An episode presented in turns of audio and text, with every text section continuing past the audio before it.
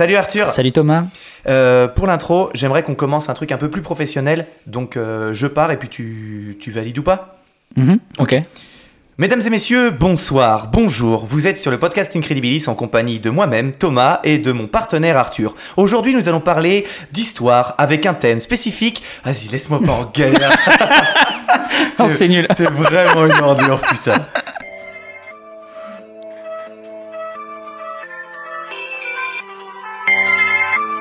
Et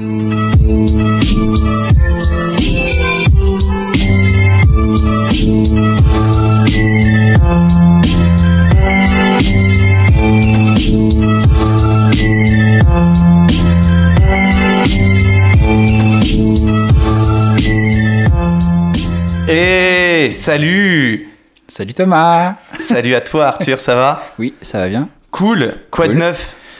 Euh, rien Super. Une paire de chaussures peut-être Super. Pas sûr. Et pas sûr Écoute, euh, moi, un, un- ouais, j'ai j'ai vu, t'étais en galère avec euh, le pied. euh, T'as vu, tu l'as fait sortir. Mais oui, mais c'est parce que j'aimerais bien. Voilà. Ah, Personne yes. n'a rien entendu normalement. Non, bah, de toute façon, c'est pas ton habitude de toucher au matos pendant qu'on enregistre. Euh, épisode classique, épisode euh, tranquille. Épisode probablement un peu moins intéressant que les autres. Le mot est lâché. Euh, ouais, épisode spécial en fait, parce qu'on a. euh, Bah, ceux qui ont suivi savent. Ouais, les vrais savent. Les vrais savent. Euh, parce que ce soir on a quatre bières et, et on va se on va se régaler. Non non épisode un petit peu particulier parce que ce soir on teste du nouveau matériel. non un peu plus sérieusement. euh, J'ai exceptionnellement mis une casquette. pour dire j'allais partir dessus. Et non c'est un, épisode spécial icône féminine. Ouh. Ouais, tout, tout est préparé. Et pour cet épisode formidable, euh, nous sommes en compagnie de, de deux personnes. Euh, je te laisse les présenter. Qui représente parfaitement euh, les icônes féminines. Pour, euh, enfin, pour, en tout cas, pour la moitié euh, Pour- d'une. Alors, euh. Nous avons. Euh, ouais, de- bonjour les filles, Hello. bienvenue chez Incredibilis. Euh, donc nous sommes en compagnie de Chloé et Honorine. Euh, une des deux a fait des études, on ne vous dira pas laquelle. On a toutes les deux fait des études pour le coup. Euh, Arthur commence par. Vraiment ça. Alors, euh, Comment mettre dans l'ambiance Allez qu'on entende le, le- le son de votre voix une par une. Euh, Chloé, bonjour. Tu peux te présenter en, en un Non, mot, juste avec un bonjour. On passe en examen. Bah, je m'appelle Chloé. Et voilà, ça Et suffit. voilà. Bienvenue Chloé Et Chloé, euh, qui est aussi ma compagne dans la vie. Donc, euh, Ah Arthur, bon sois gentil. Parce que je sais où t'habites. Et notre euh, second invité n'est ni autre ni moins euh, que. je voulais le dire à l'envers. Plus ni moins. je voulais le dire dans un autre sens. Euh, la, la compagne de notre ami euh, Victor, euh, le médecin, euh, la charmante Honorine. Bonsoir. Et bonsoir. Alors, euh, bienvenue. Félicitations, première radio, premier enregistrement, c'est ça? Ouais, on est pas stressés, on est vraiment à l'aise. Super. eh ben, c'est ce qu'on veut voir. Alors, Du coup, vous allez commencer.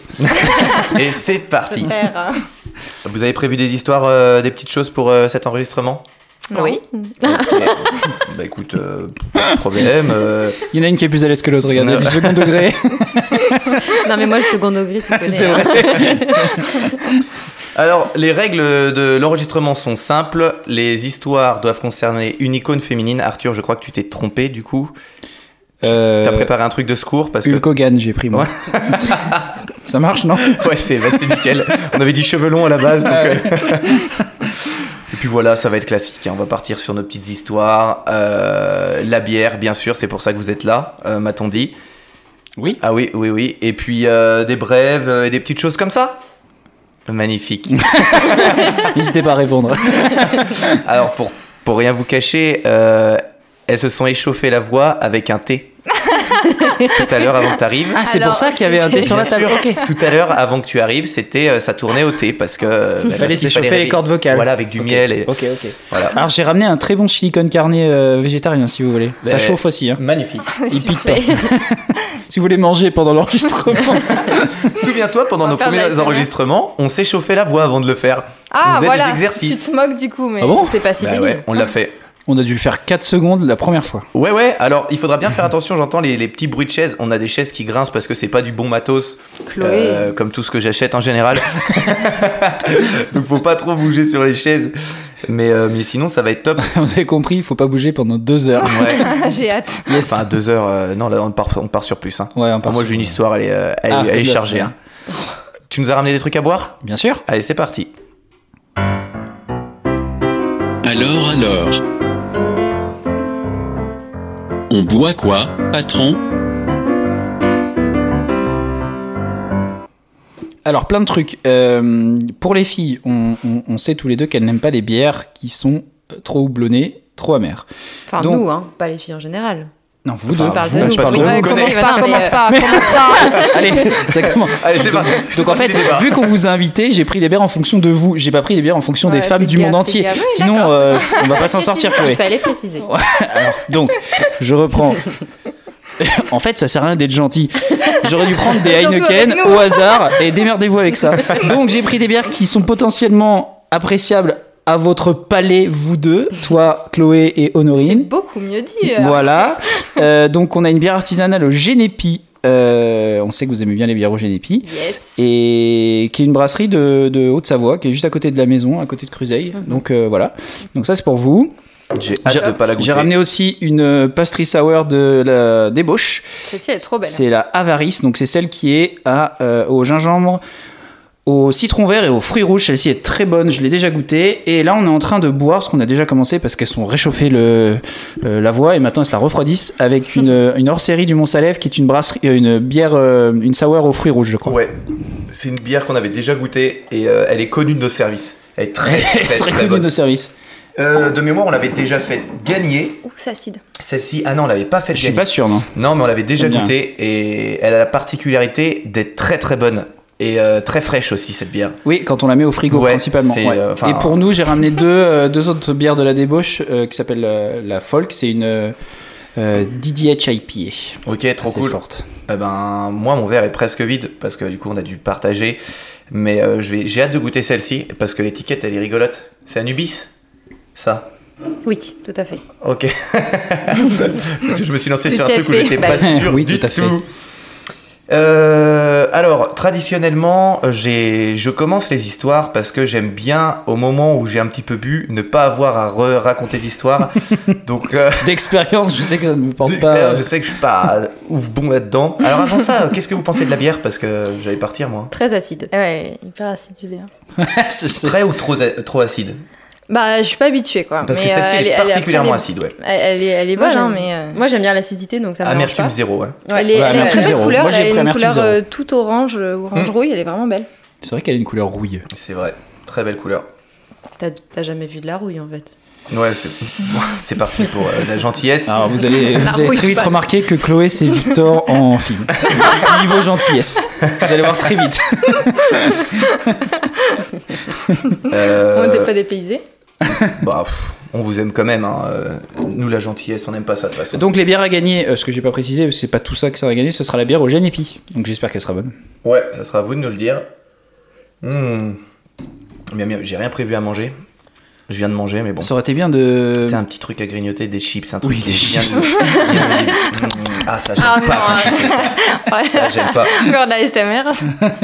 Vous, pendant mon histoire, vous pouvez me couper à n'importe quel moment si vous avez des petites questions, des petites remarques. Je vais peut-être pas répondre à tout. euh, Des corrections, je on vois peut que c'est chiant. Pardon Des corrections, on peut Des corrections, euh, tu ne pourras pas avoir les fautes d'orthographe euh, de mon papier. C'est pour ça que je t'ai mis en face de moi pour pas que tu fasses Eh, mais dis donc De toute façon, ça n'arrive jamais. Euh, comment, comment ça se passe? Je peux y aller? Vous m'autorisez? Allez, go, go. Allez, ok. Bon, alors, je vais vous parler d'une histoire qui me tient vraiment, vraiment à cœur. J'ai adoré bosser dessus. Comme je vous l'ai dit, c'était pas mon histoire de base. Mais je me suis repenché sur cette histoire parce qu'elle est un peu plus étoffée, donc on a de la matière. C'est sûrement l'histoire la plus longue sur laquelle j'ai bossé pour Incredibilis. On y passera peut-être 1h30, mais, mais du coup, non, je vais me permettre de couper pas mal de passages au feeling car j'ai pas envie de vous gaver. Euh, je vais vous parler aujourd'hui d'une des plus importantes primatologues que le monde ait connues. Déjà, ça doit vous titiller un petit peu si vous connaissez.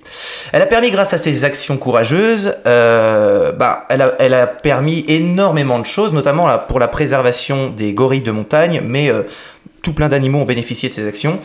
Euh, et aujourd'hui, ces actions se perpétuent dans son centre de préservation qui porte encore son nom. Alors notre héroïne a fait de sa vie une aventure sans jamais se dévier de son objectif, l'étude et la protection des grands gorilles.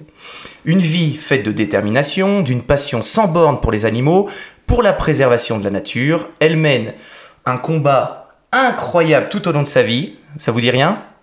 Si, si. Vous avez Alors, je- j'ai pas le nom, mais euh, je vois bien. Ok, ok. Il y a eu des films. Alors, des euh. Je pense qu'à un moment le nom, il- ça va vous revenir Oui, avant. je suis en train de le chercher, mais oui, effectivement, Ouais. il y a plein de reportages, euh, on l'a tous vu. Alors, elle Enfin, va, elle va combattre les braconniers. euh, elle va aussi euh, combattre euh, tout ce qui va être euh, la cruauté des pièges, parce que vous allez voir qu'il va y en avoir énormément. Euh, elle va essayer de sauvegarder la faune, la flore, parce que elle va. C'est des régions qui vont voir beaucoup de changements dans les années où elle, où elle y est, euh, à cause des, des cultures qui vont se rajouter, comme ce qu'on voit aujourd- aujourd'hui avec euh, les cultures de palme. Ben, vous allez voir qu'on est en plein dedans, mais avec d'autres choses. Et euh, elle veut vraiment combattre. Son combat principal, ça va être le braconnage, enfin le combat de, sa- de la fin de sa vie. J'arrête tout de suite un débat parce que ça, c'est une question qui peut, qui peut revenir. La question de dans ces pays-là, ça se passe en Afrique. euh, peut-être que c'est auto, enfin peut-être qu'on peut comprendre, c'est légitime de faire autant de braconnage parce que la population euh, locale est vraiment pauvre. Euh, quand j'ai fait mes recherches, c'était vraiment ce qui ressortait dans les commentaires ou dans les dans les questions-réponses. Oui, mais c'est des populations tellement pauvres. Mais en fait, non, c'est c'est pas une question qui peut se poser parce que le braconnage, ça ne se trouve pas que dans les pays pauvres. Euh, J'en parlerai un petit peu à la fin. Dans les pays développés, il y a aussi énormément de braconnage. Donc voilà, je, clore le débat avant qu'il arrive. La préservation des gorilles euh, défie en fait.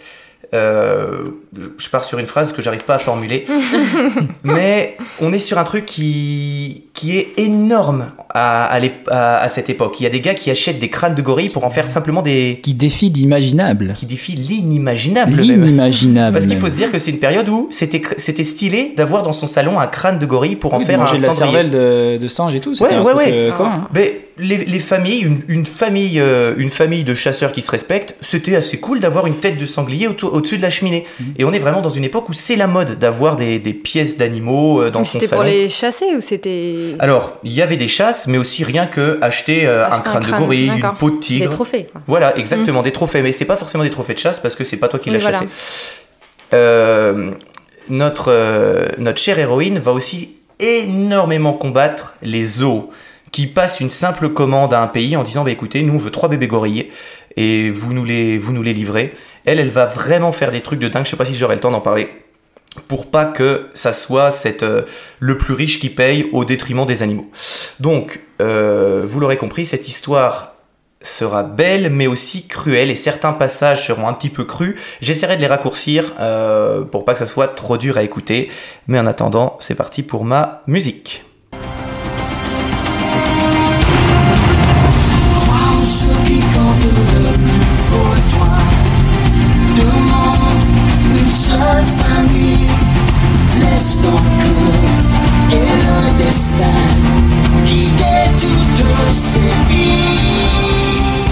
Reconnu Vaiana pour cet extrait. Alors, euh, je, je pensais pas que ça allait marcher cette blague. Elle est Alors, trop bien cette musique. Notre héroïne naît en 1932 à San Francisco, en Californie, et elle se prénomme Diane Fossey. Ah, bah c'est- j'avais ça, j'étais pas sûr de. Ok, ok. Ouais, ben- dire, dire, sûr, J'avais peur de passer pour un con. Oui, oui, Moi, ça me fait penser à Kinessa Johnson. Ou... Ah oui, mais ça, on en avait parlé de Oui, c'est Johnson. plus pas pareil, C'était c'est la personne qui arrêtait les braco... Ouais, elle Ouais. était un peu plus vénère. C'était plus dans le. Bah, elle, elle dans- les tue, hein, C'était une guerrière, elle, c'est pas pareil. Exactement. Euh, elle va commencer sa vie en tant que thérapeute et très vite elle devient la directrice du département pour enfants exceptionnels dans l'hôpital du Kentucky dans lequel elle bosse. Donc elle a quand même une ascension fulgurante, elle a une chouette carrière. Et en 1963, elle se rend en Afrique pour la première fois à l'âge de 31 ans afin de réaliser son rêve de toujours, voir les animaux sauvages. Chouette rêve. Alors, c'est un voyage qui coûte cher. Elle est obligée de faire un prêt bancaire pour financer son périple. Elle va faire la Tanzanie, le Zimbabwe, la République démocratique du Congo, ça c'est ses plans. Et puis, c'est vraiment quelque chose qui lui tient à cœur. Donc elle arrive là-bas, elle est vraiment séduite par tous ces pays, euh, les paysages, la faune. Et vous allez voir que ce, ce premier voyage en Afrique va être complètement décisif pour sa vie future. Car en Tanzanie, elle rencontre par hasard Marie et Louis Liclé. C'est des spécialistes des grands singes, donc vraiment elle n'allait pas forcément là-bas pour les rencontrer, mais elle tombe dessus, donc elle discute avec eux, euh, un peu avec eux. Ils vont lui parler de ces animaux au comportement incroyable, euh, à leur côté humain si étonnant. Et déjà elle ressent une petite passion qui, commence à, naître. Alors, des fois, tu tombes sur les bonnes personnes dans ta vie, et là, c'est exactement le cas. En parlant un peu avec Louis, Diane lui évoque sa passion naissante pour les grands singes et son envie de les étudier. Et là, Louis dit tout simplement, alors moi j'adorerais rencontrer un type comme ça, écoute, si c'est ce que tu veux faire, je peux te trouver un financement. Alors elle, c'est personne. Elle dit juste, ah j'aime bien les gorilles. Et le gars dit, bah si tu veux étudier les gorilles, je te trouve de l'argent et puis tu peux les, les étudier. Donc c'est pas mal, elle garde ça dans un coin de sa tête. Suite à ça, elle part en direction du Congo, avec des guides et des porteurs. Alors pendant 5 heures, et avec une entorse à la cheville, elle grimpe les 3141 mètres pour arriver à l'endroit où le pionnier George Scheller, euh, c'est un- un- une grosse tête hein, dans l'étude des animaux, vient de faire ses 450 heures d'observation des gorilles. C'est le type qui connaît les gorilles et c'est très très bien qu'elle aille le voir parce qu'il va vraiment étoffer ses connaissances et à, à ses côtés, son envie d'étudier ces animaux va exploser. C'est aussi dans ces montagnes qu'elle fait la rencontre des photographes Johan et Alan Root, qui vont ensuite beaucoup l'aider, mais vous verrez. Alors Diane est très excitée par ces discussions avec tous ces spécialistes, et elle apprend énormément de choses sur les animaux qui sont en train de devenir sa passion. Elle a hâte de finalement voir ces grands singes dans leur milieu naturel parce que jusqu'à maintenant elle les a pas rencontrés. Elle en a entendu parler, tout le monde lui dit c'est exceptionnel. Elle en a vu, mais pas dans leur milieu naturel. Alors son premier contact avec ces animaux a lieu lorsqu'elle accompagne le couple de photographes sur un documentaire sur les primates en Ouganda, près des montagnes du Virunga. Et là, c'est un électrochoc. Elle est submergée par l'émotion. Alors, Diane, c'est un peu une extrémiste. hein. Quand, elle aime, quand elle aime quelque chose, elle le fait à fond. Et vous allez voir qu'elle va vraiment s'y donner à fond. Alors, elle dira Je n'oublierai jamais ma première rencontre avec les gorilles. J'entendis, je sentis avant de voir. Le bruit d'abord, puis une puissante odeur musquée, une odeur de basse-cour, en même temps, une odeur presque humaine. L'air retentit soudain, des cris perçants suivis d'un bruit de battement rythmé. Et c'était un énorme gorille mâle, à dos argenté, caché derrière un rideau de végétation impénétrable qui se frappait la poitrine devant moi. Bon, alors elle raconte à quel point c'est exceptionnel pour elle. J'imagine que la rencontre, moi, c'est un truc qui, qui me ferait un peu peur, je pense. je vais pas, pas vous mentir, je serais pas rassuré, rassuré. Et suite à ça, elle va quitter Kabara et elle se promet que elle veut vivre aux côtés des gorilles. Alors avec cette première rencontre, Diane vient de changer pour toujours. Elle décide de changer complètement de cap pour sa vie et sa carrière. Elle souhaite maintenant étudier en détail la vie et les mœurs des gorilles. C'est cool. Elle ne le sait pas encore, mais elle passera ses prochaines années à mener une lutte acharnée et sera dans le monde entier connue pour ses actions. Alors bon, avant tout ça, il faut quand même rentrer à la maison aux US et prévenir tout le monde que bah elle se casse. Et pour longtemps. Elle prend ses affaires et part s'installer au Rwanda, seule, sans amis et sans famille sur place. Alors, avant de commencer, pour vous expliquer, les montagnes du Virunga, c'est composé de 8 volcans, dont 2 en activité. Euh, ce sont c'est connu à l'époque pour être le seul lieu au monde qui abrite les gorilles de façon naturelle dans, dans les montagnes. Ce territoire s'étend sur trois pays, le Birunga, le Rwanda et l'Ouganda. Diane fera la majorité de ses recherches du côté rwandais, vous allez voir qu'à un moment ça va devoir changer. Et euh, pour en apprendre plus sur eux, elle développera des méthodes très personnelles. Euh, elle est connue, si vous regardez des, vidéos YouTube, c'est assez incroyable. Elle est connue pour complètement avoir un comportement de grand singe ou de gorille. Donc elle, elle fait des vocalises, elle grimpe aux arbres, elle mange de la même façon qu'eux. Euh, elle porte les bébés, donc il y, a des- il y a des vidéos où vraiment elle, les, les femelles, les, les femelles gorilles lui donnent des bébés, elle porte comme si c'était une, une, une, une, une guenon de la troupe. Je sais pas si on dit guenon pour les gorilles. Je- Gorillette. une gorillette. Très bien, merci Arthur pour ces précisions. Et euh, on le voit dans les reportages, mais elle le décrira dans, dans son livre, euh, après des jours et des semaines passées en leur compagnie, quand elle arrivait euh, de son campement, là je vous fais un rapide résumé, mais après je vais me plonger dans l'histoire, les gorilles n'ont plus aucune crainte envers elle. Il, ce n'est plus une humaine, parce qu'elle a développé des techniques euh, quand elle s'approche. Ils n'ont plus du tout de peur, elle, elle fait partie de la tribu et de la famille. Alors, quand on pense à la jungle africaine, on imagine chaleur, humidité, euh, chaleur, moiteur et tout. Euh, ben là, la zone est vraiment différente. Il fait froid, c'est en plein milieu des montagnes, pratiquement toujours un peu de pluie, de la brume constante, et c'est un paysage qui n'est pas du tout le paysage dans lequel on, on s'imagine. Moi, c'est tu penses aux montagnes d'Afrique, tu penses pas vraiment à une vraie jungle très fraîche, très froide, un peu de brume parce qu'on a tous vu Tarzan. Ça se passe pas, euh, ça se passe pas en Afrique. Si. Quel pays Oh, je pourrais pas dire. bah Ils voilà. disent pas. hein, C'est c'est la conquête. euh, bah, ça doit être une colonie britannique. Parce Peut-être. que Jane Porter arrive sur le territoire. Donc, Spécialiste. de quel, quel pays Je pose des questions quand j'ai envie de boire, vous verrez. Sachez que Chloé est probablement la plus cultivée en histoire euh, ici, euh, autour de cette table. Histoire de Disney ou histoire Ah bah, histoire tout court. euh, histoire de Disney, ça c'est sûr. Alors, nous sommes en 1966. Arthur avait deux ans et Diane est enfin de retour avec ses économies et un financement du docteur Leakey et Leighton Wiki qui sponsorise ses recherches. Il faut se dire que pour elle, c'est un énorme pas. hein. Vous partez de chez vous, vous quittez votre famille, vos amis, vous arrivez dans un pays que vous connaissez bof, et il y a deux personnes qui vous disent Bah, ok, on va te donner de l'argent, mais euh, tu vas un peu bosser un petit peu pour nous. Alors, elle arrive à l'aéroport et par chance, parce qu'à l'époque il n'y a pas de portable, elle retrouve euh, le photographe Ruth, euh, les photographes euh, Johan et Alan, qui, qui la- qui l'accueillent, qui vont l'aider un petit peu. Johan va accepter de devenir sa conseillère pour sa première mission et l'aide à acquérir, son, à acquérir son matériel. Donc elle lui fournit des tentes, de l'éclairage, un réchaud, de la literie et tout le reste. C'est vraiment une aide, euh, t'es contente de l'avoir quand tu viens de débarquer dans le pays. Alors, le docteur Leakey qui participe au financement va lui acheter, parce que c'est un homme de goût, une vieille Land Rover que Diane appelle Lily. Arthur, tu confirmes, euh, ça reste cool. C'est pas un... C'est pas ça reste cool, c'est cool. Voilà. C'est parti pour un voyage de 1000 km du Kenya au Congo. Bon, bien sûr, je vous passe toutes les galères administratives parce que l'histoire serait chiante si on se concentrait là-dessus. Mais pour passer d'un pays à un autre, euh, c'est une galère monstre. Elle a du matos à transporter, il y a plein de moments où on essaye de lui voler son matos. Elle arrive à s'en sortir avec l'aide du docteur Liki qui lui a trouvé un permis de travail pour le parc du Birunga. Donc ça l'aide beaucoup.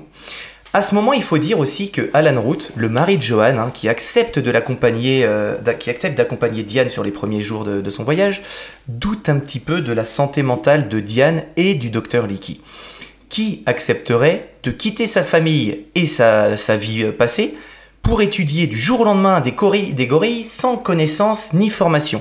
Et encore plus incroyable pour lui, qui accepterait de la financer? Qui se dit vraiment, elle, elle est un peu teuteux, le gars qui la finance, il est complètement fou.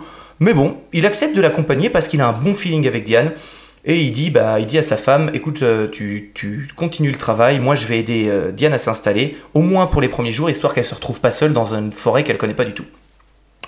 Et sa présence et son assistante sont essentielles hein, au début pour l'installation du camp à Kabara.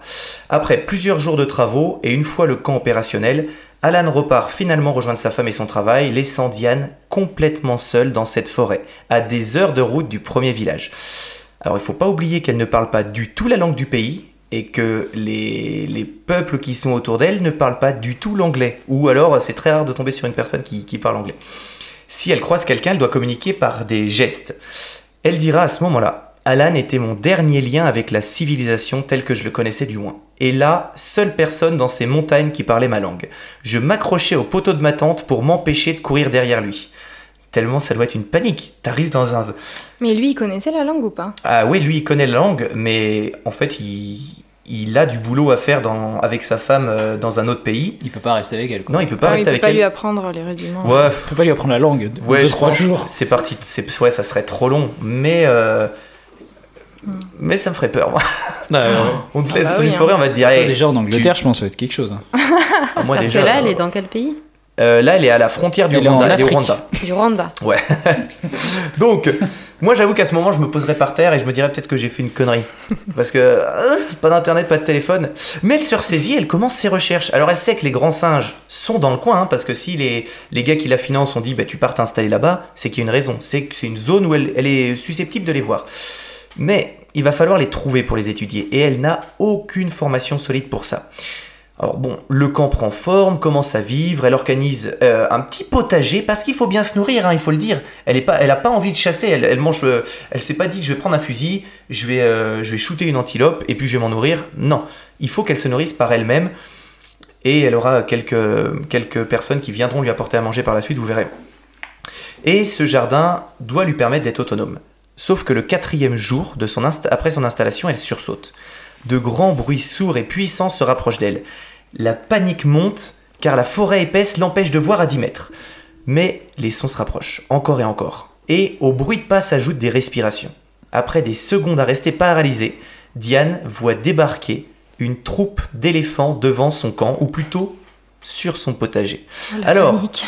la rencontre est amicale parce que les pachydermes sont hyper curieux. Ils veulent juste voir qui est cette nouvelle arrivante. Ils sont pas du tout énervés de la voir là. Et ce qui est, ce qui est incroyable, c'est qu'ils vont revenir la voir très régulièrement à partir de ce jour. Parce qu'elle ne représente pas une menace pour eux, ils l'ont compris très vite. Et ils viendront la voir, euh, avoir euh, des, des petits trucs qu'elle leur donnera. Donc, ciao les patates et les tomates, mais euh, la rencontre est plutôt pas mal. Et après tout, euh, c'est normal, elle est dans la forêt, elle est sur leur territoire, ils se baladent, et il y a énormément d'animaux, surtout à ce moment-là. Du coup, c'est des petits éléphants? Ouais, euh, c'est des éléphants de, de forêt d'Afrique, donc c'est pas les plus gros éléphants des steppes, mais ça reste quand même, je pense, des belles bêtes. Euh, et puis Diane, elle passe vraiment la plus grande partie de son temps dans la forêt. Elle fait des de longues marches de plusieurs heures. Euh, alors on imagine que c'est épuisant, hein, c'est en montagne pour trouver la piste des gorilles. Elle s'interdit de partir à plus de 20 km de son campement parce qu'il faut pas déconner, il faut penser au retour. Et en montagne, t'as vite tendance à te fatiguer, à te perdre. Voilà. Bref, sa vie est bien remplie. Elle dira je rencontrais presque chaque jour des éléphants, des buffles, des cochons sauvages. Je notais soigneusement les détails concernant le temps, les oiseaux, les plantes, le braconnage. Je fus bientôt submergé par les papiers. Je consacrais mes soirées à taper à la machine et à classer ma documentation. Alors au début, Diane vit euh, et travaille dans sa tente avec une installation vraiment précaire. Les repas sont presque toujours les mêmes, patates douces, haricots et maïs. Elle fait son approvisionnement une fois par mois, mais elle est comme nous. Les 15 premiers jours, elle se gave, et les 15 derniers, elle a plus rien à manger, donc elle se serre la ceinture. Truc cool, ses premiers animaux domestiques en Afrique seront une poule et un coq qu'elle recevra lors d'un ravitaillement. Plus tard, elle adoptera une chienne, Cindy, mais je vous en parlerai, je vous en parlerai un peu plus tard.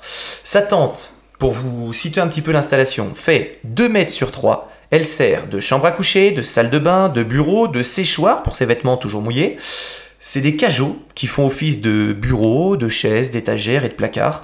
Et les journées sont longues et rythmées par des marches épuisantes, à patauger dans la boue, à se frayer des chemins à travers les taillis, à ramper, euh, monter des pentes de montagne, subir le froid, les piqûres des plantes et des insectes. Et il faut vraiment imaginer que pour l'instant, il n'y a rien. Elle est pas, euh, elle n'a pas vu sa troupe de gorilles, elle n'a pas commencé à les étudier, mais elle sait qu'elle va y arriver et elle, elle a panique pas du tout. J'adore cette mentalité. Je- moi, j'abandonnerais peut-être au bout d'une semaine. Je me dis non. Ouais, ça fait combien de temps? Euh, là, ça fait plusieurs jours déjà. J'ai pas, j'ai pas noté le- la date, mais c'est expliqué dans son livre. C'est très documenté. Et euh, pour corser le tout, quand elle part en excursion, elle a son appareil photo, son magnétophone, ses jumelles, un thermos et plusieurs rouleaux de pellicule. Donc c'est lourd, mais elle tient bon. Alors, après quelques temps, c'est la délivrance. Sanwoke, c'est un pisteur qui, lui est envoyé par Johan et Alan Root, les photographes, la rejoint au camp. Et là, tout va changer radicalement. Il va lui apprendre simplement à dépister les traces laissées par les différents animaux, dont les gorilles. Et tout s'accélère. Elle réussit grâce à lui à identifier trois groupes d'individus juste à côté de son campement, qu'elle n'avait pas réussi à voir pour l'instant. Euh, selon elle, ils vivent en groupe, ils tournent, euh, ces groupes tournent autour d'une dizaine de membres, suivant les naissances, les morts, les migrations des, des individus euh, d'un groupe à l'autre. Les adultes mâles et les femelles pèsent au grand minimum 100 kilos, donc il faut qu'elles restent prudentes. Et puis là, j'ai parlé des mâles. Non, les mâles, c'est beaucoup, beaucoup plus lourd. Diane apprend avec l'aide de son guide qu'on peut identifier un individu simplement par la forme de son museau, qui est l'empreinte digitale des gorilles. Elle est spécifique à chaque animal. Alors c'est au fur et à mesure de son expérience qu'elle crée sa méthode d'approche si particulière comme je vous l'avais dit. Elle dit Observer les gorilles à leur insu présente l'intérêt de ne pas altérer leur comportement. Mais il y a un inconvénient. Les gorilles ne peuvent pas s'habituer à ma présence. Alors je réussis à vaincre un peu leur réticence en imitant certaines de leurs activités, en me grappant, en me grattant, en me nourrissant comme eux. et en émettant des vocalises pour manifester mon contentement. Donc, faut vraiment se dire qu'elle se jette dans une tribu de 10 gorilles qui ne la connaissent pas. Elle tente des trucs et elle voit si ça passe. Et si ça passe pas, euh, il la, il la ruine. hein. Ouais. Euh, je, je voulais pas vous en parler, mais il y a- il y, a des personnes, plus tard, elle aura une équipe, et il y a des personnes dans son équipe qui ne respectent pas tout le protocole qu'elle a mis en place et qui se font simplement déchiqueter devant ses yeux. Parce qu'il faut se dire qu'un Oh, gorille mâle qui est capable de soulever 500 kilos, Ah bah oui. un humain de 60 kilos, il, il, il explose. Donc, elle comprend vite que rester debout fait peur aux gorilles, et elle décide à partir de maintenant d'utiliser constamment la position à quatre pattes lorsqu'elle est en leur compagnie. Elle décide aussi de grimper aux arbres pour éveiller leur curiosité. Le comportement des gorilles est fascinant. Un jour, Diane essaye de monter à un arbre, mais je vous le rappelle, il pleut, c'est humide, c'est difficile, parce qu'elle se dit que les voir d'en haut c'est plus intéressant pour ce qu'ils sont en train de faire. Mais elle n'y arrive pas. Vraiment pas. Elle passe de longues minutes à galérer, essayer de monter, mais à chaque fois, elle glisse et retombe. À un moment, elle est à bout de force, elle se retourne et voit avec surprise que tous les gorilles de la troupe se sont assis en rang et la regardent. Elle dira, il ne leur manquait plus qu'un sachet de popcorn. Elle continue sa journée d'exploration, euh, et elle continue ses journées d'exploration et d'observation sans se douter de ce qui se trame dans le pays, parce que pour l'instant l'histoire est belle. En fait, il y a une religion, il y a une, pas une religion, il y a une rébellion qui vient de se produire au Congo, le Nouveau Zaïre. Et un beau jour, en rentrant de mission, Diane se retrouve escortée par des soldats qui l'attendent à son campement pour l'évacuer d'urgence dès son retour. Donc là, on se dit, waouh, c'est un peu chaud, qu'est-ce qui se passe? On lui dit rien à ce moment-là. Et puis, je vous rappelle qu'elle parle pas la langue. hein. Alors, elle redescend euh, à pied avec les soldats, elle essaye de prendre euh, le plus d'affaires possible dans ses mains parce qu'elle se dit, je vais pas laisser mon campement comme ça. Et à un moment, elle repasse devant son Land Rover parce qu'elle pouvait pas le garer à son campement, donc elle met toutes ses affaires dans le Land Rover et puis avec les gars, elle est escortée euh, dans un campement. Dans ce camp, elle va être détenue. C'est un camp militaire sans explication pendant plusieurs jours. On va la jeter dans une fosse et on va sans rien lui dire. À un moment, on va lui expliquer que elle doit légaliser le, permis, enfin son Land Rover. Il n'est pas légal parce qu'il a, il a des plaques de l'Ouganda, donc elle doit donner 400 dollars pour ça. Elle dit, mais oui, mais vous m'avez pas arrêté juste pour ça, c'est juste les, les gars de l'armée qui voulaient de l'argent. La situation est hyper tendue, les hommes sont pas tendres, je vous passe les détails. Et pour payer cette somme, elle va faire croire aux militaires qu'il faut qu'elle aille en Ouganda, chercher son argent. Elle a une énorme quantité d'argent stocké là-bas. Elle dit, Ben, venez avec moi, vous récupérez l'argent, ça pose aucun problème. Alors les hommes hésitent, ça veut dire sortir du pays, c'est un peu risqué. Mais l'appât du gain prend le dessus et ils acceptent de l'escorter jusqu'à là-bas. Par contre, c'est pas elle qui va toute seule et qui revient, c'est eux qui l'emmènent, ils prennent l'argent et ils repartent. Alors elle dit, la nuit précédant notre départ, je chargeais subrepticement Lily, sa- son Land Rover, avec toutes mes affaires, mon matériel photo, Lucie et Daisy, mes poules, parce que les hommes étaient tellement excités par l'appât du gain qu'ils se sont saoulés et endormis en me laissant sans surveillance. À partir de ce moment-là, elle prend sa voiture et elle se barre et elle roule à fond. Elle réussit à s'enfuir et à passer la frontière ougandaise pour se cacher dans un hôtel. En fait, dès qu'elle va arriver euh, dans la première ville, Kisoro, elle va se jeter dans le premier hôtel parce que les gars qui sont derrière elle, c'est des mecs qui sont armés, qui qui pas envie de la laisser partir. Et le gérant de l'hôtel, Water Bogmartel, accepte de l'aider et s'occupe de tous les papiers pour qu'elle puisse rester sur le territoire ougandais. Bon, alors, euh, elle est quand même interrogée par, euh, par les autorités ougandaises parce que c'est bizarre qu'elle ait quitté les pays, le pays comme ça. Elle avait pas de, elle a pas passé, euh, elle a pas donné son passeport pour rentrer. Elle est arrivée à fond. Puis finalement, on n'a rien contre elle, donc on la relâche. On lui donne l'autorisation de partir à Nairobi au Kenya, et c'est une fois arrivée là-bas qu'on lui apprend qu'elle est morte. Elle a été déclarée morte par les autorités. L'ambassade américaine a fait passer le mot à sa famille. Mm. Ah, c'est horrible. Ouais. Elle est dans une impasse car il est hors de question qu'elle retourne seule au Rwanda, car elle serait immédiatement refoulée et expulsée au, au Zaïre, là où elle est considérée comme prisonnier évadé. En fait, je, je parle beaucoup des, des, pré- des pays qui sont autour parce qu'il faut se dire qu'elle est vraiment sur les montagnes, c'est la frontière, donc elle passe constamment d'un pays à l'autre dans ses recherches. Euh, par chance, le docteur Licky, son sponsor, la retrouve.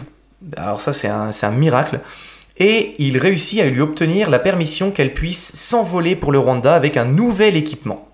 Alors bien sûr, Mais elle y retourne. donc elle, Elle va y retourne re- au- ouais, elle va y retourner.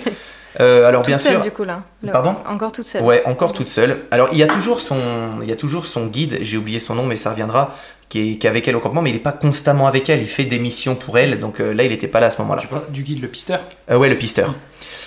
Euh, alors les gars qui sont venus l'escorter, euh, les gars de l'armée, n'ont pas euh, laissé gentiment son campement en place. hein. Ils ont volé tout ce qu'ils ont pu. Donc elle a plus rien à part ce qu'elle a réussi à prendre dans son land. Heureusement, elle est maline elle a emmené toutes ses affaires. Les choses semblent sur le point de s'arranger pour elle et ses recherches. Et elle dira J'allais retrouver les gorilles sur les pentes, du mont, euh, sur les pentes des monts Birunga. Je me sentais revivre. Parce qu'il faut se dire que là, les dernières semaines, ça a été la galère. hein. Elle est recherchée, elle s'est enfuie. Euh, solide. hein. De nouveau, elle part à la recherche d'un endroit où s'installer et doit remonter les 3600 mètres d'altitude pour trouver un lieu adéquat pour refaire un nouveau campement. Laissant comme la première fois son land à la limite des chemins praticables. Alors pourquoi monter si haut? Simplement parce que les braconniers euh, et les troupeaux se concentrent en général plus bas. C'est moins rentable de monter si haut pour euh, aller braconner, bien qu'ils le feront par le futur. Et le problème avec les troupeaux, c'est que les, bergers, les personnes qui s'occupent des troupeaux, n'hésitent pas à tuer les animaux sauvages pour laisser leurs bêtes tranquilles. Alors à peine arrivée, Diane a la chance de redécouvrir le groupe de gorilles dont elle avait fait euh, connaissance précédemment. Euh, donc pour elle, c'est un véritable soulagement. Elle est hyper contente. Elle dit ce fut l'un des plus merveilleux cadeaux de bienvenue que j'ai eu dans ma vie. Les gorilles m'ont reconnu immédiatement et m'ont sauté dessus. Au cœur des volcans Birunga, parmi les gorilles, je me sentais enfin chez moi. Dans son livre, Diane raconte les détails de la vie des gorilles, leurs réseaux familiaux, les naissances, les morts, leur quotidien. Elle suit le trajet de neuf groupes dont elle connaît chaque individu et elle leur a tous donné un nom. Donc elle est vraiment dans une optique, elle, elle est vraiment imprégnée des gorilles, elle connaît tous deux et ça Comme sa devient... famille, quoi. Ouais, exactement. Les groupes se forment et se désintègrent selon les migrations des femelles, les morts naturelles ou les massacres opérés malheureusement par les braconniers. Diane procède au recensement annuel des gorilles, ça c'est une chose qu'elle met en place parce que pour elle c'est important de savoir combien il y a de gorilles, de qu'on puisse dire ben là euh, il y en a de moins en moins, il faut faire des actions ou c'est de mieux en mieux, c'est c'est cool. Donc ça veut dire qu'elle connaît déjà tous les groupes?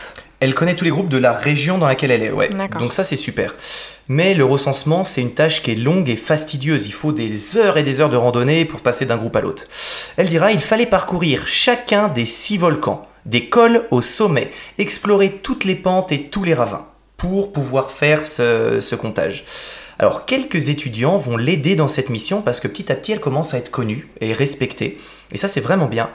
Mais beaucoup ne sont pas capables de supporter la dureté de la vie en forêt. Les marches épuisantes, l'immobilité de l'observation pendant des heures, le froid, l'humidité et le manque de confort hein, dans les bivouacs. Au total, c'est 21 étudiants qui se relayeront pour l'accompagner, abandonnant un par un pour la majorité. Hum, alors, pour elle, on pourrait croire que c'est assez galère, je vous ai dit ça comme un truc hyper difficile, mais pour elle, c'est extraordinaire. En ce qui me concerne, je garde un souvenir impérissable de cette expérience de recherche. L'émerveillement à la rencontre d'un nouveau groupe de gorilles, la sauvage beauté du paysage et le plaisir de se faire un chez-soi avec pour tout bagage une tente et ce que la nature avait à nous offrir. Alors en 68, le parc des volcans du Rwanda où vivent les gorilles est amputé de 8000 hectares de terre pour y installer des plantations de pyrètre. Alors la pyrètre, c'est la matière première à la, fabrication d'insecticides. Donc 8000 hectares, c'est énorme. On va raser tout un pan de forêt et on va y foutre ces arbres juste pour faire des insecticides pour l'Europe. Je dis pour l'Europe, euh, peut-être pas que. Euh, sans protection efficace mise en place par le pays, l'action des braconniers se développe énormément. Diane est contrainte de déplacer son camp pour sa sécurité et, euh, celle des, des personnes qui la suivent. Alors la pauvreté et l'ignorance du peuple ont pour résultat direct des ravages de les ravages du paysage par le feu parce que c'est la méthode la plus simple pour chasser les terres, chasser les animaux et nettoyer et euh, des massacres d'animaux insensés. Diane raconte Sous le brouillard épais, nous marchions à travers les champs de Pyrètre, au milieu d'un paysage dévasté par le déboisement. On pouvait voir ça et là quelques troncs de magnifiques adgénias, seul vestige de ce qui avait été une forêt luxuriante. Je ne, je ne retrouvais pas du tout l'exaltation que j'avais ressentie en escaladant les montagnes la première fois. J'avais l'impression de marcher à travers une région saccadée, saccagée par des bombardements. Alors pour arriver dans une zone de forêt encore intacte, il faut monter toujours plus haut, traverser des zones autrefois utilisées par les éléphants avant qu'ils soient complètement décimés par le braconnage. Il faut comprendre que tout ça, ça se passe très très vite, en à peine 5 ans, elle a le temps de s'installer, de voir des belles choses, et elle arrive à un moment où il faut installer des champs de pyrètre, il faut massacrer les animaux, les pays mettent rien en place pour protéger ça, et c'est une escalade. Les gens se rendent compte que le braconnage, ça rapporte beaucoup d'argent, et tout le monde va s'y mettre. Et elle, toute seule dans sa forêt, elle se dit bah, je vais devoir faire des trucs. Alors c'est c'est donc dans ces hauteurs qu'elle s'installe toujours à plus de 3000 mètres d'altitude. Donc il faut se dire que euh, quand on fait une randonnée en montagne et qu'on galère un petit peu, 3000 mètres d'altitude, c'est une sacrée altitude. Hein, Ah. Et elle, elle y vit. Euh, cette- Est-ce que tu sais là en quelle année on est à peu près ou... euh, on est juste après les- 68. Ah ok d'accord. Pour sa, pour sa prochaine mission, Diane choisit parmi les porteurs trois hommes qui acceptent de rester avec elle euh, dans le campement. Alors il faut, faut voir comme c'est particulier comme ambiance. hein. C'est la seule femme avec des hommes qui ne parlent pas sa langue, qui ne comprennent pas grand-chose à sa mission, qui sont là parce qu'ils ont accepté d'être payés. Et ils vont travailler sur plusieurs choses. Premièrement, lutter contre le braconnage, mais aussi le dépistage des troupes de gorilles, les travaux d'aménagement du camp, alors corvée de bois, alimentation et tout ça. Euh, et puis la nuit, elle bosse aussi, comme je vous l'ai dit tout à l'heure, elle organise toutes ses notes et les photos qu'elle a prises dans la journée. Donc elle n'arrête pas de travailler, elle a jamais de temps libre. Et pour elle, cette époque est magique. Elle a peu de contact avec l'extérieur. Il y a un silence constant dans la forêt. Elle est hyper heureuse. Elle, a envie de vivre avec les animaux, donc c'est vraiment cool. Et dans cette zone, euh, cette petite zone avec ces trois hommes, sous cette tente, elle va y rester un an pour étudier les différents groupes. Alors, un jour, des gens qui soutiennent ses, recherches vont la rejoindre et lui proposer de monter une vraie cabane en bois, avec une cheminée, de faire des murs, ils vont lui faire des rideaux. Pour elle, c'est un vrai luxe, c'est un gros changement. Et petit à petit, il y a d'autres cabanes qui vont émerger pour faire un vrai petit campement, pour qu'il y ait d'autres personnes qui puissent venir, des étudiants, des Je chercheurs. pensais que t'allais dire qu'elle allait dire non. Non, en C'est vrai- qu'elle allait refuser. Genre, bah quand même. En fait, euh, elle, elle a pas envie de travailler avec, les, avec beaucoup de monde pour les recherches, mais elle explique dans son livre que contre le braconnage, il faut être beaucoup.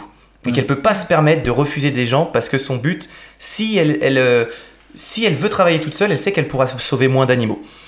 Donc euh, voilà, c'est à ce moment-là qu'elle va adopter la petite chienne Cindy, dont je vous ai parlé, qui devient très vite la mascotte du camp. Alors, pour survivre, Diane, elle va faire monter dans son camp euh, des têtes de bétail, donc 7 vaches et un bœuf. Alors on peut se dire, bah, c'est pour se nourrir, c'est pour les manger. Pas du tout. C'est pas pour les manger parce qu'elle mange ce qu'elle a dans son potager.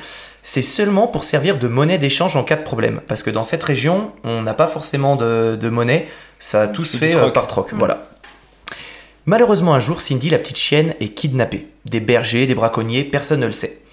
Diane a beaucoup d'ennemis dans la région, mais elle ne veut pas se laisser faire. Alors elle va passer le mot, si vous retrouvez ma chienne, vous me dites. Et un jour, un homme appelé Moutou Routkoua, c'est celui qui a vendu les, les vaches à Diane, vient la voir et lui dit Bah écoute, je sais où est Cindy, ta chienne. Euh, c'est, elle est enfermée dans un camp de braconniers, mais euh, elle est en vie. Et là, Diane, elle voit rouge.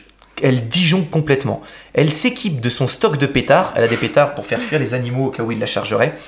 Elle fabrique pour elle et trois de ses hommes des masques d'Halloween et elle part pour l'opération sauvetage de Cindy.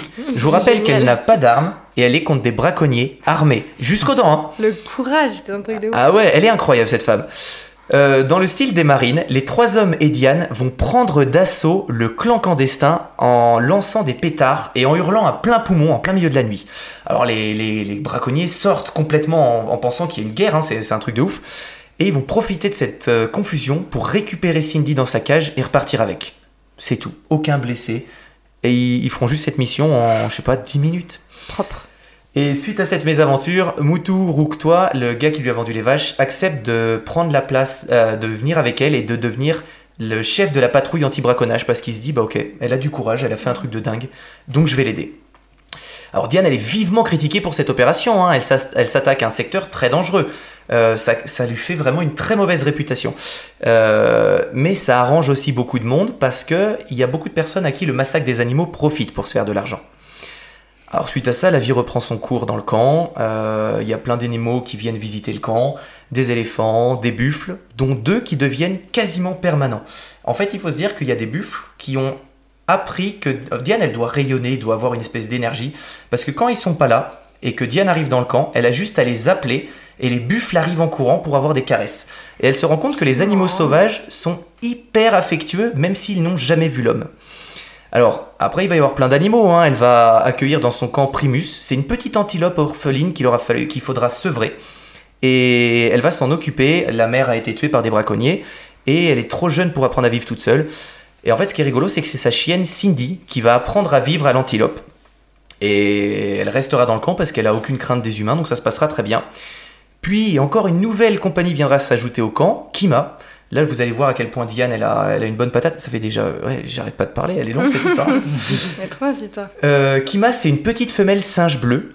Euh, L'histoire est intéressante euh, parce qu'en fait, Kima, elle est capturée un jour dans sa forêt par un braconnier. Il va la foutre dans un panier et puis il va marcher le long de la route et il va tomber sur Diane qui passe en lande et il va décider de se faire un peu de fric. Il veut 30 dollars pour que Diane récupère ce qu'il a dans le panier, mais il lui dit pas ce qu'il a dans le panier. hein. Il dit j'ai un animal. Il sait qu'il va se faire de l'argent parce que Diane, il la connaît, elle est amoureuse des animaux, elle va lui filer sa thune. Mais là, Diane, elle dit, elle, le décrit dans son livre, je me saisis violemment du panier, du panier sans lui demander l'autorisation. Je sauta dans la voiture et menaça de rouler sur le braconnier s'il capturait encore une fois des animaux dans ce parc. Alors, tandis que l'homme prenait la fuite, je plongeai mon regard dans les yeux bruns et timides à l'intérieur du panier. Et c'est ainsi que commença une histoire d'amour avec Kima, la petite guenon, qui durera 11 ans. Donc, Diane s'occupe de tous les animaux qui lui tombent entre les mains, comme par exemple une petite chienne errante, histoire très intéressante aussi, euh, qui est un jour blessée avec une, elle, est prise euh, la patte dans un piège. Alors euh, c'est un peu un peu dégueulasse. Hein. On voit la chair jusqu'à l'os, la, chi- la chienne se débat avec le piège pendant plusieurs jours. Diane arrive à tomber dessus par chance et la libère de son piège. Elle va la soigner pendant trois mois. Et un jour, il y a un reportage euh, qui, un reportage télé qui vient, qui vient se faire dans son camp. Et il y a Earl Olinam, alors c'est un acteur qui est assez connu, qui est membre de l'ONG Actors and Other for Animals, et il tombe sous le charme de la chienne qu'il va adopter. Il dit, mais elle est incroyable, cette petite chienne, elle est trop cool, est-ce que je peux la prendre? Et Diane dit, ben, bien sûr, euh, trop bien. Cette chienne va partir pour Hollywood, et si vous connaissez l'acteur, vous connaissez sûrement la chienne, parce que cette chienne l'accompagne à partir de ce moment-là dans tous ses films. Et d'ailleurs, tous les cachets que recevra cet acteur seront pour cette association pour le- la sauvegarde des animaux. Il joue dans quoi? Ben, j'ai pas ces films, mais Earl Olinam. Earl Olinam. Euh, D'ailleurs, dans ce reportage, Diane dira Je me mets à rêver de la disparition du braconnage et un jour, euh, et un jour où les animaux pourront faire confiance aux êtres humains. Alors, Diane voyant. Euh, J'ai sauté un truc. Euh, alors, il faut se dire aussi que dans cette montagne, il y a des gardes forestiers, mais qui ne font absolument pas leur travail. Ils font rien du tout, ils sont simplement payés, mais ils passent leur journée à se saouler et ils en ont rien à foutre des animaux. Donc le parc est complètement laissé à l'abandon, en proie aux invasions de tous les prédateurs humains. Et voyant ça, Diane, elle décide d'organiser ses propres patrouilles avec sa propre argent, hein, enfin l'argent de ses sponsors. Euh, donc elle va engager des gardes, leur fournir un salaire, de la nourriture, des uniformes, les former. Et pour elle, le plus important, c'est qu'ils comprennent l'importance de sa mission. Pas dire vous empêchez les, braconniers de passer. Non, elle va leur dire l'importance du monde animal, les former pour qu'ils se disent ouais, en fait, c'est important. Et là, euh, il y a des passages un petit peu chauds, je, vais, dirais peut-être pas tout, mais elle va commencer à détruire tous les pièges qui seront responsables de la mort de plein d'animaux, euh, les, pièges à ours, il y a énormément de trappes qui sont creusées, des grands trous. Donc dans ces grands trous, bien souvent, elle retrouve des, des cadavres euh, qui sont là depuis un moment, hérissés de piquets. Hein. Euh, D'ailleurs, un jour, elle va tomber dans un de ces trous de 2 mètres de profondeur, hérissés de piquets. Heureusement pour elle, le trou avec les piquets aura tellement servi à tuer des animaux qu'elle va pas se s'empaler complètement dessus. Les, piquets sont émoussés, mais elle va se faire des plaies très profondes. Alors elle arrivera à se dégager et à sortir du, du trou toute seule. Et elle dit c'est la seule fois de ma vie où je fus satisfaite de mesurer 1m80. Euh, elle se remettra de ses blessures quand même. Mais voilà, elle va détruire tous les nœuds coulants qui servent à étrangler les, les antilopes quand ils vont vouloir manger des baies. Et puis la lutte contre le braconnage va devenir perpétuelle. Ce sera vraiment plus que son activité d'étude parce qu'elle n'a pas le temps de tout faire. Et un jour, Notre-Dame va faire un scandale parce qu'elle va capturer, kidnapper un petit garçon qu'elle va emmener dans sa tente euh, avec toutes ses armes. En fait, ce petit garçon, c'est le fils du chef des braconniers qui braconne également. Il a moins de 10 ans. Mais elle demande pas de rançon. Pendant les deux jours où elle va le kidnapper, elle va l'éduquer. Elle va lui apprendre tout ce qu'elle sait sur les animaux, ou tout ce qu'elle peut lui apprendre en deux jours. Malgré la barrière de la langue, elle va demander à, ses guides de, lui, de, de traduire. Et elle veut vraiment lui montrer l'importance de la nature, de la faune, de la flore. L'enfant est super bien traité, hein. il est plus invité que prisonnier. Il est bien nourri, il reçoit plein d'attention, mais il est gavé d'informations. Elle va même aller voir des, gorilles avec lui pour lui montrer que c'est beau et qu'il faut pas les détruire. Et après lui avoir inculqué toutes ces valeurs, elle va le rendre à son père en disant simplement Ben, j'en ai pris soin, mais ne venez plus dans ces terres, je vous en supplie. Et le message passe bien parce que le chef accepte. Il, accepte- d'arrêter de braconner dans, ces montagnes. Alors là, ces détracteurs sont scandalisés. Hein. Ouais, elle kidnappe des enfants, elle s'intéresse plus. euh.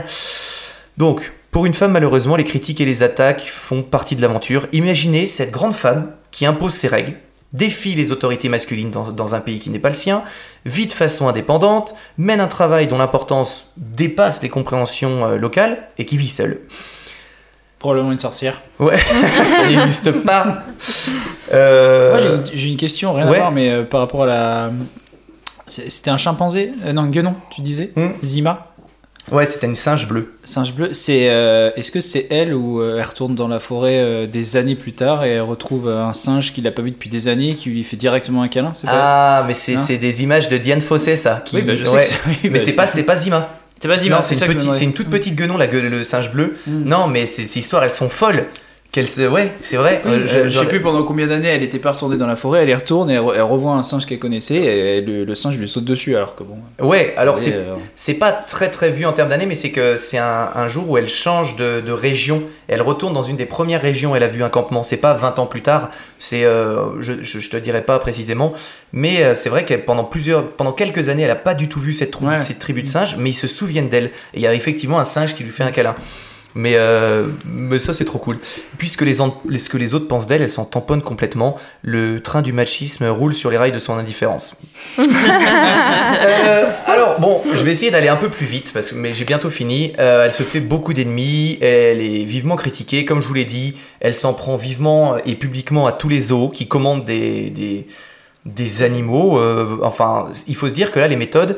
Quand un zoo commande un bébé gorille, la famille du gorille défend le bébé et se fait abattre pour que les, les braconniers partent avec. Euh, alors, maintenant, on s'en prend régulièrement à elle. hein, on veut la faire taire, mais Diane est trop maligne pour tomber dans un piège ou un traquenard. Les braconniers vont quand même essayer de se venger avec le soumou, la magie noire, mais les résultats sont pas ouf et Diane pète le feu. Et en fait, pour soulever les foules contre elle, le, un dirigeant du pays dira euh, Une femme n'a pas le droit de s'opposer aux hommes. Une femme ne doit pas s'irriter, elle ne doit pas remettre en question l'autorité. Une femme ne doit déjà pas vivre sans homme.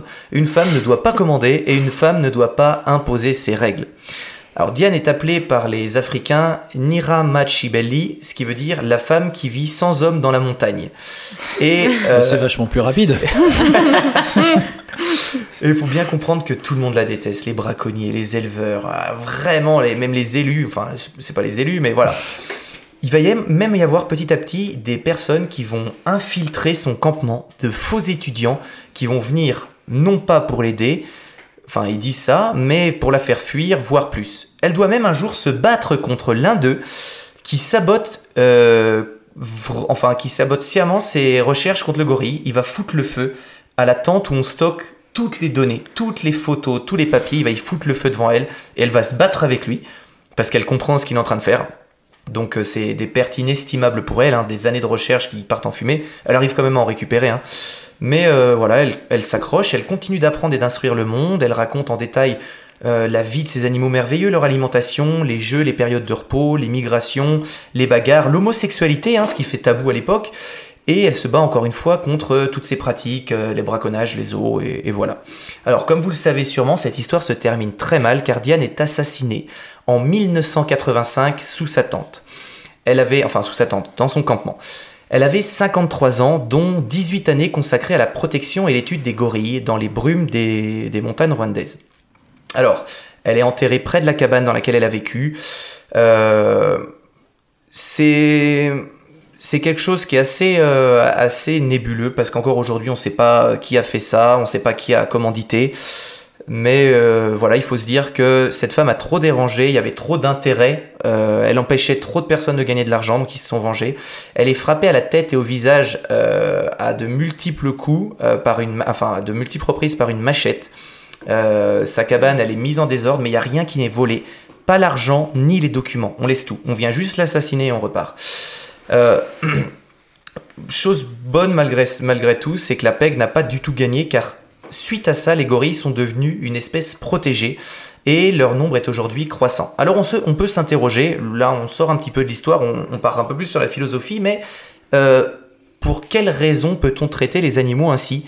Quel est l'argument valable qui peut justifier ces pratiques? Ou où est-ce qu'est le plaisir de tuer un être qui n'est pas libre de se défendre? Alors, est-ce que l'enseignement de la méchanceté et l'indifférence face à la torture des animaux est ce qu'on souhaite vraiment transmettre à nos enfants? Euh, Il faut réfléchir à tout ça, même dans le monde actuel dans lequel on vit. Les animaux sauvages, en fait, sont presque tous menacés d'extinction, même dans les pays développés.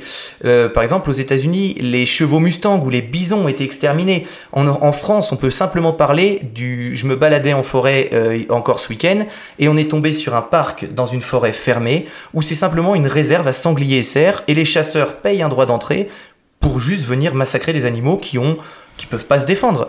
Mais c'est les- en France, t'as même les rien que les tourterelles ou euh, je sais plus quel oiseau aussi, qu'il y en a de moins en moins Ouais. parce que ça a été trop chassé, parce que réchauffement, parce que machin. Donc c'est- pas que en Afrique, pas que euh, Oui. dans les pays. euh, Et puis, tu vois, moi, ce qui m'a bien fait rire, c'est. Euh, J'ai rien contre les chasseurs, mais je les aime pas beaucoup. Sur cette pancarte, sur cette pancarte devant la forêt, il y avait marqué club de chasse sportif. mais il est où le mot sport Vraiment, c'était une petite forêt avec des grillages partout. Enfin, c'est hallucinant.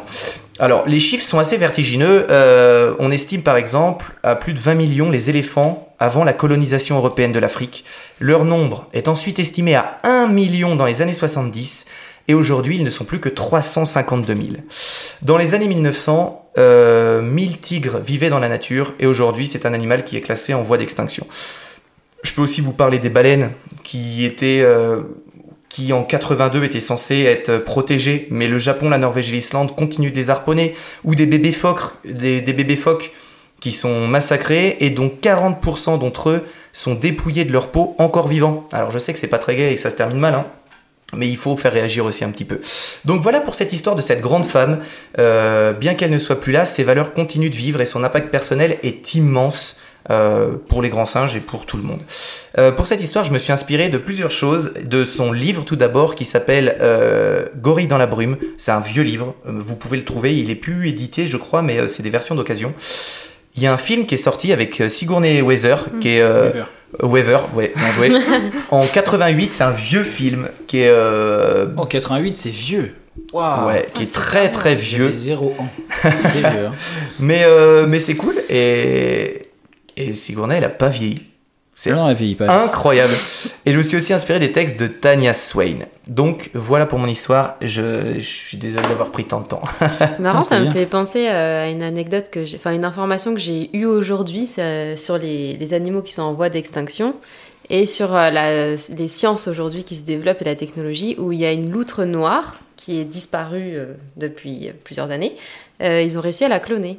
Et du coup, euh, Ah c'est ouais. une loutre noire vivante maintenant. Non, c'est trop bien. Mm. Mais c'est depuis, je sais plus dans quel bouquin, je pense que tu l'as lu aussi. C'est sûr que tu l'as lu aussi. Je sais plus si c'est dans Sapiens ou dans un autre.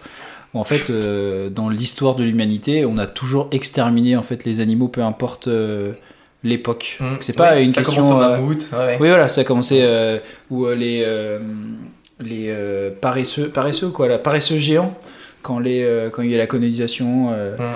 Enfin tous ces trucs là, enfin tous ces animaux, grands animaux, etc. Enfin ça a toujours été exterminé, peu importe la période historique dans laquelle on vit. En fait, c'est pas une, c'est pas forcément, pas, ouais, c'est pas forcément lié à, à l'industrialisation, l'économie. Non, non, non, on a c'est toujours- vraiment toute époque. C'est humain. On a Ouais. toujours massacré. Depuis, euh, depuis euh, l'invention de l'homme. Ouais. C'est notre spécialité en fait. Et là, et je sais pas pourquoi, récemment, je vois de plus en plus de posts sur Instagram, enfin de posts, de, de, dans des dans les catégories un petit peu au hasard là, de, de, de jeunes américains qui justement qui chassent avec des trophées. Enfin, qui chassent avec des trophées, qui Bah chassent oui. et qui euh, pas avec des trophées, mais la- très jeunes, où t'as Oui. des grands Oui, c'est la meuf avec, euh, Euh, avec la girafe, girafe, là. elle Oui. le cœur dans la main. Ah, Ouais, c'est incroyable. c'est terrible, mais ça, comme, plus, euh, plus banalement, j'ai envie de dire, même si Oui. c'est pas banal, mais des animaux un peu plus communs, et ben en fait, je me rends compte qu'il y en a vraiment beaucoup très très jeunes qui posent déjà avec euh, un sanglier, euh, avec un très grand cerf, avec une biche, avec un chevreuil, Mm. et tout ça, l'animal mort en tenant ses bois, alors que le gamin il a 10 ans et que c'est lui qui l'a buté, quoi. Moi, c'est le très jeune qui me gêne. Tu peux, euh, si t'as 20 ans, 25 ans. Mais après, oui. si t'as des parents qui banalisent ça Bah, dès le ça. départ, en fait. Bah, le problème, euh, c'est ça en fait, c'est la banalisation du truc. Ouais. De toute façon, tout vient de l'éducation de base. Hein. Bah, ouais. Si on déduit que. Bah, c'est simplement que je, enfin, je pense que pour, euh, pour ces enfants-là, euh, l'animal c'est c'est juste, euh, voilà, c'est c'est pas, euh, c'est pas personnifié, c'est juste euh, une Ouais, chose une chose. qui sert à, voilà, à un sport, euh, enfin un sport, ce qu'ils appellent un sport, et puis, euh, et puis, euh, puis voilà quoi. Enfin voilà, j'espère que vos histoires font 10 minutes. non, je me, je, rendais, je me rendais pas compte. Je- Et encore, euh, on l'a bien raccourci. Je pensais que. Je pensais pas que ça serait Ouais, si. était trop bien. J'espère que vous êtes pas ennuyés. Non. Bien fait chier, allez. Ouais, Arthur, euh, il faudrait que je te parle de, de patates et de donuts pour que tu t'ennuies pas, toi. Patate, c'est pas assez gras, Thomas. Parle-moi de frites. C'est au tour de qui? Bah, je sais pas. T'as lu le planning pourtant. Oui, j'ai lu le planning. J'imagine que c'est pas moi. Je crois que c'est moi. Euh, toi, tu peux, tu peux être juste après si tu veux. Ah, moi ça m'est égal, moi je suis quand tu veux, tu sais, Eh je suis ben, très eh. malléable. Après, euh, après on gérera. Euh, Chloé m'a dit, moi je veux passer deuxième. Moi je, moi je panique, je veux passer deuxième. Vas-y, Chloé. Ok. On t'écoute, Je Chloé. cale ta musique au début ou à la fin, tu me dis? À la fin, c'est bien. Hein dis Au hasard. Allez, vas-y maintenant. Oh. Je sais pas, tu veux que je te fasse un Allez, tu me feras un signe. On fera un C'est parti. c'est pro. Euh, par contre, on n'a plus rien à boire apparemment. Oui, Alors, euh, attends, j'ai rien à attends, voir. Ah, mais parlons de cette bière aussi, c'est vrai, on a failli te lancer sur un mauvais truc. Thomas décapsule avec ce magnifique décapsuleur Incredibilis. Mais comment l'avoir ce décapsuleur Incredibilis? Ah, bah, bonne transition, Thomas. et là, c'est très simple, les amis. Euh, sachez que nous sommes sur Patreon et grâce à, à- à- à vos dons, euh, du coup, nous, on peut s'acheter des bières, s'acheter un studio, euh, s'acheter des grosses voitures qui consomment. Mettre la daronne à l'abri. Mettre là-dedans. non, c'est par exemple, c'est grâce à, à- à l'argent des patrons qu'on s'est acheté du nouveau matos de meilleure qualité. Euh, en échange, vous avez plein de petits goodies et surtout, vous avez des micro-chapitres, euh, jusqu'à deux par mois, suivant le palier que vous prenez. Et euh, la possibilité de enregistrer, enfin d'enregistrer un micro-chapitre avec nous, euh, si, ça vous, si ça vous dit. Et quoi d'autre? Ici, une chance de plus de, de- de gagner la bière au tirage au sort. Ouais, c'est vrai. Enfin, tout plein de trucs. Donc, vous avez des capsuleurs, stickers, sous-boc, euh, plein de choses. Dédicacées, alors, euh photos dédicacées. Bah, le problème des casquettes, on en a déjà parlé. c'est Elle relance le il débat. faudrait- Il faudrait vraiment a commander plein. Et Donnez-nous la euh, le thune. c'est que c'est- trop cher. La. Il faudrait faire des précommandes en fait. Oui, vous pouvez faire ça. hein. Ouais, le problème c'est qu'on n'est pas très fort en, en tout ce qui est logistique internet. Alors, euh, faut commencer à Ouais, faire des précommandes. Bref, Bref, Bref, alors cette bière, euh, elle est forte en génépi. Elle est trop forte en génétique. Non, non, j'ai pas dit trop. J'ai dit qu'elle était forte en, en génépi, mais elle est bonne. comment elle s'appelle déjà? Génépi. Ah, Elle s'appelle Génépi. Très bien. Bière artisanale Génépi 5 degrés, magnifique. Non, elle est, c'est une bière blonde euh, classique, blonde euh, Génépi, aromatisée au génépi. Exactement. Ouais, non, elle est très bonne. Elle est bonne. C'est- Ok, alors Faut aimer le pense à, génépi, mais à parler en regardant le micro et puis euh, amuse-toi. Pardon À parler en regardant le micro. Et commence pas à la stresser, Elle te tu parle comme si elle t'avait jamais vu. Ah ouais, jamais. Elle ne me connaît 15 pas. je regarde le micro Ben, comme ça, comme ça, le son va vers Mais, euh, parle dans le Tu connais micro. cœur, t'en as pas besoin. Non, même. Allez, c'est parti. Alors, euh, mon histoire, elle est inspirée d'une BD que j'ai lue, euh, qui s'appelle la BD des culottés. Euh, je pense que BD. vous connaissez. Enfin, elle a été connue, elle est connue maintenant. Elle est très vendue à la Fnac, donc euh, enfin même dans tous les, les magasins type Cultura. Donc, si vous avez lu les culottés, vous connaissez l'histoire. Il a- elle a fait plusieurs, non? Moi j'ai Alors oui, par une contre, histoire ouais, c'est- de la, il y en a, petite indienne. là. il y en a, oui, c'est ouais. Parfait, merci, l'info. non, en fait, c'est plein de, de femmes euh, Oui, qui c'est ont que, marqué l'histoire. voilà, c'est que des histoires de femmes. Oui, c'est ça. S'appelle Qui ont des marqué l'histoire. et ES Mm. à la fin. Et c'est que des histoires euh, qui relatent De des, femmes des badass. femmes euh, un peu badass qui ont, qui ont fait des choses. Deux Et c'est très sympa. Comment? Deux volumes. Il y a deux volumes, ouais. Et là, c'est inspiré du premier. Et j'ai beaucoup aimé. J'ai vraiment beaucoup aimé. Et ça, ça peut être une recommandation si jamais, ou une idée de cadeau de- d'anniversaire ou de Ouais, pur cadeau parce que j'en ai un à la maison et c'est trop bien. Mais non, mais vraiment, c'est C'est- l'ironie ce que tu me fais Non. ou- Ah. Non, non, ok. Alors toi qui es très premier degré, je te jure, je je sais. l'ai à la... Alors j'ai, j'ai- ma copine a du coup la, la première, je crois, des La bleue culottés. Oui. Ouais. Et, et, et du coup j'avais lu plein de trucs dessus, c'est pour ça que j'avais raconté Donc peut-être que tu connais potentiellement mon histoire. Peut-être, oui, ou alors je l'ai pas sélection- ou je l'ai pas lu parce que peut-être c'était celle qui était pas intéressante. Il y en avait une qui. Ah, peut-être. non, je rigole, Oups. je rigole. non, non, mais peut-être que je connais effectivement. ouais. Donc, icône féminine ou pas, l'histoire de mon héroïne a fait débat auprès des historiens. Mon récit se passe au 7e siècle en Chine, donc il y a plus de 1400 ans, donc c'est très vieux, et du coup, quand c'est très vieux, ben, le problème C'est. Ouais, voilà, c'est ça. Ah, non, mais c'est pas que c'est pas fiable. Après avoir mais- raconté Khan. ouais. Mais non, mais c'est vrai, mais plus Ah c'est oui. lointain, euh, plus les retranscriptions, re- Oula, Ouais, ouais. oh, retranscriptions, c'est ça, euh, peuvent être modifiées. Ouais. euh, vraiment, c'est c'est c'est mal traduit ou volontairement euh, déformé. Et en plus de ça, là, on parle d'une femme qui est partie pour la quête de la gloire, du pouvoir, et en général, ce sont des quêtes masculines, enfin des Oui, objectifs c'est vrai. masculins. C'est vrai. Donc cette époque en plus, c'est vraiment pas la bonne époque. hein. Les femmes n'étaient destinées qu'à être mariées, faire des enfants, s'occuper de la maison et de leur mari. Un statut qu'elles ont connu pendant de longs siècles à travers la planète. Donc vous imaginez bien que dans un monde où règne le patriarcat, une femme avec des ambitions de pouvoir et des avis politiques n'a pas été bien accueillie. Et c'est de ce genre de femme dont je vais vous parler. Peut-être que du coup ça vous dit quelque chose. Ça m'étonnerait, à moins que vous connaissiez l'histoire. Jeanne d'Arc. Angela Merkel? Oh, ça serait, Allez, j'enchaîne. L'histoire d'Angela Merkel. enfin, au Ah non, 7e attends, non, elle, elle est très vieille. Ça doit être la reine d'Angleterre. C'est ses débuts. Persévérante, ambitieuse, rusée, déterminée, intelligente, manipulatrice, stratège, il faut au moins avoir toutes ces qualités pour devenir la seule et unique impératrice de Chine. Son nom, Wu Zetian.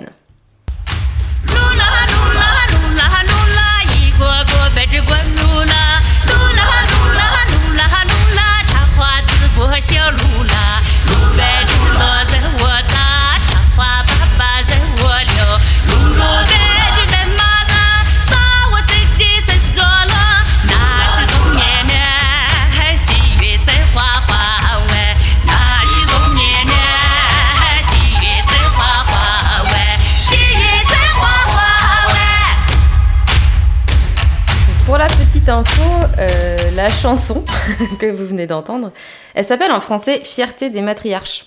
Ok. Donc en plus, ça colle super bien C'était à, trop chouette. à mon thème. L'histoire, l'histoire, la, la chanson, La est chanson, chouette, elle ouais. est pas mal ouais. et franchement, je suis tombée dessus par hasard quand j'ai vu le J'imagine titre. une euh, danse avec des parapluies. Alors non, mais elles sont près d'un lac parce que c'est près d'une tribu euh, qui est réputée, euh, qui s'appelle justement Toi, t'as les. l'image japonaise. Ouais. Oui, c'est vrai. bah pourquoi les Chinoises n'ont pas de parapluie? Jamais, il n'y a pas de plus Et le folie. C'est une tribu qui s'appelle les matria- matriarcats Mozo, euh, sans père ni mari. Donc euh, ça parle bien en fait euh, de ça. Ah ouais, d'accord. Ouais, Ouais. non, c'est assez récent, mais c'était super dur de trouver Presque, un... presque sûr qu'elles sont menteuses quand elles y sont. Mon œil. Arrêtez un Bref. moment, euh, enfin, bon. Ah. Revenons-en revenons-en à ma belle impératrice. Wu Zetian est encore aujourd'hui la seule impératrice à avoir régné sur l'empire de Chine et à avoir fondé sa propre dynastie. Donc euh, c'est pas rien. Euh, parce que oui, il y a des impératrices qui, qui ont existé, il y en a eu, mais elles régnaient euh, aux côtés de leur époux. Donc euh, les femmes ayant un pouvoir très limité, voire inexistant. D'ailleurs, son égal en Égypte, euh, on a, euh, je sais pas si vous connaissez Hatshepsut. Pas du Je tout. sais pas si je la, si je la dis, enfin si je prononce bien son Ah, prénom. si, c'est la là. seule pharaon de l'histoire de l'Égypte antique. Ouais, elle a Et, régné euh, alors, 22 ans, ah, ouais. Cléopâtre, c'était quoi oui, Bah, tu je vois, dit reine. Alors pareil. Cléopâtre, c'est une reine, c'est pas une pharaon. Ouais. C'est un statut pharaon. Alors Pharaon, c'est un après, je connais pas. au-dessus de, de roi. Ben, enfin, je de crois reine. que Ok. oui. Ok, Alors je ok. connais pas assez l'Égypte pour. euh, Bah, C'est comme érigé un en côté rang de dieu en fait. Oui, voilà, c'est ce que j'allais dire. c'est plus. euh, ouais. c'est ça, t'es plus Et elle, c'est la religieux. seule, elle a régné 22 ans. C'est énorme. Et c'est la seule pharaon de l'histoire, ouais. Et là, c'est c'est l'époque Mm. euh, avant Jésus-Christ. hein. C'est il y a très très longtemps. Non, mais, euh, mais je voulais en parler dans Le Saviez-vous Et euh, c'est vers 1400, 1400. avant notre ère. 1400 avant notre ère. ouais. Ouais. Trop bien. On a Donc, des euh, connaisseuses. hein. 18e dynastie, très exactement. Ouais, ouais. Ah ouais. Elle s'appelait. Magali. Moi aussi, je suis connaisseur. Non, mais je trouvais ça. euh, Magali, Ah, ce c'est trop stylé, Ouais, ouais. c'est stylé quand même. Non, mais d'être la seule. euh, Enfin voilà, il y a eu beaucoup Non, de pharaons, beaucoup d'empereurs, beaucoup de rois, Mm. mais bon, pas beaucoup de pharaons ni d'impératrices. Mhm. Surtout à régner seule, vraiment à avoir sa propre dynastie, sa politique, son gouvernement. Et sa pyramide. Non, mais non, pas, pas en Chine. mais, euh, Il y a des pyramides en Chine. Donc Wu Zetian s'est hissé au plus haut rang de la souveraineté grâce à ses qualités de stratège. Pour faire simple, et pour vous situer un petit peu qui elle est, nous sommes en l'an 624. Ou 625. Les sources euh, diffèrent, comme je vous disais, c'est un peu, euh, c'est un peu le problème, c'est c'est friable. bien assez précis. Ouais. Ouais, voilà, bah, c'était il y a longtemps. Bah ouais, c'est pour ça, c'est vachement précis. Woods-Étienne voit le jour dans une famille plutôt modeste, voire aisée. Son père l'instruit beaucoup, elle lit énormément et se révèle très intelligente, très curieuse. Malheureusement pour elle, même si mademoiselle a des rêves et des ambitions, on ne lui permet pas d'avoir d'avis sur la question. À 12 ans, elle est choisie pour être envoyée chez l'empereur de l'époque, donc Taizong, de, la dynastie des Tang, dans son harem. Ah, 12 ans. J'aurais préféré que tu donnes pas harem. ouais, 12 ans, bah oui, ça, c'est là où, où c'est plus intéressant pour les empereurs, quoi. Yes On Enfin, lui- ça, c'est toi qui le dis. Hein. Je suis pas personnellement d'accord avec ça. C'est à partir de 12 ans que tu es éligible. Ah oui, il y a une loi, d'accord. Waouh On lui dit alors que c'est un immense privilège, qu'elle a beaucoup de chance, car c'est sans aucun doute un des postes les plus prestigieux de l'époque pour une femme. Ouais. C'est génial. C'est Ça terrible. commence bien. Sauf que bon, ben voilà, c'est pas trop son ambition. Mais Wu est intelligente et cultivée, et elle finit par se faire remarquer par l'empereur et de son fils, surtout de son fils, euh, grâce à ses connaissances. Il y a une petite anecdote, mais ça on est encore moins sûr, voilà, c'est toujours euh, le problème de l'histoire, où euh, en fait elle réussit à dompter un cheval qui est sauvage et qui est virulent devant les yeux de l'empereur, qui est très impressionné, et du coup commence à s'intéresser à elle, et, il comprend qu'elle sait écrire et qu'elle sait parler plusieurs langues. Ah oui. Donc voilà, et donc elle est, prom- elle est promue secrétaire, où du coup elle peut continuer ses études et avoir surtout son nez dans les affaires d'État. Comme ça, elle peut suivre un petit peu tout ce qui se passe, les décrets qui sont signés. Et du coup, là- elle est plus dans le harem C'est ce que j'allais dire, ouais. Alors si, elle est quand même, Ah, quand même. euh, ouais, elle est quand même euh, à disposition. C'est euh, à, à disposition, c'est horrible. Non, mais c'est vrai. Non, mais c'est Bah oui, c'est hein. vrai. C'est ça. Non, hein, c'est vrai, mais c'est horrible, il y en a ça, beaucoup, vraiment- hein. Il y en a, il y en a énormément. Il y, en a pas que 5, il y en a beaucoup. Ah oui, bah, Ouais. j'imagine. Donc, euh, malheureusement, l'empereur Taozong meurt euh, alors qu'elle n'a que 25 ans. Et la tradition veut que les concubines qui n'ont pas eu d'enfants avec lui euh, sont envoyées dans un monastère bouddhiste pour y pleurer la mort de l'empereur pour le reste de leur vie.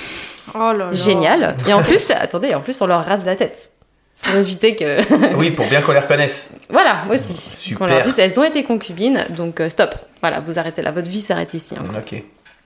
Mais c'est sans compter sur le charme exceptionnel de Wu Zetian. Bon, je l'ai pas dit parce que c'est pas vraiment le sujet du jour et qu'on s'en fout un peu, mais notre future impératrice est dotée d'une beauté incroyable. C'est ce que relatent les faits. Mais voilà, pareil. Pas Bah, de compte, hein. Pas de photos. Ouais. Non, mais elle a le droit. Enfin, Ouais. c'est pas une. ah non, mais c'est... Enfin, enfin c'est, c'est tant mieux pour elle. Et elle va s'en ça. servir. Non, elle s'en sert pas, mais ça lui. Elle va pas s'en servir. Non, elle s'en sert pas, mais disons que Gaozong, donc le fils de l'empereur euh, qui est mort, donc euh, lui devient empereur, euh, était déjà particulièrement euh, charmé par sa beauté quand elle était euh, dans le harem de Mm. son, de son père. Et Depuis qu'elle a les cheveux courts, là, c'est Ouais, la folie. Donc en tant qu'empereur, en fait, il libéra, entre guillemets, Wu trois ans plus tard pour la ramener dans son harem, une fois qu'elle a 28 ans. Allez, rebelote le harem. Donc euh, je dis libéra avec des guillemets, enfin ouais, entre On guillemets. bien entendu, les guides. car on ne sait pas vraiment comment ça s'est passé. Et il y a deux récits qui se, qui se contre, enfin pas qui se contredisent, mais voilà, j'ai entendu deux, oui, tout à fait, qui se croisent. Donc il y en a qui racontent que quand Gaozong était en pèlerinage au monastère, il retrouva Wu et tomba immédiatement amoureux, charmé par sa rare beauté. Ok, ça c'est la version Disney. Exactement. Et d'autres relatent que la femme de Gaozong actuelle, donc l'impératrice actuelle, qui s'appelle Wang, était jalouse de la concubine préférée de l'empereur. Donc en gros, l'impératrice, elle a une concurrente Ouais. qui est Xiao, la concubine, et c'est la préférée de l'empereur. Elle est tellement jalouse qu'elle veut l'en éloigner en ramenant Wu Zetian dans le harem. Ah, D'accord, elle, Pour- elle, euh, oui, alors- une autre concurrente. Exactement. Super. Parce qu'elle savait que Gaozong était sensible à son charme. Alors, je comprends pas trop la stratégie, mais en je tout pour la cas, première, moi. mais, mais en tout cas, c'est ce qui se passe. Elle le- elle l'a fait ramener, ou en tout cas, enfin, en tout cas, elle arrive à revenir dans le harem. Elle sort du monastère, ce qui fait beaucoup débat à l'époque parce que comme elle était déjà concubine du Mm. père, euh, être concubine du fils, c'est un peu incestueux entre guillemets. Ah, Voilà. Mais le but était de détourner euh, la- la- la- l'attention de l'empereur de Xiao. Bon, pourquoi pas, hein. c'est un peu les princesses de l'amour, mais ça marche. hein. Son, son plan marche, marche bien, voire trop bien, car Wu devient la favorite de. Donc elle se retrouve avec deux concubines à concurrencer. Euh, donc je suis pas sûre de l'efficacité du plan. Et du coup, l'impératrice et la concubine vont faire équipe ensemble contre vous parce qu'elles vont devenir toutes les deux très jalouses de vous, Étienne. Non, mais sérieux? Ah ouais, ouais, ouais. Non, mais ça de. Ah bah ça oui, devient un une cliché, guerre, hein. euh, voilà.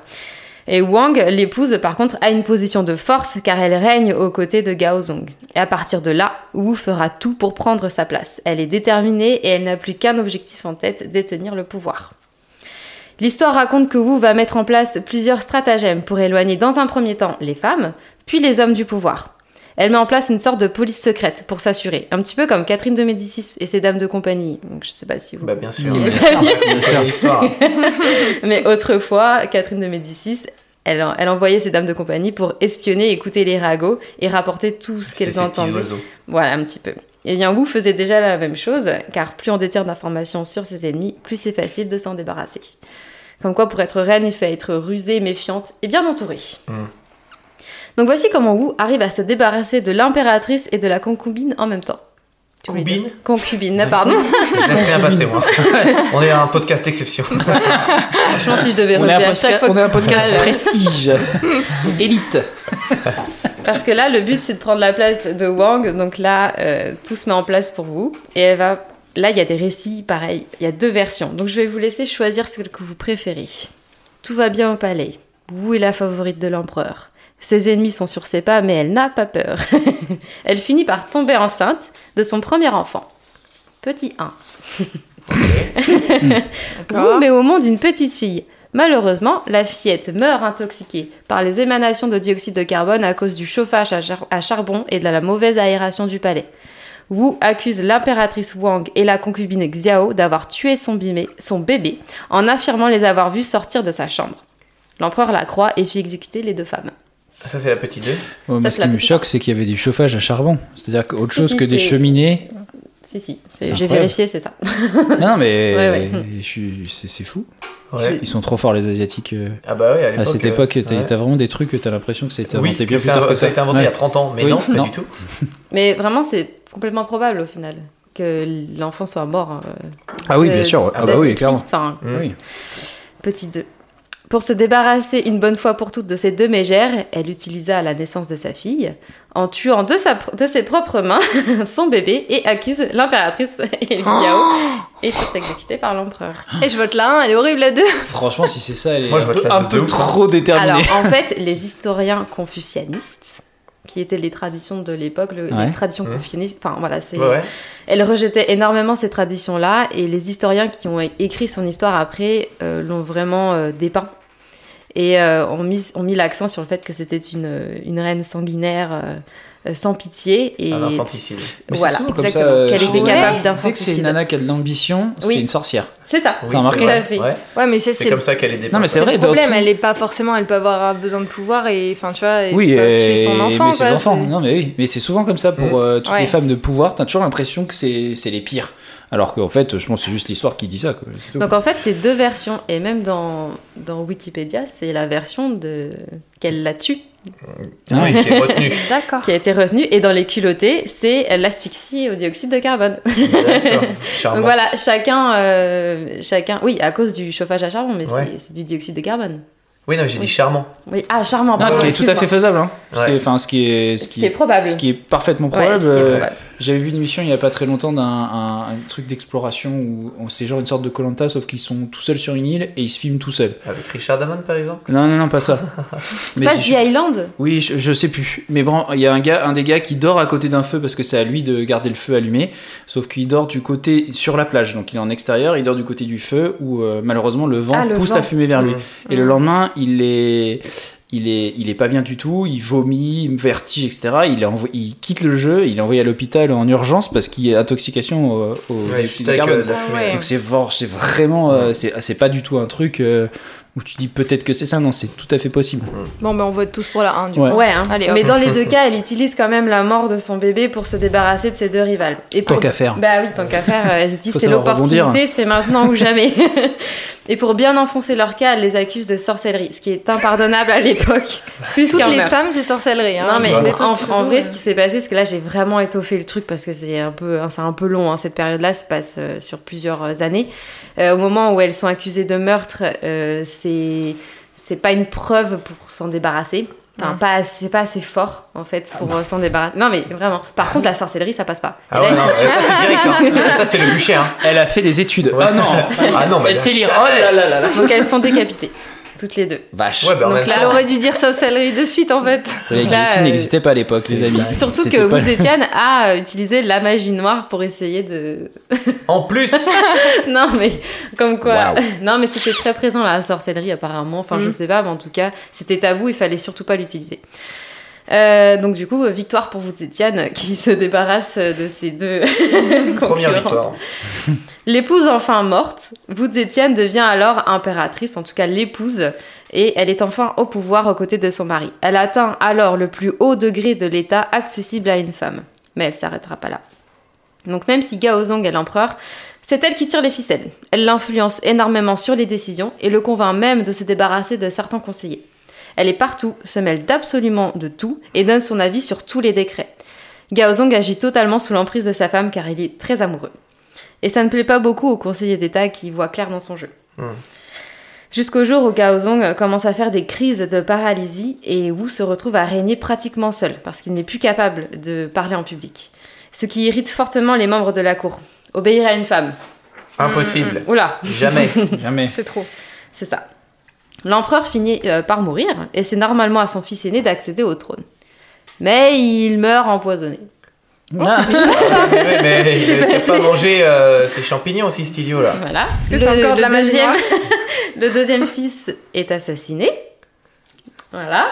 Pas de chance, pas de chance, il a trébuché sur Et on On a- pensait qu'on parlait de femmes euh, respectables. Non mais attendez, en fait, on ne dit pas que c'est elle. La- les historiens euh, leur- lui attribuent euh, les, morts de, les morts de ses enfants, forcément. Ça fait, ça mais il n'y a pas de beaucoup de, preuves. oui, quoi. oui, je suis d'accord. Très objectif, très On objectivement. va pas se mentir. On va pas se mentir. Oui, mais Ça en lui fait, sert pas mal. euh, peut-être que ses fils étaient des, des dictateurs sanguinaires et Peut-être, que du coup, probablement. fallait. Ah euh, ah on n'a pas le contexte. C'est ça. Son troisième fils monte sur le trône. Il est incompétent, très jeune, trop jeune, et euh, très influençable. Un peu teuteux, hein, comme vous dites. Elle le manipule facilement, et, euh, et peu après, il commence à prendre trop de liberté, alors elle le démet de ses fonctions et elle le remplace.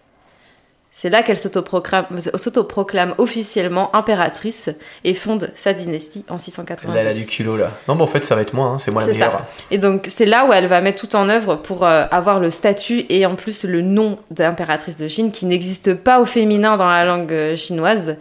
Et, et c'est elle qui va créer ce statut en Mmh. C'est fait. stylé quand tu te mets à un poste et que t'inventes le mot. Non mais elle vraiment elle invente tout ça, elle, est- elle Est-ce que- invente son statut. Tu sais comment elle le démet du coup? Comment elle fait passer ça officiellement euh, Je sais pas trop, il Ouais. n'y a pas de détails. J'ai essayé de, de lire plusieurs sources mais en fait il y en a en fait ils disent juste qu'elle le met de côté et il, y en a qui disent aussi qu'il abdique en faveur de sa mère. D'accord. Donc, euh, soit elle lui dit Ouais. non, mais tu devrais, enfin, tu ferais mieux d'abdiquer pour moi, blablabla. Enfin, je sais pas ce qui, est- ce qui s'est passé, on sait, on saura jamais.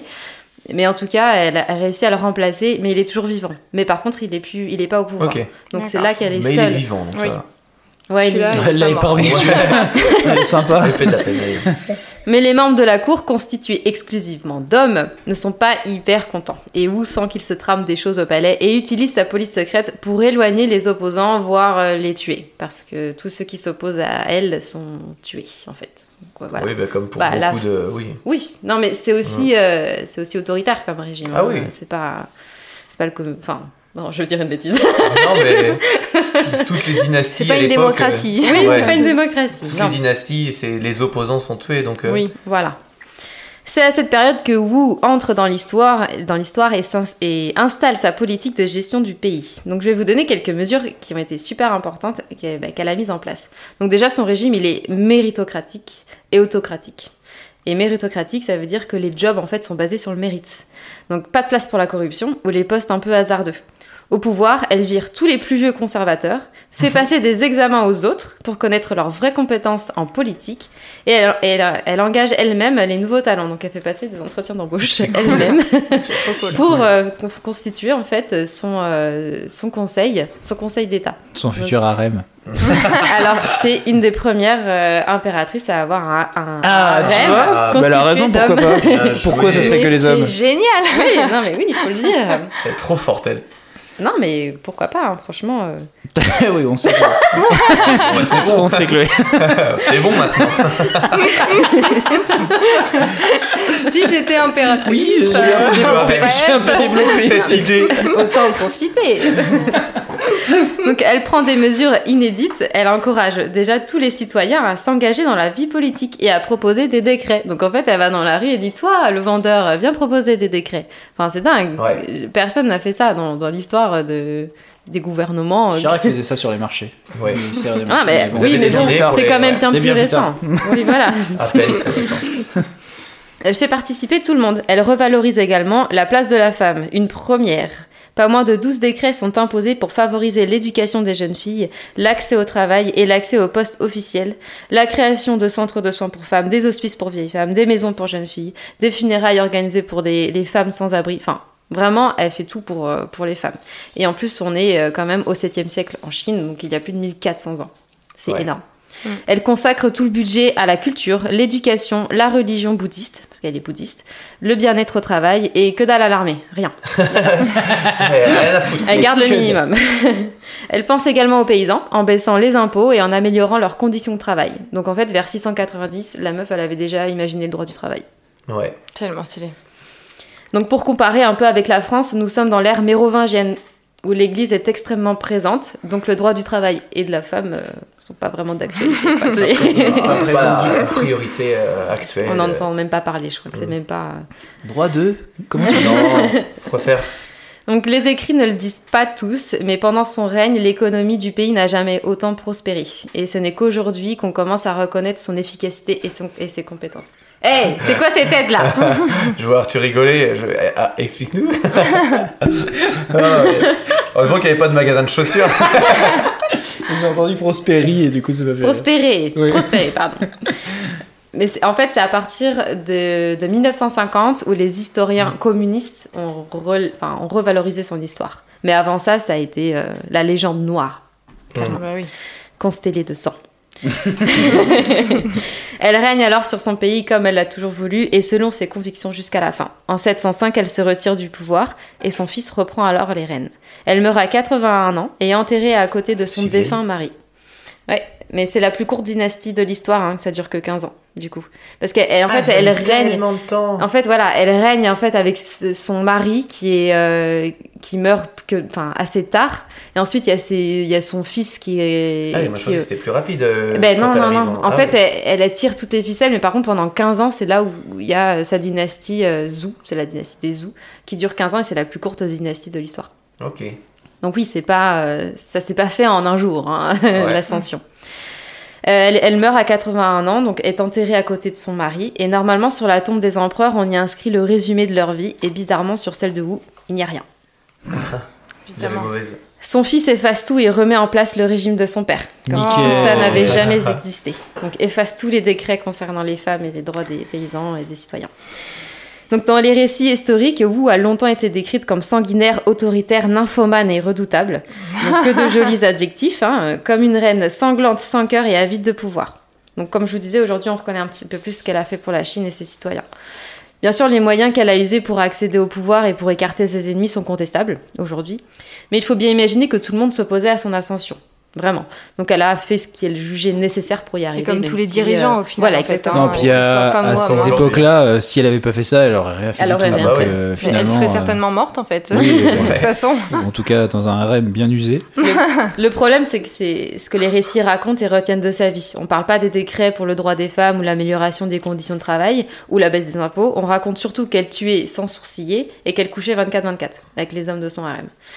Ouais, bah, à la limite, elle fait ce qu'elle un veut. problème Non, mais en vrai, c'est parce que ça, c'est ce que faisaient les dirigeants. Oui, au pire, euh, l'empereur, il faisait quoi lui si, si jamais elle avait envie de faire ça et qu'à côté de ça, elle règne très bien, euh, elle fait ce qu'elle veut. Comme quoi, on peut écrire euh, ce que l'on veut sur quelqu'un et le faire passer pour la pire des ordures à partir du moment où on a assez de pouvoir pour ça.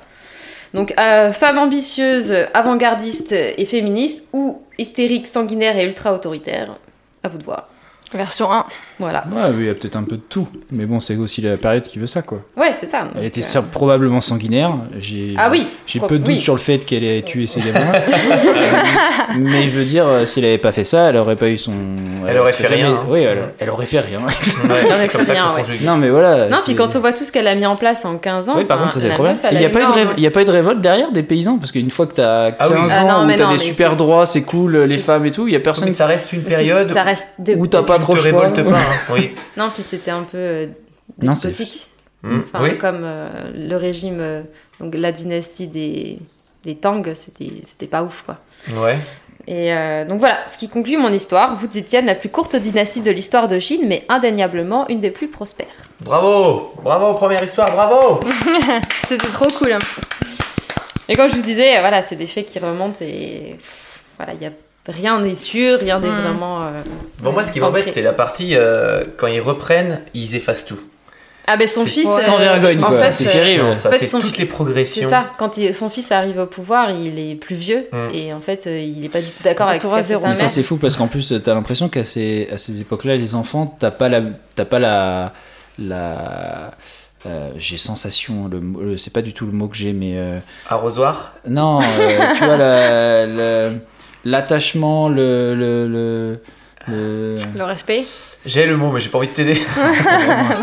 La compassion non juste le, le tu vois Le lien, le lien. Voilà, le, Le lien, lien, t'avais ouais. pas ex merci euh, t'avais pas, toujours le li- toi, pas lien que tu peux avoir maintenant avec tes enfants tu vois t'as vraiment l'impression que bah ils avaient pas le choix d'avoir des enfants il fallait faire des enfants Ah ouais. pour avoir des héritiers T'es pas attaché, ouais. mais euh, ils étaient pas forcément attachés à leurs enfants parce que de toute façon c'est pas eux qui les élevaient les enfants Oui, c'est ça. donc euh, Mm. Si jamais pour les sources, pour, euh, je me suis appuyée sur pas mal de sources, donc déjà Wikipédia, même si j'ai pas trop pris sur Wiki parce que parce que Wiki c'est c'est long à lire. et puis c'est franchement un peu C'est écrit trop petit. Non mais c'est hyper soporifique et honnêtement non, bien faire sûr. un exposé Wiki Bah, les c'est culottés pas... aussi. Ouais.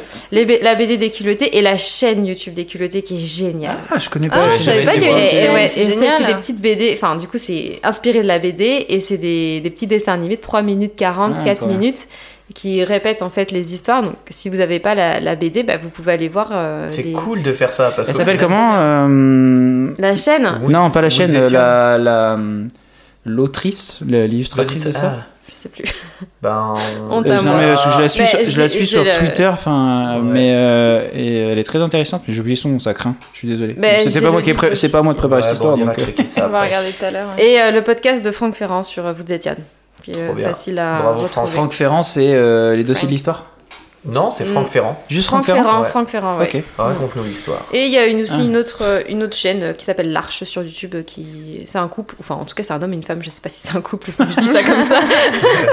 Mais en tout cas, ils, ils- ils font des petites vidéos sympas sur euh, l'histoire, et- qui est très intéressante aussi. C'est cool. Les vidéos, les, les, les chaînes YouTube, euh, c'est toujours bien euh, à conseiller. Bah, disons que c'est facile à...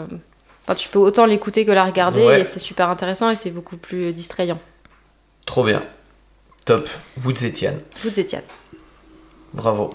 Alors, euh, au niveau des bières, je vois qu'Arthur, la tienne est finie. Bien sûr.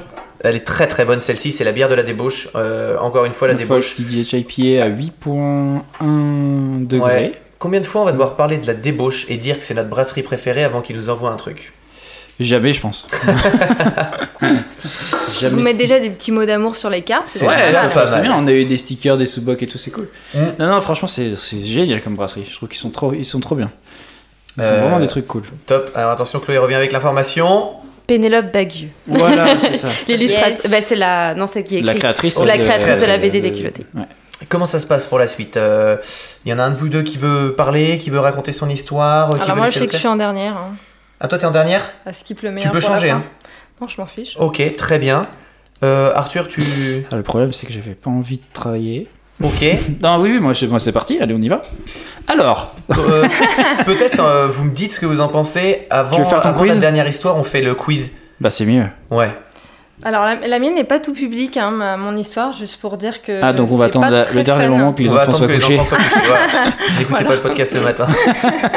pas de problème, on fera le, on fera le, le quiz avant histoire de. De hein, se donner la patate. de- Ouais, la ouais, patate. ouais, il va, on va le voir. Allez, c'est parti, Pépère. Euh, alors, rendons à César ce qui appartient à César. On a trop tendance à parler des inventions des hommes, alors qu'évidemment, il y a énormément de femmes qui ont participé à l'évolution de notre monde dans tous les domaines possibles.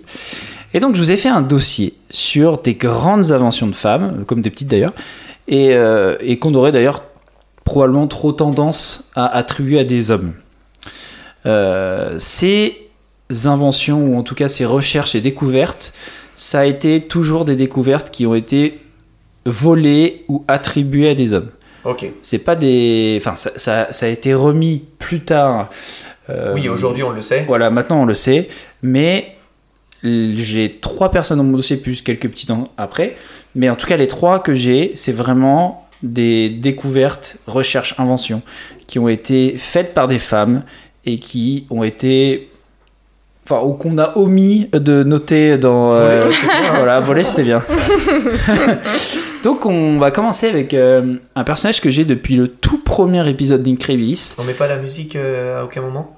Ah si, on va mettre la musique, tu peux la mettre maintenant, c'est parti.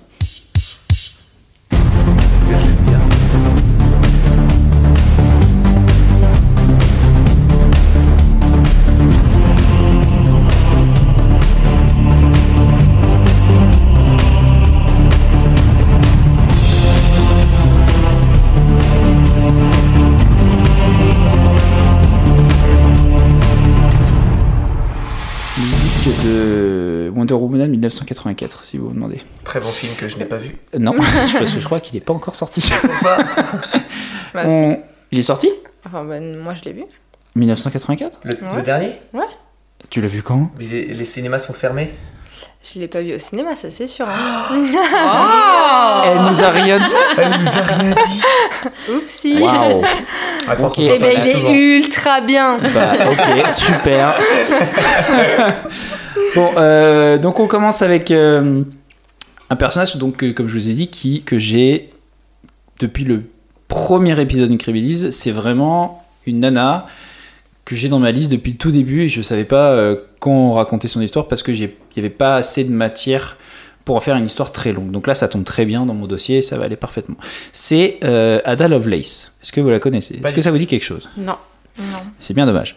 Donc c'est déjà c'est la fille du très connu poète Lord Byron. Toi tu je sais que Thomas Ouais, t'adores ouais, la poésie. je, bah, je peux te citer quelques vers, mais on n'a peut-être pas le temps. Non, limite. ouais, passons, passons. Euh, donc elle est issue d'un milieu très favorisé. Sa mère c'est une femme cultivée qui aime beaucoup les mathématiques et, et elle souhaite que sa fille soit instruite par les meilleurs tuteurs. Pour euh, Annabella Mil- Milbank, donc c'est sa mère, les mathématiques sont le moyen le plus sûr pour canaliser l'esprit de sa jeune fille et la tenir éloignée de la dangereuse imagination et de la littérature si chère à son père. C'est trop drôle. Ouais. Littérature, c'est ça. Et c'est drôle parce que du coup, t'as un peu euh, tendance à penser que la. li- Enfin, remarque à cette époque, pas forcément, mais. euh, de, ah, les mathématiques seraient, seraient chez le père et la littérature chez la mère. Non, là, c'est l'inverse. Je trouve ça très drôle qu'elle ait pas envie que sa fille aille dans la littérature et plutôt que s'intéresse à des sciences euh, un peu plus concrètes. Euh, donc là, ça va à l'encontre en plus de l'éducation des jeunes filles de l'époque, dont on prête que le cerveau et le corps faible ne sont pas aptes à l'apprentissage et à la compréhension des sciences mathématiques. Cependant, la jeune Ada montre un goût et des prédispositions pour les sciences qui émerveillent son entourage et ses tuteurs. Donc déjà, il faut quand même se dire que c'est hyper progressiste pour les parents à cette époque de laisser leur fille faire euh, des sciences parce que c'est pas du tout euh, c'est pas du tout au goût du jour à l'époque en tout cas. Euh, grâce à sa tutrice Marie Somerville, une éminente femme euh, de science de l'époque victorienne, Ada Lovelace rencontre à 17 ans Charles Babbage, donc je sais pas si ça se dit comme ça, je suis désolé si je le dis mal, Euh, c'est le créateur de la machine euh, à calcul ou machine à différence qui permet d'éliminer les erreurs de, dans les tables de calcul. Déjà à l'époque? Ouais, déjà à l'époque. C'est une calculette? C'est pas une calculette, non, c'est pas une machine. C'est pour enlever les erreurs. Difficile. Vous allez voir, vous, vous allez voir où je veux en venir. Euh, les instructions sont données à l'aide de cartes perforées, à l'image de la machine à tisser de Jacquard. Donc euh, Jacquard, qui Ouais. avait sa machine à tisser, il avait des cartes perforées qui lui permettaient de, de faire des impressions de, de- de motifs euh, sur, sur sa machine à tisser. Euh, dès lors, la jeune fille se passionne pour la machine du professeur et débute une longue relation épistolaire avec l'éminent mathématicien.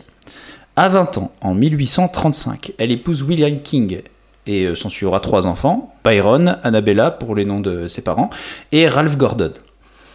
Euh, stylé, Ralph Corner. Ouais, c'est- j'étais exactement en train de me dire ça. Ça fait, je sais pas, ça fait acteur qui cuisine. Qui court super vite. Oui, C'est à cause de Gordon Ramsay, tu dis ça? Oui. Bah oui, du coup, Chloé. Ah, bah pardon. euh, Second degré. Comme d'hab. J'adore. Donc ça lui prend beaucoup de temps et beaucoup d'énergie. Euh, elle qui est de constitution assez faible, en fait elle est vraiment, c'est une, elle est assez fragile euh, de santé. Euh, malgré ça, en 1839, elle souhaite reprendre ses études mathématiques et trouve un nouveau tuteur dans la personne d'Auguste de Morgan. Fait notable pour l'époque, son époux William l'encourage dans ses activités studieuses. Donc très cool, pareil. pour l'époque, c'est d'avoir un mari qui te laisse faire des études, t'instruire et tout, c'est Oh, yeah. cool. Euh, elle est la première à avoir posé les bases de ce qui allait devenir le code informatique. Voilà où je veux en venir. C'est-à-dire que le fait de programmer des machines. Entre 1842 et 1843, la comtesse traduit en anglais un article du, mathé- du mathématicien Federico Luigi qui décrit la machine analytique de Babbage. Euh, sur les conseils de ce dernier, elle va enrichir cette traduction avec ses propres euh, notes dans un volume qui va être bien plus important que le texte de départ. Elle va aussi corriger les erreurs qui se sont glissées dans les premières versions du programme. Donc vraiment, euh, elle est Les coquilles, elle, ouais. elle est balèze. Euh, dans ses notes détaillées, il y en a 7 en tout qui sont numérotées de A à G. Elle explique comment faire euh, un calcul complexe à la machine, étape par étape. Et au final, ces notes représentent trois fois le volume final, enfin le volume plutôt initial de l'article de Luigi. Putain, moi, elle est plus Donc c'est énorme. Ouais. Ouais. La note G, qui est la plus célèbre, présente euh, le premier algorithme complet permettant de programmer la machine à calcul. Donc c'est fou, c'est Ouais. incroyable. C'est donc elle qui invente le principe de programmation informatique et de l'algorithmique. Donc c'est vraiment le- les balbutiements de l'informatique Ouais, en 1839, euh, non 1843 pardon.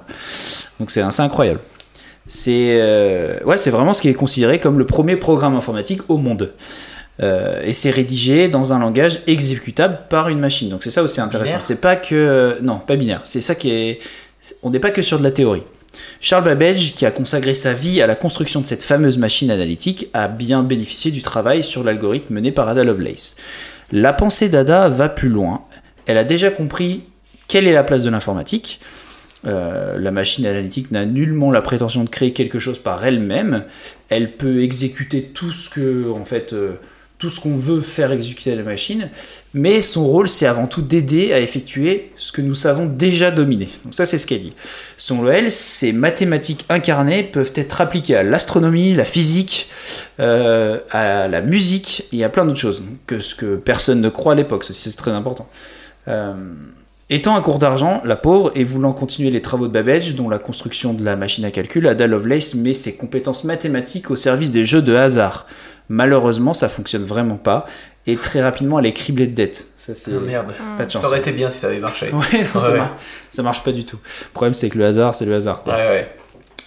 Euh, tout comme Charles Babbage, euh, Ada n'a pas pu voir la construction de la machine à calcul achevée.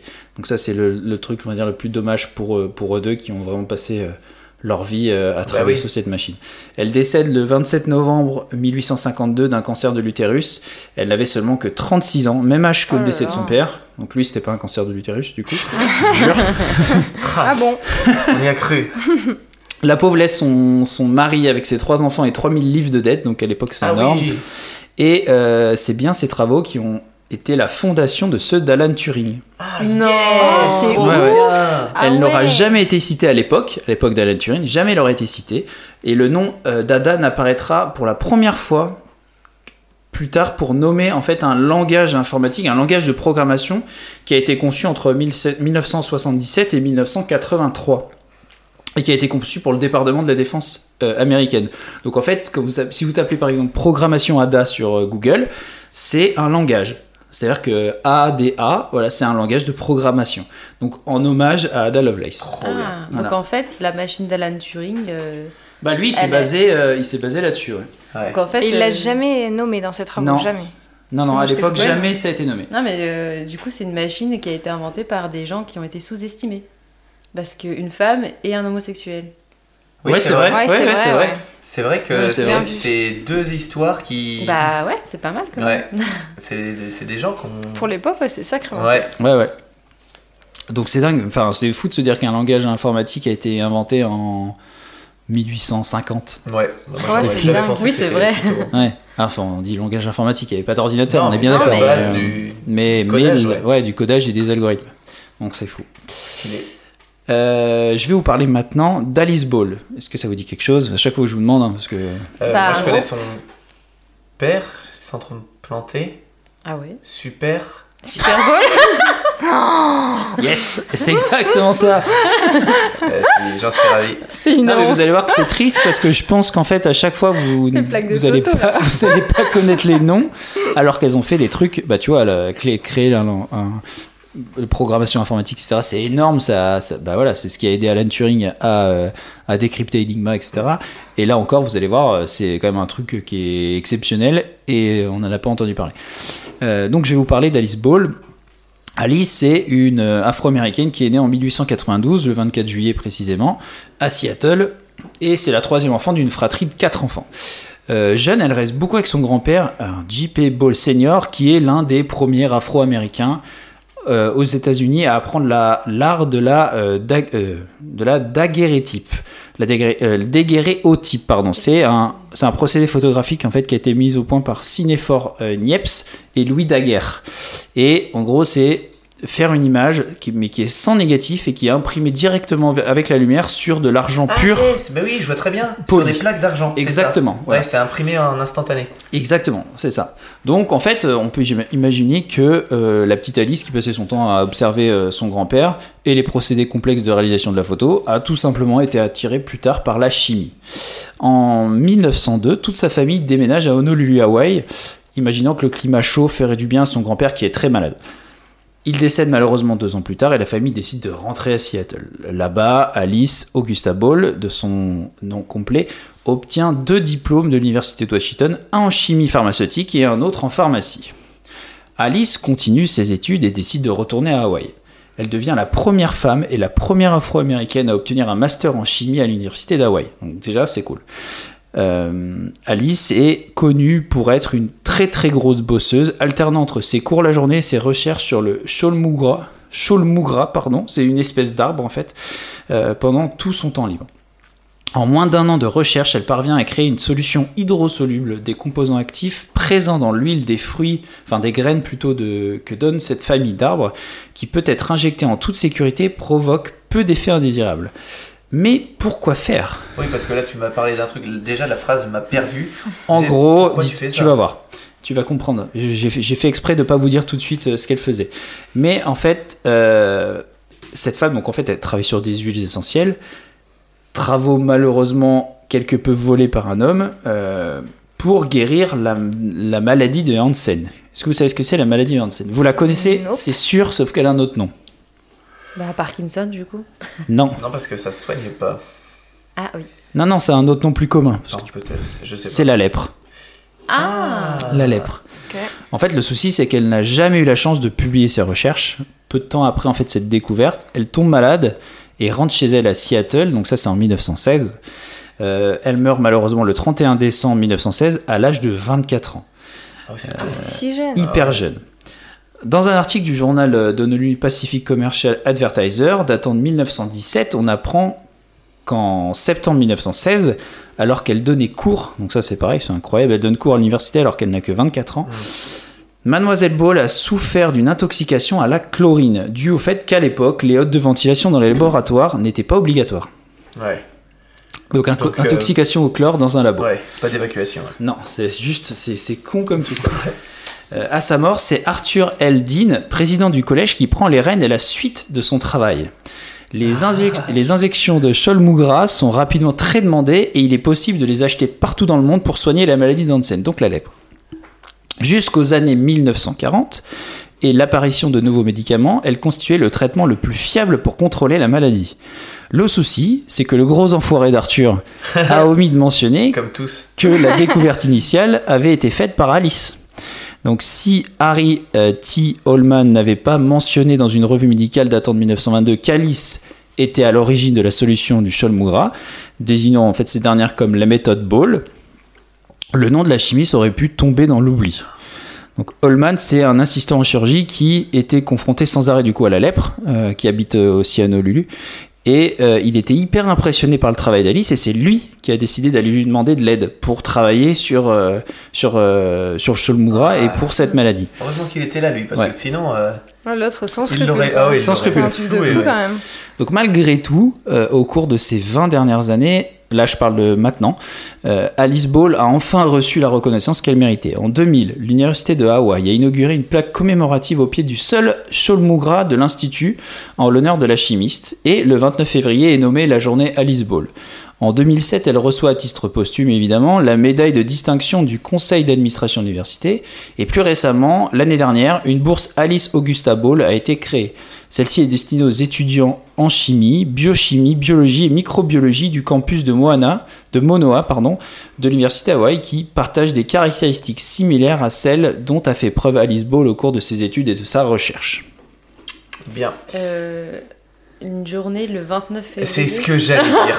J'allais dire, quelle bande Mais on est d'enfoirés sur l'abus total. de dire, eh ben, Ouais, on, va, on va lui faire une journée et on a qu'à mettre le 29 février, comme ça ne fait pas trop chier. Après, je me suis dit, est-ce qu'il y a, il y a tellement des journées de tout C'est la seule journée de libre. Oh Mais mince. non, mais je sais pas. Je, oui, je, trouve, je me suis dit, putain, c'est vraiment des bâtards. Non, mais oui. Bon, elle a une journée quand même. Après tout, c'est cool. Ouais. Mais bon, Et une journée pas souvent, du Ah coup, ouais. quand même. hein. Faudrait peut-être pas trop penser à elle quand même. on va déconner. Ah. Je pensais que vous alliez réagir tout de suite. Ah, mais non, mais Oui, ça, mais t'as enchaîné, t'as enchaîné, Ouais. du coup, euh, j'ai dit. Ah, tu peux me couper, Chloé, t'as le droit. Hein, je, Oui, te mais ferai, enfin, je te ferai pas mal. Donc voilà, enfin je vais terminer ce dossier par, euh, enfin ce- ce- ces histoires un petit peu plus longues par Esther Lederberg. Encore une fois, je vous demande, est-ce que vous la connaissez? Non. Non, Arthur. Ah non, mais vous avez le droit. Vous, Oh là là. vous avez le droit oui, d'être, bah, c'est bon, vous avez le droit d'être convaincu. cultivé. Excusez-moi, moi je les connaissais toutes. Ça fait Ouais, 70 genre. épisodes qu'on fait ensemble. J'en à connaissais- Chaque fois, il nous fait passer pour Ça des débiles. J'en connaissais aucune. Non, alors malheureusement, je me doutais que vous la connaissiez pas, vu que vous êtes des Oh. ignares, mais sachez que cette femme est une ponte de la microbiologie.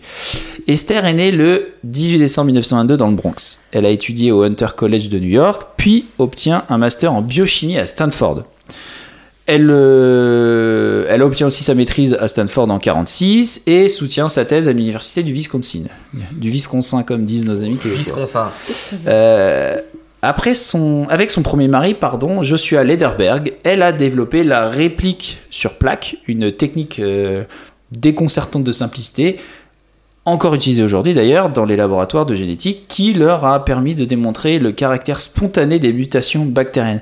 Donc là, cette histoire, elle a, voilà, il y a quand même quelques termes techniques parce qu'on est obligé d'expliquer dans, enfin, qu'est-ce qui a fait qu'elle a été euh, cette ce- ce génie. Mais bien sûr.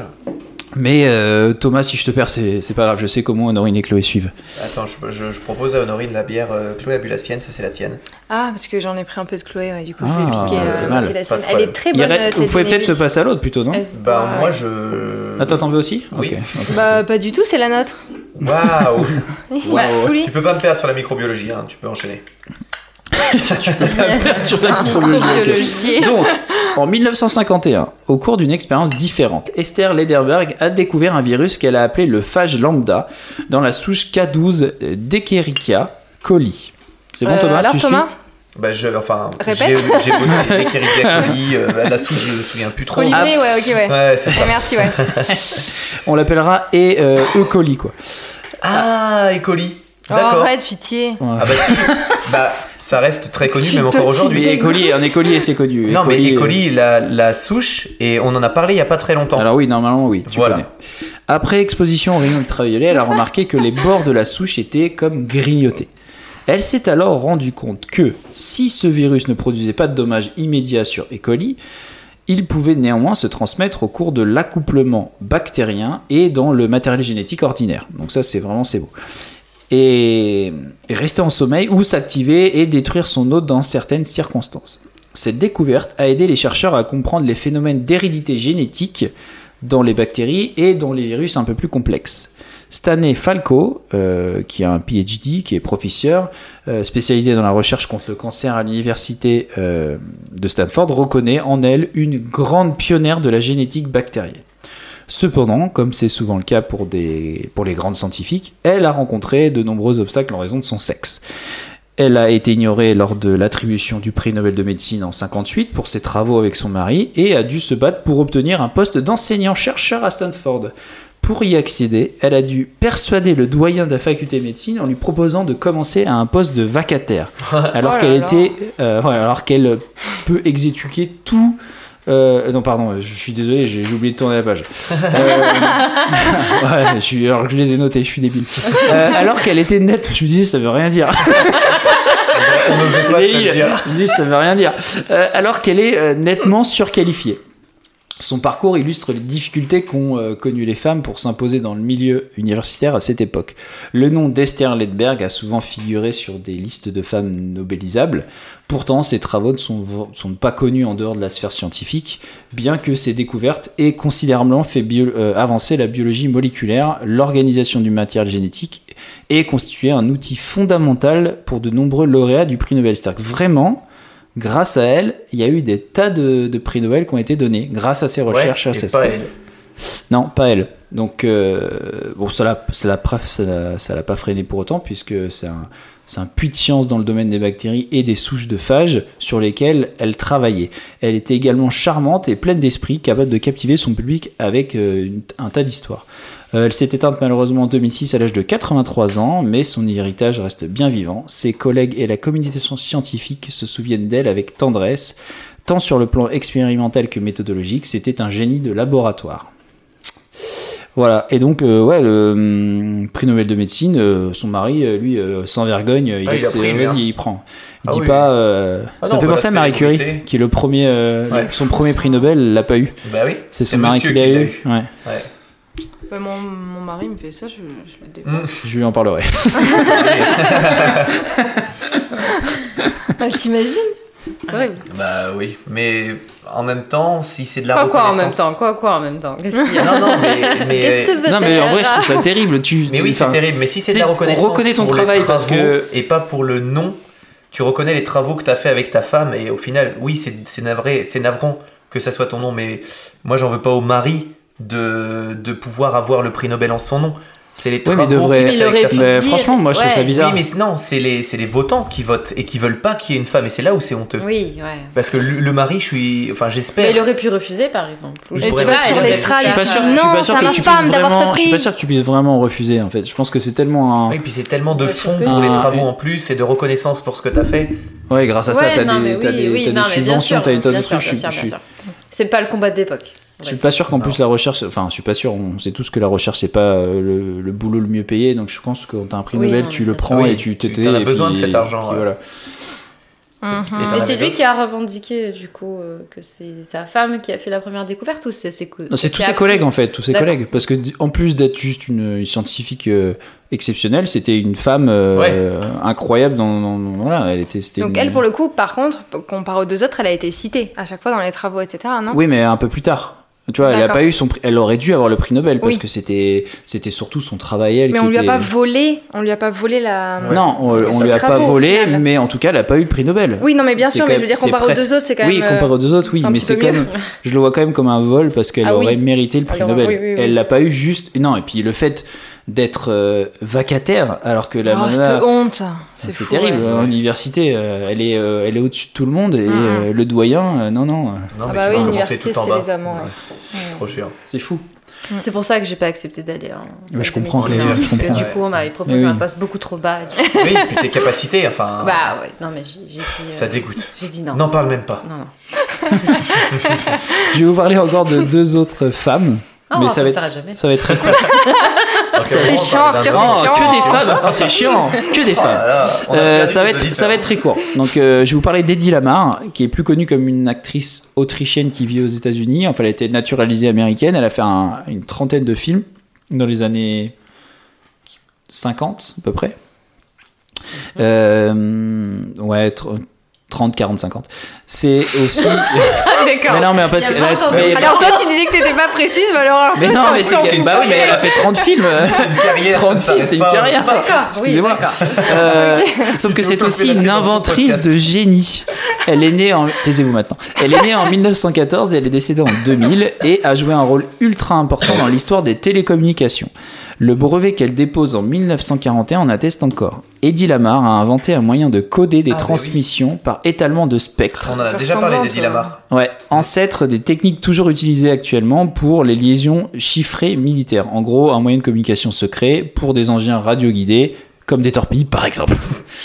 Donc, euh, c'est une découverte qui est à l'origine du GPS, du Wi-Fi ou encore de la téléphonie mobile. Et pour l'anecdote, c'était lui qui, au moment où il a su que c'était, ça allait partir sur du militaire, a regretté son, ses découvertes. c'est une femme, hein. C'est une femme, hein, Oui, euh, dit lui. euh. Allez, Oui, elle ça s'appelle elle commence. s'appelle Eddie avec Oui. un. Putain, mais Non, tu te avec le On en avait fait. déjà parlé. Non, mais Ouais. désolé de ce lapsus. euh. oui, elle, le lapsus elle a regretté, ouais. euh, mais peut-être que tu vas en parler après. Que au moment où ça. Non, non, là j'ai fait juste très court parce que je voulais pas rentrer euh, dans, les, dans, dans les débats, mais c'est juste pour dire que voilà, c'est une, une invention. euh, enfin, euh, c'est drôle, c'est une femme et à la base elle est actrice, Ouais. mais à côté de ça elle est aussi inventrice et je trouve ça dingue parce qu'elle a quand même inventé un truc exceptionnel. Donc ça me. Ouais. Et elle l'a pas inventé toute seule d'ailleurs parce que c'est elle est en collaboration avec George An- Antil, Antel, je sais pas, qui est un pianiste, mais qui est un pianiste inventeur. Donc quand même ils sont tous les deux artistes. Mais cool. avec des surcapacités intellectuelles qui leur permettent d'inventer des choses qui vont euh, plus tard euh, créer le wifi quoi. Je suis trouve ça plombier dingue. livreur, Ouais. je Non, suis mais c'est quand même deux corps de métier qui ne vont pas du tout. Ah, ça ne va pas non, du tout ensemble. c'est trop drôle. Bah, au niveau de l'intellect, en fait, au, au final, si. Ah oui, Oui, oui, oui bah, bien sûr. Et en fait, le fait de déposer le brevet, ça, permet à- ça a permis à l'armée américaine de l'utiliser librement. Ah, Euh, la technologie n'a pourtant en fait pas été mobilisée avant 62 et euh, lors de la crise des missiles euh, de, De Cuba. exactement. Et la technique Lamar a valu à l'actrice un prix de l'Electronic Frontier Foundation en 97. Donc c'est quand même un gros truc. Voilà, mais non, oui, effectivement, oui, elle était un peu blasée derrière parce que elle, quand elle a inventé ça, elle pensait pas au fait de lancer des torpilles. Mais, euh, mais, mais c'était comme beaucoup intéressant. d'inventions qui ont été euh, Oui, Ouais. J'imagine c'est détourné. euh, c'est- c'est le détourné Wi-Fi un- c'était bien. Oui. Mais- Ça suffisait le Wi-Fi. Oui, ce débat quand t'es inventeur, ou GPS. c'est content, et là on Ouais, dit oui. Ah, mais il y a une application militaire de ouf. Mais non, mais fais ça, des en gens fait- avec, allez hop. Mais je savais pas, c'est qu'a priori, quand tu déposes un brevet, donc effectivement, tu as les droits de ce brevet et ça peut pas être commercialisé par un autre. Par contre, l'armée peut l'utiliser. Ouais. Mais pas dans tous les pays, il me semble. Bah, en tout cas, aux États-Unis, Oui, c'est aux États-Unis, ils ont la priorité. Ouais. Et elle a été euh, accessoirement euh, nommée comme plus belle femme du monde, euh, je sais plus en quelle année, dans les années 50. Non, mais Elle avait tout pour elle. Ouais, tout pour elle. Non, mais c'est pour ça que je reviens sur mon histoire où je disais, ok, elle était de, enfin, elle, elle était belle et tout, mais j'aime pas le dire parce que quand on raconte l'histoire d'un homme, on dit pas il était beau. Ouais, Bah, je non, je suis pas pas- d'accord. Non, moi, crois je suis pas d'accord parfois, non non Alors, Bah, moi, je, je vous ai jamais entendu dire. j'ai jamais- oui, moi non plus. hyper Ah, sexy. si. Non. Moi, je l'ai déjà dit Oui, mais en peut-être parce parlant qu'on- non, mais d'Arthur. peut-être parce qu'on est des hommes. Bah, et je vois pas la différence. Non, non, dans le sens où euh, c'est vrai qu'on n'a pas tendance à dire qu'un homme est, est, est, est- est bel homme. Euh, Je sais pas comment me sortir de ce guépier. Oui, Mais, mais, euh, Allez, dire ou pas vas-y. Non, oui, alors, de ramer. Complètement. Oui, parce Allez, que, rame. parce que pour toi, tu, enfin, tu te sens pas euh, euh, qualifié pour dire qu'un homme est beau et que, et que nous, on, on serait plus qualifié pour dire qu'un homme est beau, en fait, c'est ça? C'est ça ta phrase? Très bien, Arthur, je vais te laisser Alors, développer oui, pendant que les auditeurs se disent. très honnêtement, non, mais alors, très, L'ambiance très est honnêtement, comme, comme je le vois moi, oui, je me sens moins qualifié pour, euh, pour, euh, pour dire qu'un homme est beau qu'une femme parce que je suis pas attiré par les hommes. Mais après, c'est juste, il n'y a, pas de- y a pas de mal là-dedans. Non, mais bien sûr. Mais après, moi, si j'avais raconté l'histoire d'un homme, euh, j'aurais peut-être pas forcément dit oui, alors en plus, il était beau. Enfin, tu vois, ça aurait Oui, pas mais t'as pas dit. en- quelque j'ai- chose. Ouais, non, mais c'est juste, je trouve ça.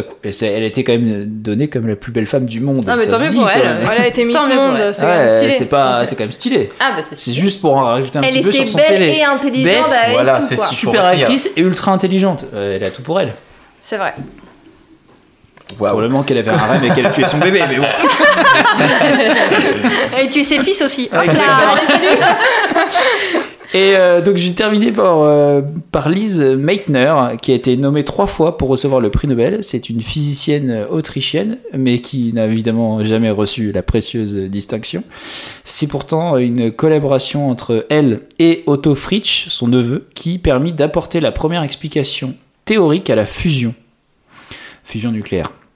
On En s'en sert, euh, 1939. La scientifique qui est née en 1878 et décédée en 1968 n'a jamais reçu du comité remettant la distinction la même estime que celle que lui portaient ses collègues. En 1944, le prix Nobel de chimie fut donné à Otto Hahn, chimiste considéré à tort comme le découvreur de la fission nucléaire. Oh là là. C'est horrible. Ah. Ouais, c'est horrible. Alors qu'en fait, euh, elle avait, elle aurait dû avoir euh, un, un prix Nobel elle. C'est Encore un prix Nobel euh, volé au final. C'est marrant parce que Otto Hahn, on en a parlé Oui. et on n'avait pas du tout parlé de cette dame Voilà. et parce que je Comme savais quoi pas. Ouais, Mm. c'est marrant. Mm. Enfin, c'est marrant. Non, c'est du coup pas marrant. Mais non, mais Et la vérité il y maintenant. en a, Ouais. il y en a vraiment plein d'autres parce que je, vous- je, je pouvais pas tout faire pour pas que ce soit trop long. Mais c'est souvent comme ça des, des, des vols, enfin des, des ou des, des omissions entre guillemets de, de découvertes qui ont été faites par des femmes quoi. C'est, Ouais. c'est- c'est- il y a une, euh, je crois que je l'ai dit dans ce que ma, ma bref ce sera du coup un dossier, euh, c'est un petit dossier de des plus petites euh, des inventions, genre euh, la machine à laver par exemple. non mais attends ça veut rien dire, c'est pas parce que Ah d'accord, ok, j'ai eu peur. Fais gaffe Non, à mais- toi, fais gaffe. Euh, Moi, tu m'aurais dit, euh, tu m'aurais dit. Mais ça me fait rire. Non, mais par contre, ce qu'on peut remarquer dans tes histoires, c'est que ça se passe quand même à une autre époque. C'est Ah, pas, bah, c'est ouais. pas, c'est pas. Mais je suis euh, pas sûr que ça, 2000. ça change. Enfin, je pense que ça a évolué, mais je suis pas sûr que ça ait. Ça dépend dans quelle partie du monde, en tout cas. Oui, oui, probablement. Oui, mais au niveau des. Nobel, si ça. Oui, oui, bien sûr. ouais, ah oui. il y a bien sûr. la reconnaissance hein. Tu peux aujourd'hui. pas maintenant euh, faire passer ça. Non, je suis Ah non, non, ça passerait non, plus. hein. C'est clair. Euh, c'est très intéressant et c'est toujours surprenant de voir ça, mais c'est cool que ça soit de moins en moins. Et c'est tristement surprenant Oui, de voir c'est ça. triste, ouais, Parce que c'est cas. que des noms qu'on connaît pas, alors que ça devrait être des noms. euh, Qu'on connaît. Et c'est encore Oui, plus surprenant de connaître les noms des hommes Ouais. qui ont volé. Oui. Tu vois, ça, Oui. deux fois dans ton dossier, je connaissais les noms des Ouais. hommes qui avaient volé c'est les c'est trucs. fou. Ouais. Ouais, c'est c'est assez triste. C'est bien de rétablir euh, la vérité parce Bah final, on, on sait pas du tout. Ouais. Bon, alors maintenant, on arrête tout. Attention, c'est l'heure du, du, du, du duel. Du- du- du duel. Quel dessin animé Duel. euh, Tout de suite. Ah non, vous me dégoûtez. Quoi? Quel dessin animé, quel manga? Dragon Ball Z. Non. Pokémon Pokémon C'est l'heure du, du, du, du duel. Pokémon? Ah, Yu-Gi-Oh! Là, vraiment. Ah, Oh, Yu-Gi-Oh, c'était un de la bouse. Non, mais c'était vraiment bien. C'était Mais vraiment pas bien quand on était jeunes. Ah, si, c'était Yu-Gi-Oh cool. Trop cool. Yu-Gi-Oh quoi. Nous allons jouer, euh, mes chers amis, euh, parce que nous sommes presque tous amis, à un jeu incroyable qui s'appelle Pigeon Pigeon. Alors Pigeon Pigeon, le principe est- très simple. Je vais vous énoncer une phrase. Pour les personnes qui ne connaissent pas Pigeon Pigeon, c'est un jeu de société euh, avec une petite carte. Il y a une phrase énoncée avec une bonne réponse et le narrateur doit inventer trois fausses réponses. Alors ça peut être loufoque, ça peut être crédible. On va voir lequel de vous deux est le meilleur. Il y a 20 questions. Lequel de vous Quoi, vous deux Moi, je Lequel joue de- pas Non, lequel de vous trois Parce que je parlais de toi et de toi. je sais pas pourquoi j'ai dit vous deux. Donc, je lance la musique de RF. RF, on te fait un bonjour bisou. Voilà, c'est parfait. Alors, c'est parti pour la première question. Après l'Inde, le pays qui produit le plus de films par an est. Et là, j'énonce quatre réponses, dont trois que j'ai inventées. La Chine, le Nigeria, la Russie ou les USA. Après l'Inde, le pays qui produit le plus de films par an est la Chine, le Nigeria, la Russie ou les USA. Moi, je dirais la Chine. Moi, pareil. Bah, moi, logiquement, j'aurais tendance à, à dire les USA, avec Hollywood. Ok, eh ben, la bonne réponse c'est le Nigeria. Mais non si, tellement hésité en me disant c'est tellement improbable que je vais Mais dire oui, c'est Nigeria. Alors, sûr, mais bon. euh, je des voulais fois, pas c'est vous bête, rappeler hein. ça dans les règles, mais bien évidemment, pigeon pigeon, c'est pas que des questions euh, où on, on se doute de la réponse, c'est aussi des questions où c'est très loufoque. Ouais. Voilà. Donc Ah bah, ça, logique. vous le saurez. Donc Bah, personne Du n'a coup, de je point. n'ai jamais vu un film. euh, De. Niger. Voilà. Ouais, Ouais, du ouais. Niger. Deuxième question. La France est le pays d'Europe qui compte le plus, le plus de naturistes, d'abonnements télé 7 jours, de camping ou de feuilles. Camping. de- de- Feuille. Naturiste. De feuilles, Naturiste. Non, mais les Allemands, ils ont plus de La France Ah ouais est le pays d'Europe qui compte le plus de naturistes, d'abonnements télé 7 jours, de camping ou de feuilles. De camping. Mais de feuilles de quoi? De feuilles La d'arbre? France, il y a des De campings. feuilles, c'est tout. De Tous les feuilles de 20 papier? mètres, tous les 20 mètres, il y a un camping. Je dirais abonnement, moi, t'es 7 jours. Naturiste. J'ai envie de croire aux naturistes. En fait, la vraie réponse, la, la vraie réponse, J'ai envie de croire en naturiste. la vraie réponse, c'est Arthur, c'est camping, mais évidemment, c'était les 7 jours. Je suis con. Mais oui, parce que t'as. Évidemment, il y a que, il y a Il y a que la France France. qui a été les 7 jours. Bah, réponse, oui, est- c'est pour ça. Et ben donc, euh, du coup, tu me mets un point, merci. Je vais mettre, je vais mettre un demi-point. Quoi? Bah, c'était, pas la bonne évident réponse. que tu l'avais inventé, c'est là parce que oui, effectivement, Oui, il est en France. bah oui, parce qu'il y a qu'en France où il y a télé 7 jours. Ensuite, le deuxième prénom Euh, de Louis XIV. de point par contre. Le deuxième prénom de Louis XIV, Dylan. c'était. Jésus, Lucie, Hakim ou Dieudonné. Ah, ce serait incroyable. Attends, on redit Le deuxième prénom de Louis XIV était Jésus, Lucie, Hakim ou Dieudonné. Je crois que c'est Jésus. Lucie Hakim. Je dirais Lucie. Moi, je dirais Lucie aussi. Eh bien, c'est Dieudonné. Non C'est un prénom historique, hein, Dieudonné, il l'a pas Ouais, inventé. non, c'est vrai, ouais. Ouais. Ah oui, mais c'est vrai que Merde. jamais Et maintenant, jamais vous commencez à comprendre le jeu. Ouais. Essayez de pas tomber dans le Et piège c'est à chaque bientôt fois. la fin. Mais moi, je sais pas pourquoi, j'ai- dans ma tête, j'ai Louis, Jésus, Marie, Joseph. Pas vous? Non, ça c'est une expression. Bah, Jésus, non, non, Marie, C'est Joseph. juste Jésus, mais- Marie, Joseph, on dit pas Louis. Waouh Tu l'as pas inventé. Louis Il y a Louisie Joseph, je crois. Alors, celle-ci, euh, vous pouvez tous la trouver, toutes et tous. En Grèce antique, pour punir un homme surpris avec une autre femme, on le faisait fouetter par sa vraie femme, lui rasait les sourcils, lui arrachait une dent, lui glissait un radis dans les fesses.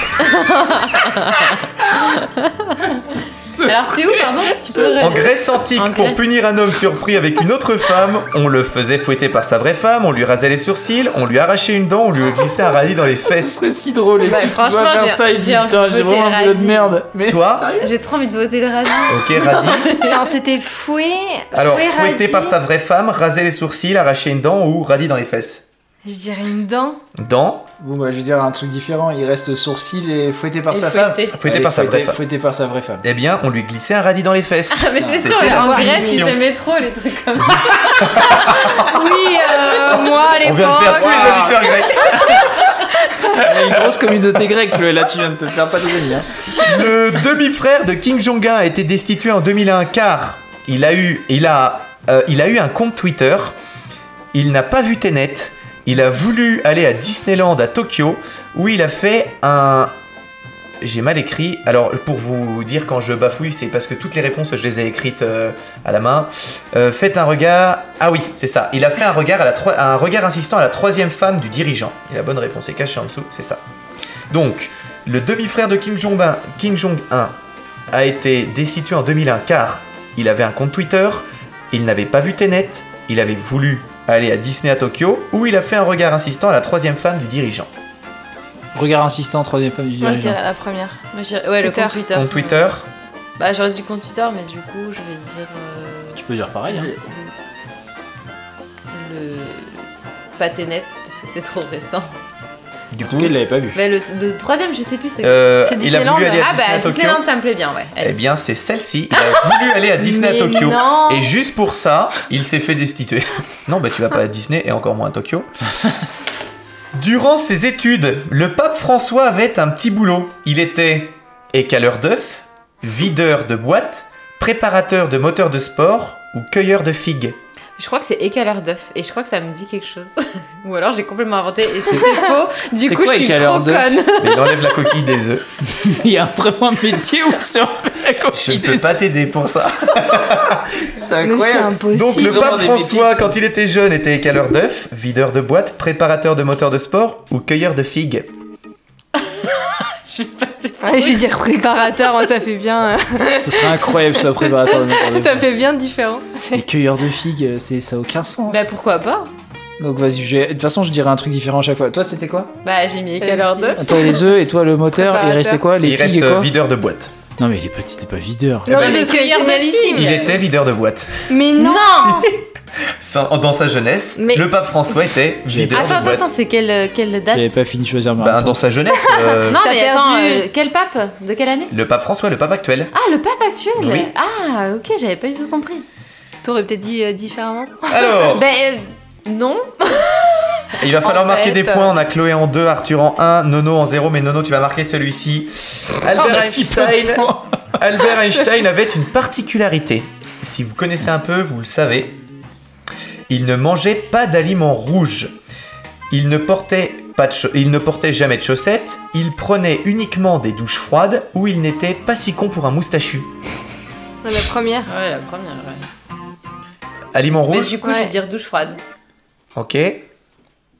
Il y a euh, Rouge. aliments rouges, pas de chaussettes, douche froide ou pas si con pour un moustachu.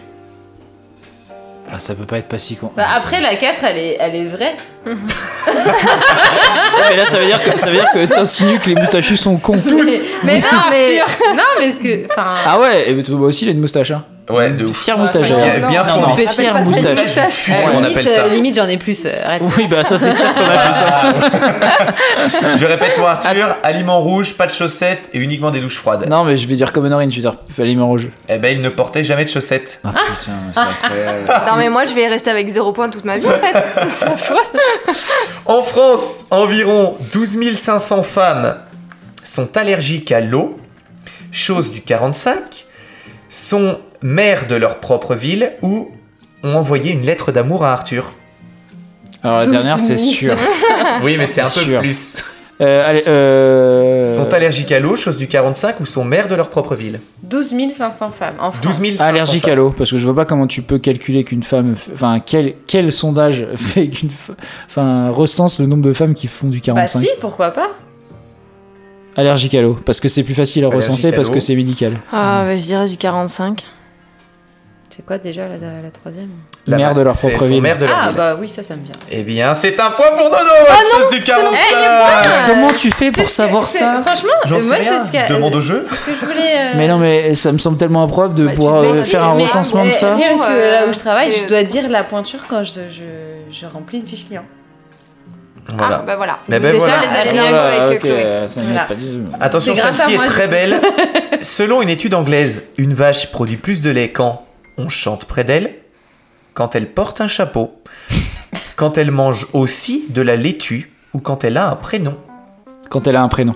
Selon une étude anglaise, une vache on produit plus de lait quand on chante près d'elle, quand elle porte un chapeau, quand elle mange aussi de la laitue ou quand elle a un prénom. Quand elle a un prénom. Chante. Quand elle elle s'appelle Marguerite. C'est un. Bah, je savais, ça, c'était un point pour mon pote. Évidemment, quand elle a un prénom, elle est contente. c'est Ceci étude. dit, les vaches adorent la musique. Ah, bah oui, c'est vrai. Bah regarde le bœuf de Kobe euh, qui est massé avec de la musique. Bon, Oui, ça alors, être mangé, on va c'est pas ouf. avec la.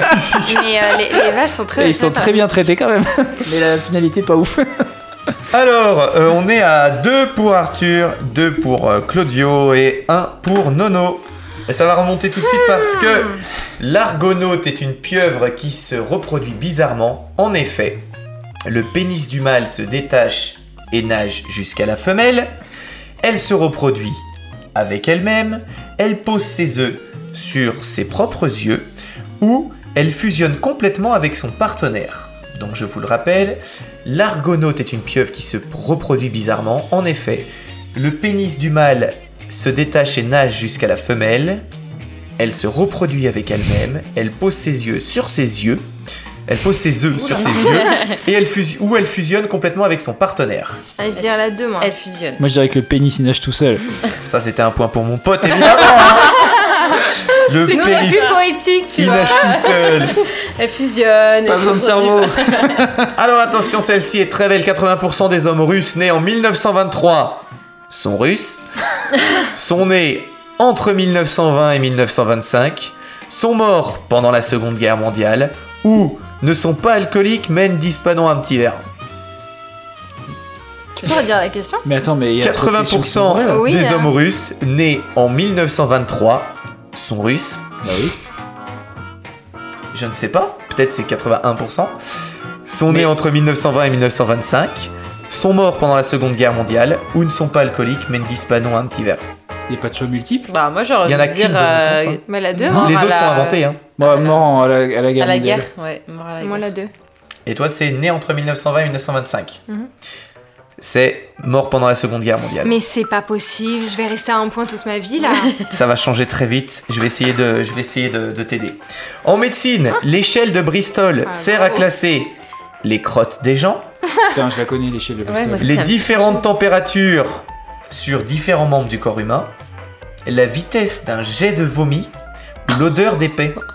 Mais non, mais c'est vrai. Je dis l'odeur d'épée. Non mais il y a trois inventions. Non, mais hein. bien sûr, je sais, mais je En trouve ça dingue médecine, que l'échelle inventé de Bristol ça. sert à classer les crottes des gens, les différentes températures des différents membres du corps, la vitesse d'un jet de vomi ou l'odeur d'épée. L'odeur d'épée. Les... Le caca, la première. Euh, bah, la vitesse d'un jet de vomi. Eh bien, c'était encore une question pour mon pote, ça Allez, Arthur qui prend la tête. Arthur, il faut savoir que je, fais, je ferai toujours gagner Arthur. à la mairie de Paris, Jacques Chirac avait surnommé son chien Petit cul, Ducon, Sarko ou Poutine? Poutine. Ah ouais, Poutine. Ah, Poutine. Donc c'est quoi trop petit drôle. cul, Ducon, Sarko ou Poutine? Je dis du con. Eh bien, ça c'est un point pour ma pote, ça Allez. Deuxième point pour Il moi. l'avait surnommé Eh, Ducon. franchement, euh, Poutine, ça, serait, ça aurait été vachement Ça aurait plus été drôle. Mais bon, c'est Ah bah, politiquement en incorrect. l'inventant, je me suis dit, ça, ça aurait été trop cool, ouais. Ils sont 3299 en France et ils ont un point commun. Leur nom de famille est Boudin. Ils ont les yeux verrons.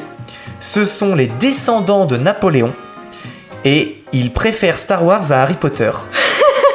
Ils Ah, sont il seulement Euh. 3299 en France. Euh, Donc, euh, Véron, Boudin, yeux verrons, descendants de Napoléon ou ils préfèrent Star Wars à Harry Potter. descendant de Ah, Napoléon, allez. Boudin. Du Véron. hein. Boudin. C'est encore une question Oh là pour mon là. pote. Putain, c'est chiant. On est pareil. Attention parce qu'il reste euh, peu de questions. 1, 2, 3, 4, 5, 6. Il reste 6 questions. Ah, vous pouvez encore gagner. Quand même. C'est la méchanceté des femmes, Louis XI. des impératrices de Chine. aimait- Toutes les mêmes. Louis XI aimait se divertir en pêchant nu, déguisant des cochons, faisant manger des plats infects à ses laquais, écoutant Incredibilis Podcast, ce podcast du futur. Euh, Louis des XI. cochons. Louis XI aimait déguiser des cochons, pêchant nu et euh, faisant manger des plats infects à ses laquais. Je vais dire pêche en nu, mais je pense que c'est déguiser manger des cochons. les- Ouais, ouais j'aurais dit ça, mais je vais dire les manger les... des plats infects. Bien Ouais. joué troisième point, ça y est. Allez, c'est l'envolade Je touche Claudio du, du doigt là, c'est parti. C'est parti, 3 c'est points parti. pour, euh, Combien, pour, euh, Claude et Nono. Six. Et Arthur a Oh 6. là là. Arthur est loin, il va pas falloir lâcher. Il, il a Et un encore- air Et suffisant encore, là, vous j'aurais répondu euh, les cochons, mais je voulais pas répondre comme vous, tu vois. En Je suis 2018, vraiment au-dessus. Waouh. dans le Michigan, Ah, les un homme a porté... Alors je reprends. En 2018, dans le Michigan, un homme a porté plainte contre ses parents car il lui avait donné naissance, avait brûlé ses magazines porno, l'avait forcé à finir son assiette, l'avait empêché de dire gavé comme tous ces débiles de Bordelais. Donner naissance. Ah bah oui. unanime Ouais. Ah Ouais. ouais, non, c'était pas ça, c'était euh, brûler tous ces pornos. Non Eh ouais, donner naissance, c'était en Inde.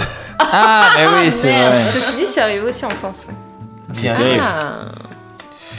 Euh, Gaston Kellman est l'auteur du livre Manger des humains, manger des êtres humains, sortir avec sa mère. Oui, enfin, je vais le redire parce que, Oula. parce que là c'était différents livres. Gaston Kellman est l'auteur du livre Manger des êtres humains, sortir avec sa mère, comment être analphabète, je suis noir et je n'aime pas le manioc. C'est sûr, c'est la dernière. Sinon, t'es Ouais, vraiment sortir un avec gros sa mère. enfoiré. Sortir avec ça. Sortir avec sa mère. C'est quoi la C'est la première dernière, sinon t'es un gros enfoiré. Je m'en veux. C'est quoi la première La première c'est manger des êtres humains, Ah la vache. sortir avec sa mère, comment être analphabète, je suis noir et je n'aime pas le manioc. Oh c'est hard. Je dirais la 2, ouais, comme Chloé. Ouais. Sortir avec sa mère Ouais. Arthur c'est le noir et le manioc. Hein. C'est celle-là J'avoue que ça aurait été osé Sinon, que tu l'as inventé. Ah, Ouais, J'aurais non, jamais mais- pu l'inventer. Quand Ah je oui, l'ai eu, j'ai fait mais comment ils ont pu la mettre dans le jeu ça? Comment ça a pu être paru comme livre? Bah, il est noir, non J'espère pas. Parce Oh, que sinon, c'est putain. pas, ça doit pas être très bien vu. Quoi. Ah non, c'est pas bien vu là. hein. En Chine, pendant les enterrements, il est parfois organisé une séance de speed dating, un show de stripteaseuse, une partie de bowling ou le visionnage du film préféré du mort. En Chine, pendant un enterrement, il est parfois organisé Séance de speed dating, show de stripteaseuse, partie de bowling ou visionnage du film préféré du mort. Speed dating. Bah, le film. Je dis stripteaseuse. Bien joué, Ouah, c'est la Non, stripteaseuse. sérieux Il y a En des- Chine Oui, sur certains entraînements, il y a un show de Enterrement, striptease. enterrement. Entraînement, je suis pas sûre. Ah, je me bah, je confonds souvent les deux mots. C'est un peu pareil. Alors là, c'est chaud parce qu'il ne reste seulement deux questions, donc Arthur est le grand gagnant. Évidemment. Impossible. Euh, mais on va voir qui a la deuxième place. Janie Le Pen, épouse de Jean-Marie, a fondé l'associa- euh, enfin a fondé le club de chasse de Versailles, le groupe de soutien à Nicolas Sarkozy, SOS Enfants d'Irak ou l'initiative Dehors les végétariens. La première Janie Le Pen, épouse de Jean-Marie, a fondé le club de chasse de Versailles, le groupe de soutien à Nicolas Sarkozy, SOS Enfants d'Irak ou l'initiative Dehors les végétariens. SOS Enfant d'Irak. Ouais, j'aurais dit pareil. La première. Et un point pour Arthur, un point pour... Oh non, oui, oui. Incroyable. Elle a fondé SOS Enfants d'Irak. C'est dingue. Oh, je savais pas du tout. Dernière question Mm, de ce quiz. Euh, ça s'est passé en Allemagne en 2019. Pour recouvrir les dettes d'un couple, un huissier a vendu leur sextape en ligne, Alors quoi? Leur sextape en ligne, Ah, sextape, pardon. vendu leur chien sur eBay, forcé le mari à vendre son duster, ah, fait de leur maison un centre d'accueil pour jeunes délinquants. Oh là là. Pour re- recouvrir les dettes d'un couple, un huissier a vendu leur sextape en ligne, vendu leur chien sur eBay, forcé le mari à vendre son duster, fait mal de le dire, fait de leur maison un centre d'accueil pour jeunes délinquants. Je dirais La sextape. ouais. Moi, j'irai la dernière, je vois pas comment c'est possible de. Enfin, c'est. Ça s'est dirais- passé en Allemagne en 2019. T'as dit la dernière? Moi, je dirais la dernière, mais. Et il a mis en vente leur chien chien sur eBay. En fait, je Oh me là suis dit, c'est impossible. Il va Mais moi, forcément je- être euh, arrêté par. euh, Non, mais la sextape, pour moi, c'était pareil. Tu vois, je me dis, mais c'est pas possible. Ouais, mais- Il peut pas vendre leur Oui, mais là, vie privée eBay, sur. Internet. Là, c'est eBay, je veux dire, c'est hyper. Non, c'est censé être contrôlé. La sextape, elle peut être vendue sur le Ah dark bah, web ou je c'est sais pas quoi, possible. tu vois. Oui, oui, mais bon, l'huissier, il, il s'y fait. Donc avec un score de 8, c'est Arthur le grand gagnant.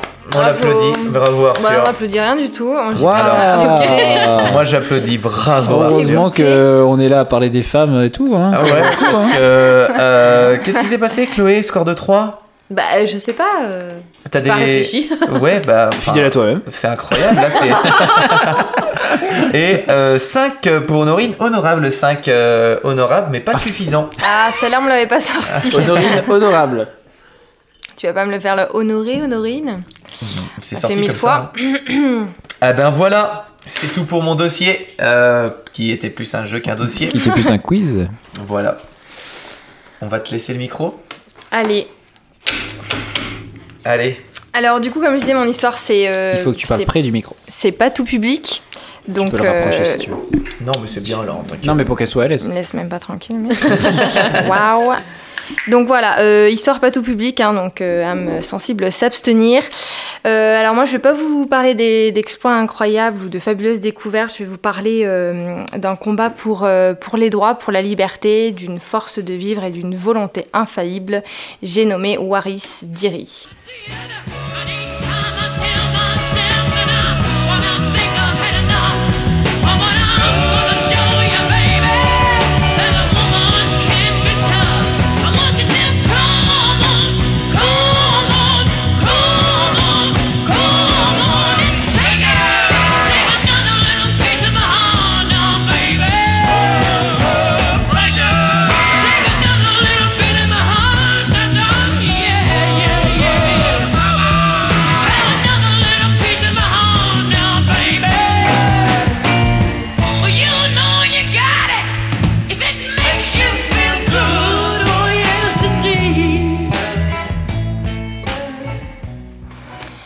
Donc on est en Somalie, Waris voit le jour dans la région de Galasio en 1965.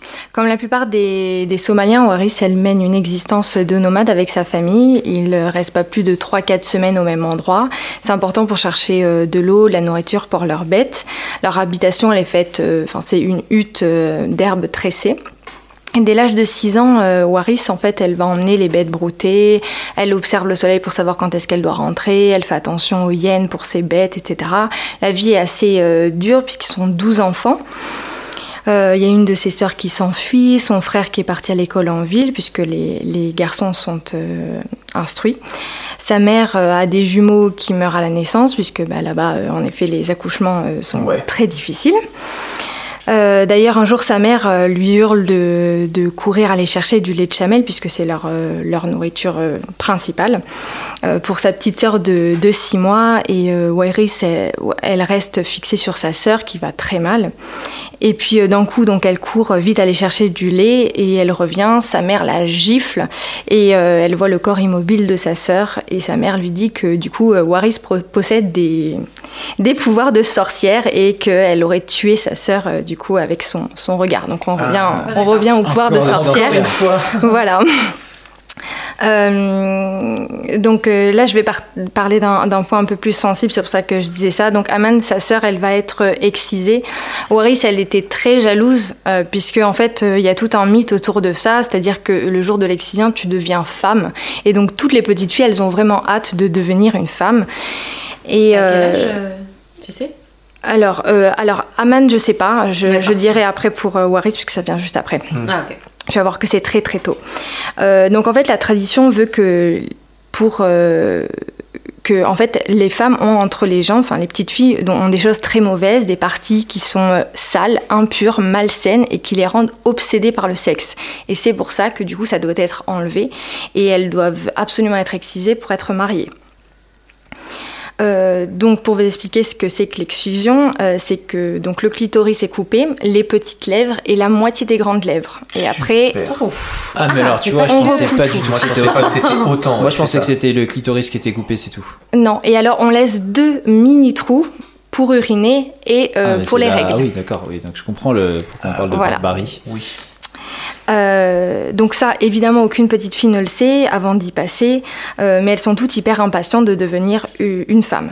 Et Waris, qui est euh, déjà très courageuse et très très curieuse pour son âge, elle va suivre sa sœur, Aman, en cachette, et du coup elle va découvrir euh, sa sœur, euh, évidemment, euh, pen- pendant cet acte-là. Donc un soir à ses 5 ans, euh, yes.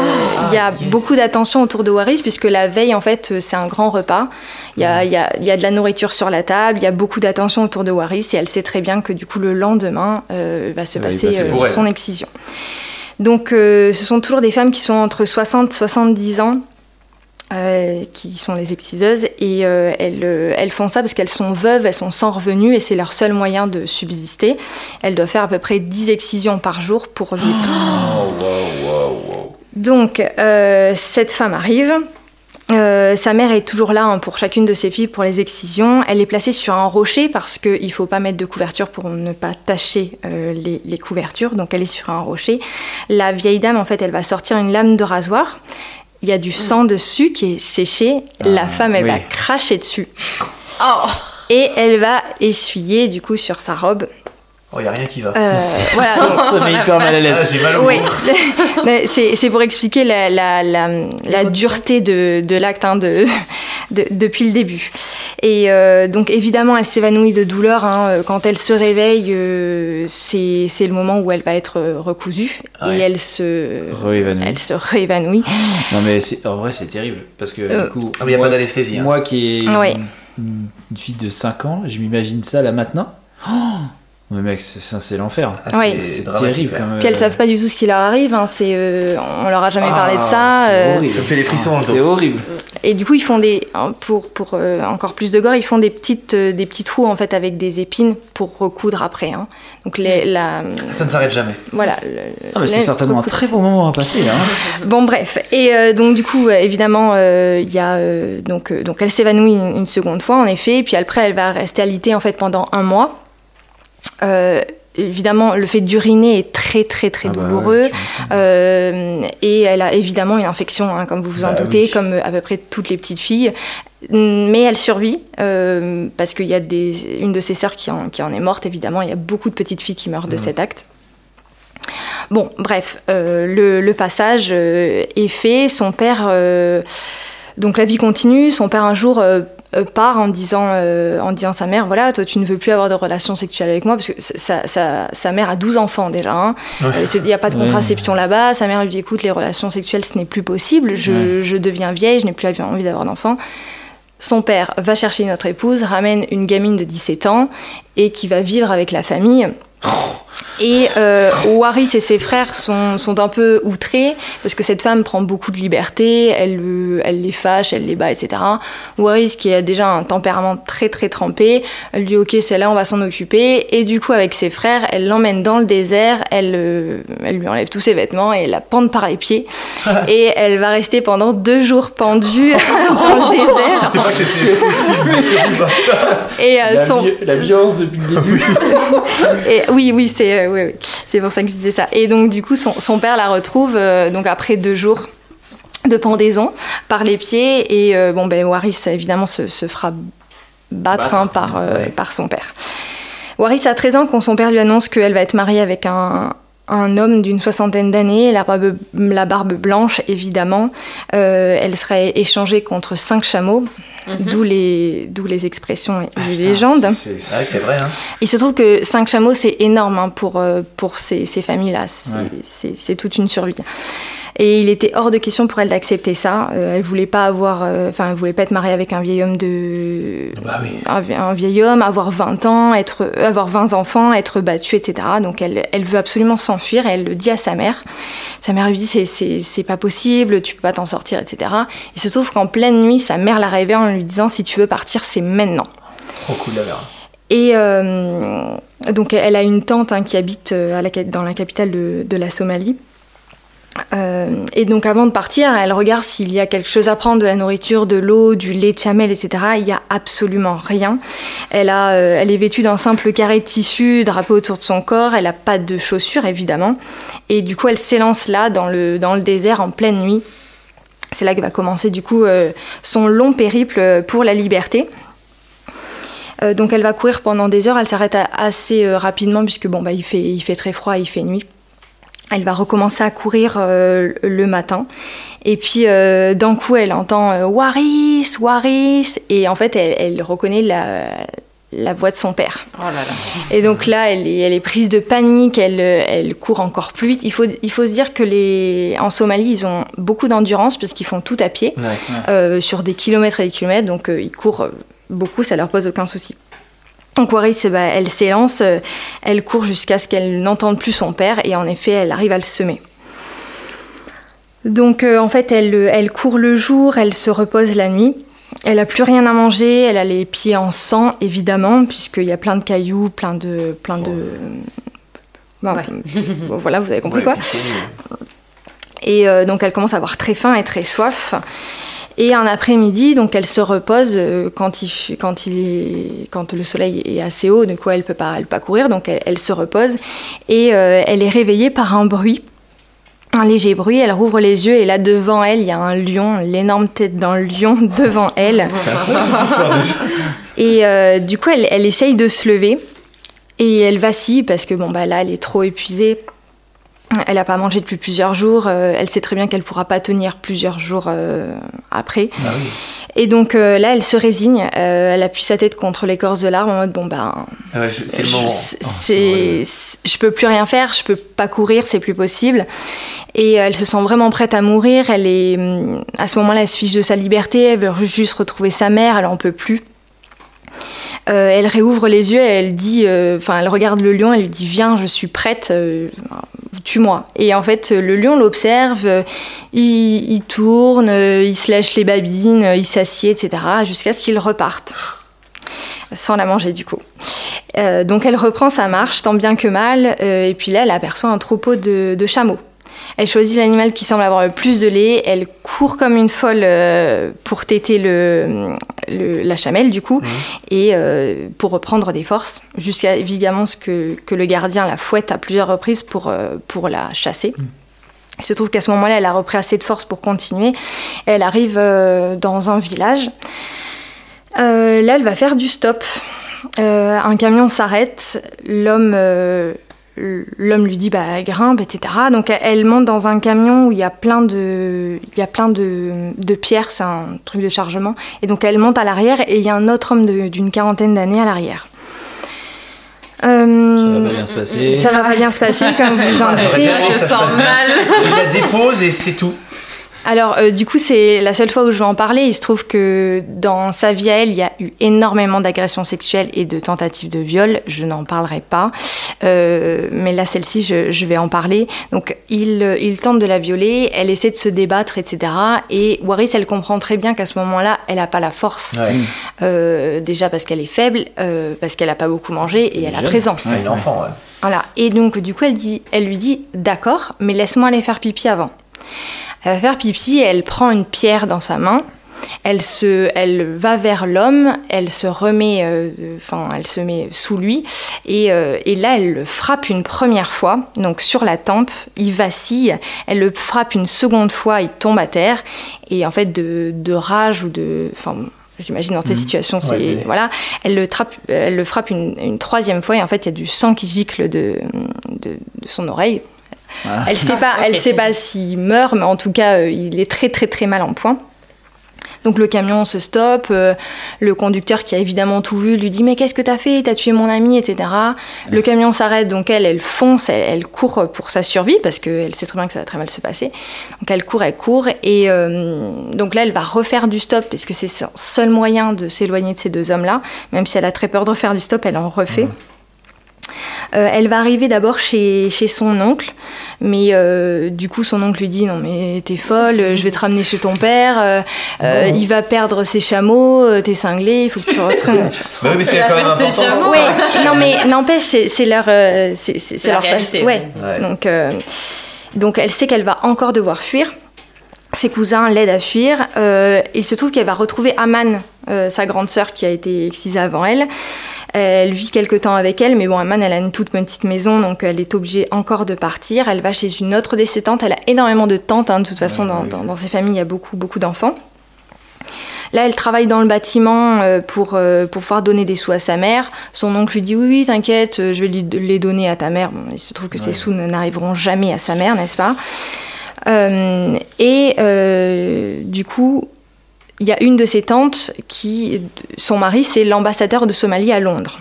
Ah oui, d'accord. Euh, il, euh, il arrive chez, chez- son autre tante, etc. Et Waris, elle y voit la possibilité de fuir carrément le pays. Et elle lui dit Prends-moi comme domestique, euh, il faut absolument que je m'en aille. Donc là, du coup, elle prend l'avion. C'était la première fois qu'elle voyait un homme blanc. D'ailleurs, elle, euh, pour la petite anecdote, elle croyait que sous sa peau blanche, il était noir. Parce qu'elle n'en avait jamais vu. Voilà. Et euh, du coup, là, elle a, elle a 14 ans à ce moment-là. Son passeport lui en donne 18, mais euh, mais voilà, elle a 14 ans. Elle arrive chez, chez sa tante, donc à Londres, qui est très dure et qui l'a fait travailler en tant que domestique.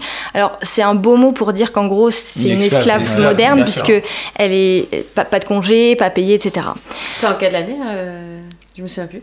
Alors, C'est euh, elle est née en 1965, donc Ah oui, d'accord. euh, là, on c'est doit être... Non, c'est euh, oui, non, c'est et elle Oui, a parce l'âge de nos parents. hein, 80. Oui, oui, euh, c'est ça, oui. Ok. Non, non, c'est c'est tout jeune. Et donc, du coup, là, elle, euh, elle, découvre, sa passion pour la mode. Donc, euh, parce qu'elle elle, elle prend les fringues de sa cousine, de sa tante, etc. Elle se fait des défilés chez elle, euh, enfin, chez, eux, du coup. Elle regarde les magazines, etc. Et d'ailleurs, en se promenant dans, Londres, il y a un photographe qui lui donne sa carte et qui lui dit qu'il aimerait beaucoup la photographier. D'ailleurs, pour la petite anecdote, elle le traite de gros pervers, etc. parce que, bon, ben, euh, dans sa vie, de toute façon, les hommes ont, Bah Ouais, oui. c'est ce que ont j'allais une place un peu, un compliquée. Euh, peu de temps après, son, on- son oncle lui dit Bon, bah, je vais devoir retourner en Somalie parce que ma mission d'ambassadeur, elle, elle se termine. Il se trouve qu'en Somalie, à ce moment-là, c'est la guerre civile et euh, elle, elle veut absolument pas retourner là-bas. Et elle feint d'avoir perdu son, son passeport. Euh, du coup, il la laisse à Londres. Elle a 18 ans, elle a absolument rien, pas de visa, pas de famille, pas d'argent et pas du tout d'endroit où, où aller. Et euh, alors, ça ne la démonte pas du tout, puisqu'elle décide d'aller faire du shopping. Et donc, euh, Ah, les elle, fans. elle- Non, moi, je trouve ça incroyable. En fait, le, le- elle, elle a plus rien et elle se dit, c'est pas grave. Quand même. Bon, en même temps, bon, elle a- avec ce qu'elle a vécu, c'est normal, mais, euh, mais voilà. Et donc, du coup, elle essaye énormément de robes, elle fait déplacer euh, les vendeurs euh, pour chercher plein de robes, et au final, elle ne prend absolument rien.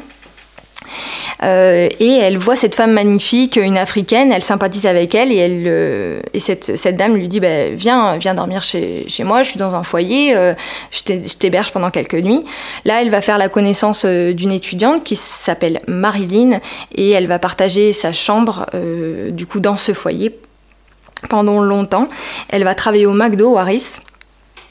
Et c'est aux côtés de Marilyn en fait qu'elle va apprendre que ce qui lui est arrivé, donc l'excision, c'est pas du tout normal, parce que pour elle en fait, euh, l'excision c'était Ah bah oui, normal c'était pour tout le monde, et c'était la loi pour toutes les femmes de la planète. Ouais. Et, euh, et c'est à partir de là, quand elle apprend, elle se dit bon, bah, il faut que je combatte ça parce que c'est juste euh, horrible que ce Mm. soit arrivé qu'à moi, entre guillemets. Euh, Et pas aux et- autres. oui, mais en fait, elle arrive dans un pays, en fait, c'est, personne connaît. Et en fait, elle se rend un petit peu compte, puisque, euh, notamment quand elle fait pipi. Parce que toutes les femmes, euh, elles font pipi en deux secondes, euh, c'est assez bruyant, etc. Et elle, en fait, comme je vous disais, c'est des orifices qui sont tout petits, elle fait pipi par goutte. Donc c'est très long, et euh, enfin voilà, et c'est- et c'est douloureux. Et du coup, euh, donc, euh, il se trouve aussi que ça donne et- et beaucoup de douleurs pendant, pendant les règles. Donc elle avait dû voir déjà beaucoup de médecins et le, un des chirurgiens lui avait dit bon ben en fait vous êtes beaucoup trop serré, c'est beaucoup trop serré donc forcément vous avez très mal. Ouais. Et euh, bon bah du coup en discutant avec Marilyn, Marilyn lui dit ben, ben, montre-moi qu'est-ce qui s'est passé, qu'est-ce qu'on t'a fait, etc. Et bon ben en montrant, euh, Ma- Marilyn se met à pleurer, elle lui dit mais qu'est-ce qu'on t'a fait, c'est horrible, etc. Euh, il faut que tu vois un chirurgien pour qu'il puisse pour qu'il puisse t'aider. Ouais. Elle décide du coup de voir le chirurgien avec Marilyn, toujours en tant qu'accompagnée de Marilyn, et euh, du coup elle se fait, euh, elle se fait opérer pour être décousue entre guillemets, euh, pour, pour avoir beaucoup moins de douleur. Et Waris d'ailleurs a, vraiment un sentiment de liberté à ce moment-là, elle se sent vraiment comme une autre femme, même si, euh, et c'est à préciser, elle peut plus avoir de plaisir sexuel. Ah bah oui, euh, Ah, bah bien sûr. voilà, hein. Mais, Ouais, mais il en tout il lui cas, remet pas un clitoris. Là, c'est juste au niveau de l'urinaire, en Ouais. fait. Voilà, Il oui. libère, Là, elle a euh, plus de, ouais, elle a plus de ouais. douleur. Elle se, voilà. Donc après deux ans au McDo, elle va recroiser en fait le photographe qui et elle décide de le rappeler et euh, elle dit Marilyn accompagne-moi, euh, je, je vais je vais essayer de, de, de faire ma carrière dans la mode quoi.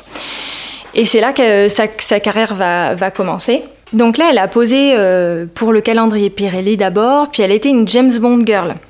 Euh, D'ailleurs, lors du casting, elle savait très peu parler anglais, euh, elle a quand même fait bonne impression. Il se trouve que le, le tournage se faisait au Maroc. Mais euh, la petite histoire, c'est qu'elle n'avait pas de passeport. Donc du coup, elle pique celui de, de Marilyn. Alors, je sais pas comment c'est possible, mais en tout cas... Marilyn, elle est pas black. Si. Non, Euh, non, c'est pas alors, il non, me- non, non. il me- alors, je ne sais pas. Ah, mais c'est pas, c'est pas elle son amie black avec qui Non, elle a alors- sympathisé Non, non, Ah, non, c'en est une autre. Ça, c'est... Non, mais du coup, je ne sais pas. Dans le film, elle est, elle est blanche, mais je, je ne, je ne sais pas du coup. euh. Enfin bref, du coup, ça, ça se passe sans incidence, ceci dit, parce qu'elle fait, elle va même à la douane, hein, donc euh, à l'aller et au retour, tout va bien. Et donc, du coup, elle va passer sous le nom de Marilyn Monroe, en plus. voilà. Ouais, j'ai un peu de culot. Excellent. Ouais, ça, s'appelle du culot. Blanche, ok, bon, bah, Euh, c'est sûr, c'est la bonne. Ouais, donc, euh, donc voilà. Et donc durant, durant le tournage, euh, pour la petite histoire, elle- ils assistent à, un- à une course de chameaux. Et Waris, elle dit au, au jockey, euh, oui, je veux participer. L'homme, il est totalement outré. Il lui dit comment ça, euh, comment une femme peut s'autoriser à me demander ça, etc. Et puis Waris, avec son aplomb habituel, elle, elle le fixe. Elle lui dit.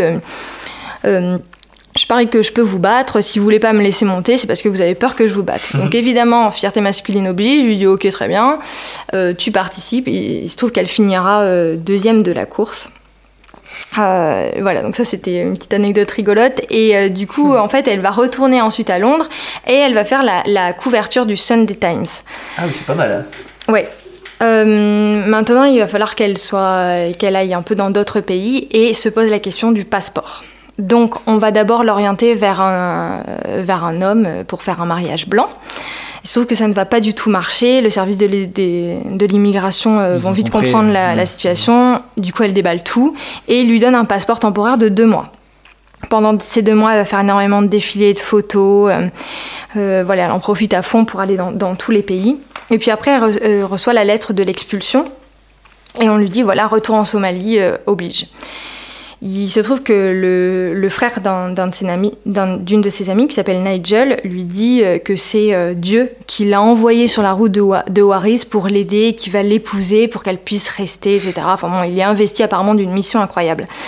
Et euh, du coup, elle épouse Nigel, ils vivent ensemble en tant qu'amis, sauf que Nigel, en fait, il tombe amoureux de Waris, mais voilà, il est très possessif, il commence à être... Enfin, très. Violent. Il l'oppresse, pas, chiant. pas violent, Pas mais en tout cas psychologiquement, oui. Il est, il est très oppressant. Et donc, au bout d'un an, elle a enfin son, son, son passeport et elle, elle s'arrache pour euh, New York. Donc là, sa carrière explose, elle devient un mannequin internationalement connu. Elle va faire euh, des grandes couvertures, elle, Allure, Glamour, Vogue. Donc, euh, Oui. euh, oui, donc du coup, elle, elle- elle devient très très connue. Et euh, elle disait notamment que ces années de nomadisme, en fait, ça l'avait vraiment préparée à cette vie itinérante de voyage, de, euh, avec un minimum de bagages, etc. Et qu'elle Ouais, se sentait, vite, ouais. elle se sentait très à son aise.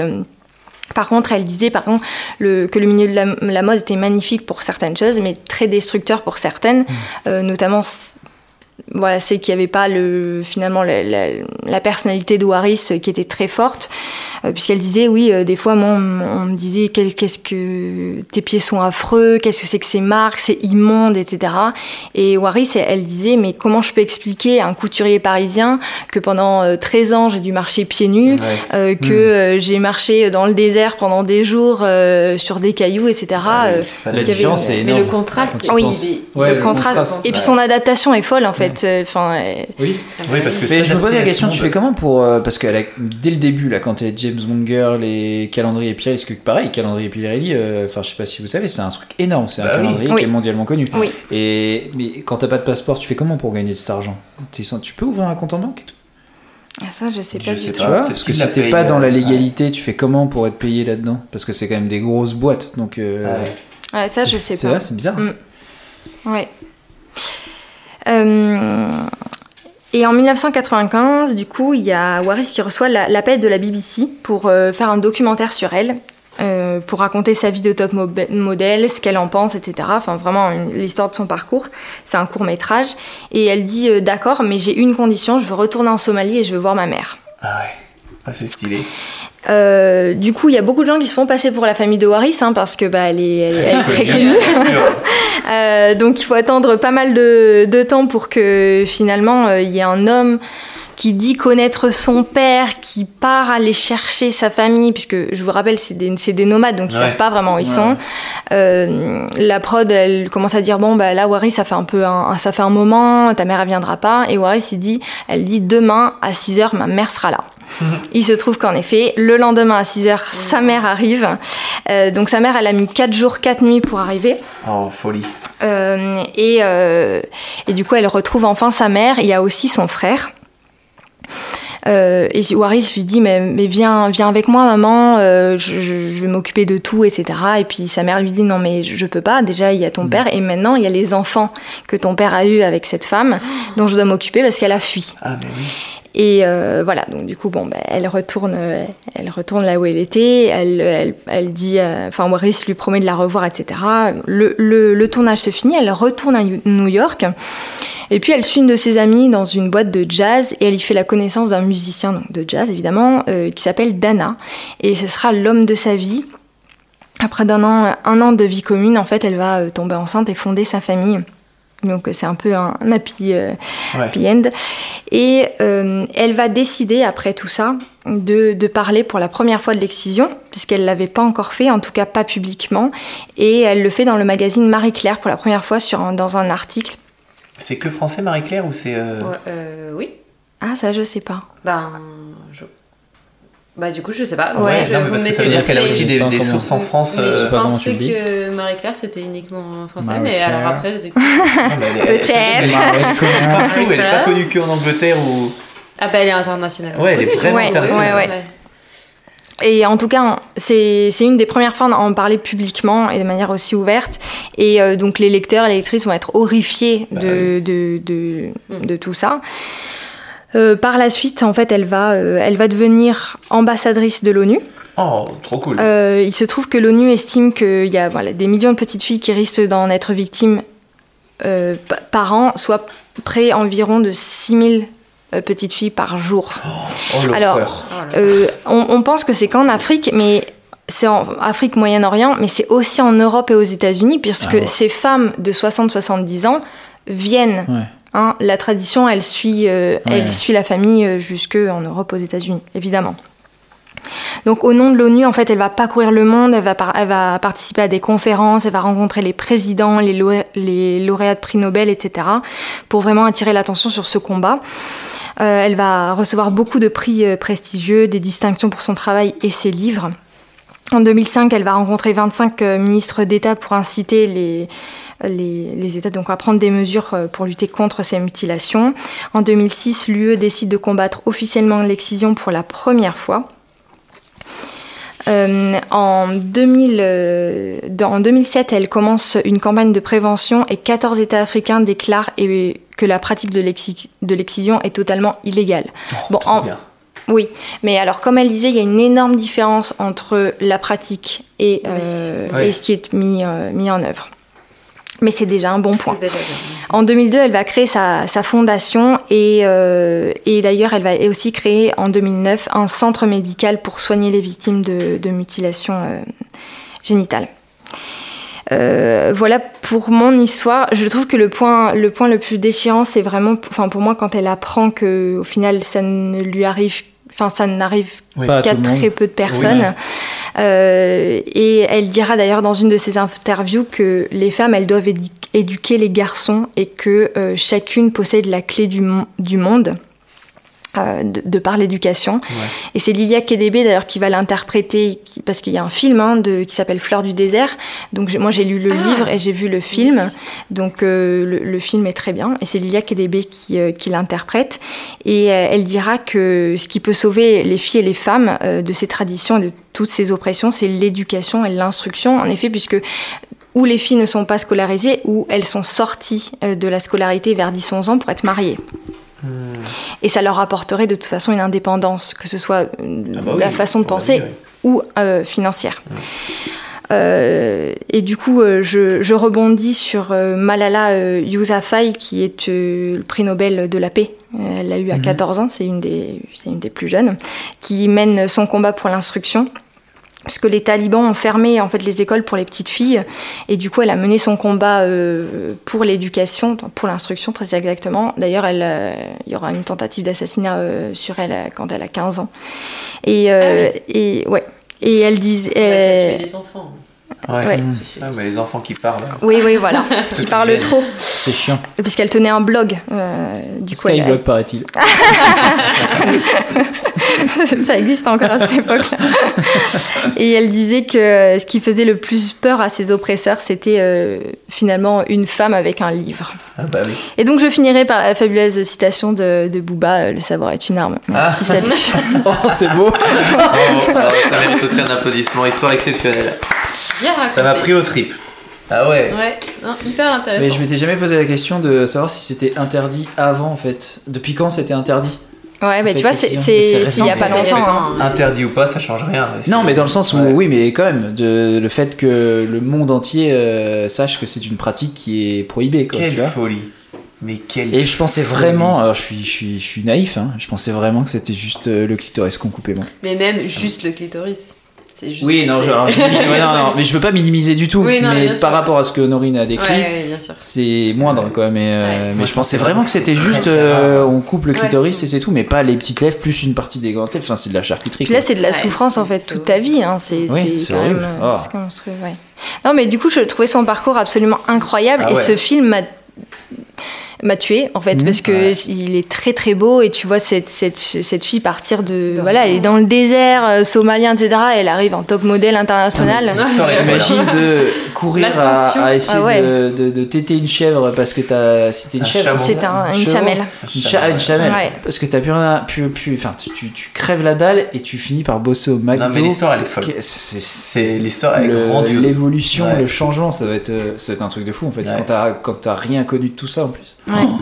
C'est dingue. Quelle fille. On dirait que Non, c'est puis sur elle- deux planètes différentes. hein. Ouais. Mais en fait, c'est ça. hein. Ouais, je me- on se rend pas compte, nous, mais c'est vrai que quand t'as pas d'instruction, tu sais pas ce qui se passe à côté. Ouais. Ça, c'est con, mais c'est Non, comme, puis elle a jamais abandonné en fait. Enfin, Ouais. elle a, parce que il bien, j'ai hein. édulcoré énormément de choses et il, il s'est passé des trucs de fou et jamais elle s'est dit bon bah là j'abandonne, c'est Ouais, plus là, ça y est, possible ça quoi. Sauf avec le lion. Allez, oui, ça va avec le lion, c'est vrai. Waouh, quelle histoire. Voilà. Très bien. Eh ben, pour un premier passage, vous avez, vous avez vraiment bien géré. Alors, euh, on va retourner vers euh, une note plus courte et plus légère avec, euh, Peut-être que plus léger maintenant. avec euh, ce qu'on appelle les brèves.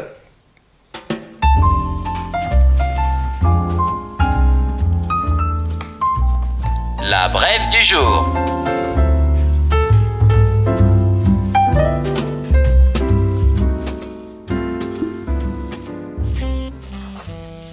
Alors oui, messieurs, dames, on en est à plus de 3 heures d'enregistrement. Je Ah comprends ouais. long. Quand je vous avais dit, ça Ah sera ouais 2 heures max, euh, c'est qu'on s'amuse euh, comme des fous. On va pas le temps passer. On va pas Euh, le temps passer, non. Ouais, c'est. Mais les histoires sont vraiment bien et on pourra en reparler. C'est vraiment cool. Est-ce que vous avez des brèves? Oui. Enfin, moi, c'est pareil. C'est enfin, c'est comme je vous ai dit un petit peu avant. C'est euh, un mini dossier sur des inventions euh, qui ont été faites par les femmes qu'on qu'on, euh, nous, euh, gros misogynes que nous sommes, n'aurions pas imaginé. Ok, alors bah vas-y, euh, balance. Ok. donc ouais, c'est un petit peu plus léger. Donc je vais commencer directement avec une première invention, avec la scie circulaire. La scie circulaire, elle est, elle, enfin, elle serait née en 1813 grâce à Tabitha Babbitt.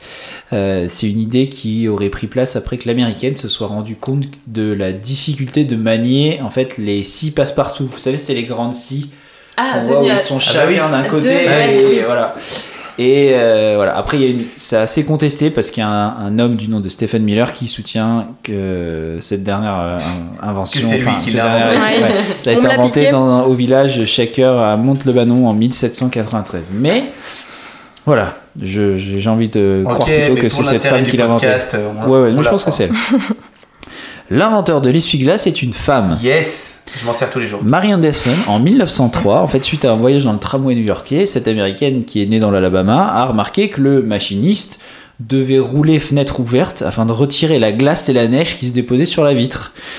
Et en fait, du retour en Alabama, la jeune femme, elle a créé le premier dispositif euh, permettant de nettoyer le pare-brise depuis l'intérieur de la véhicule. Tellement malin. Parce que c'est con, mais avant ça, ça n'existait pas. Donc ils étaient. euh, Ah oui, mais ça, c'est les inventions qui sont toutes bêtes et quand Et tu- on se rend pas quand compte. c'est inventé, tu te dis mais pourquoi j'y ai tu pas dis pensé ça a été inventé en même temps que le je sais pas que l'automobile et en fait enfin du coup il y avait des trucs qui étaient là avant et en fait pas du tout le lave-vaisselle ça a été une invention d'une femme mais une très bonne invention quand même parce qu'on est bien content de l'avoir Tellement. Moi plus Euh, que tout le monde. hein. la légende raconte c'est inventé par euh, Joséphine Cochrane Euh, et la légende raconte que Madame Cochrane a inventé une machine utilisant la pression de l'eau dans le but de nettoyer la vaisselle une petite involution euh, une petite euh, révolution qui sera brevetée en 1886 Merci Joséphine. là Ah, je c'est parlais tout Ouais, c'est fou. Oui, je hein. pensais pas que Ouais. c'était Ah ouais si Ouais, euh, c'est- c'est c'est- c'est incroyable. Là, ça va être plus de la science. Euh, Grace Hopper, qui est l'inventrice euh, du premier compilateur. En 1951, donc elle a, conçu, elle a conçu le premier compilateur, c'est-à-dire un programme capable de traduire un code source. Donc c'est un, c'est euh, écrit dans un langage de programmation. Euh, donc en fait, elle permet de traduire ce code source en code objet. Donc comme la, le langage de la machine. Voilà. Ouais. Euh, elle est née en 1906, elle est décédée en 1992. C'est une informaticienne américaine qui a fait partie de la marine américaine où elle s'est hissée au, elle s'est hissée au grade d'officier euh, général. C'est beaucoup. C'est Ah ouais. c'est très très haut. Et pendant la Seconde Guerre mondiale, elle a travaillé sur le Harvard Mark I, le premier grand calculateur numérique construit aux États-Unis. Donc le premier gros ordinateur. Vous savez les Le photos qu'on voit une pièce remplie de, de Ouais. trucs qui Oui, oui, tournent, oui. des machins. Bah, elle a travaillé là-dessus.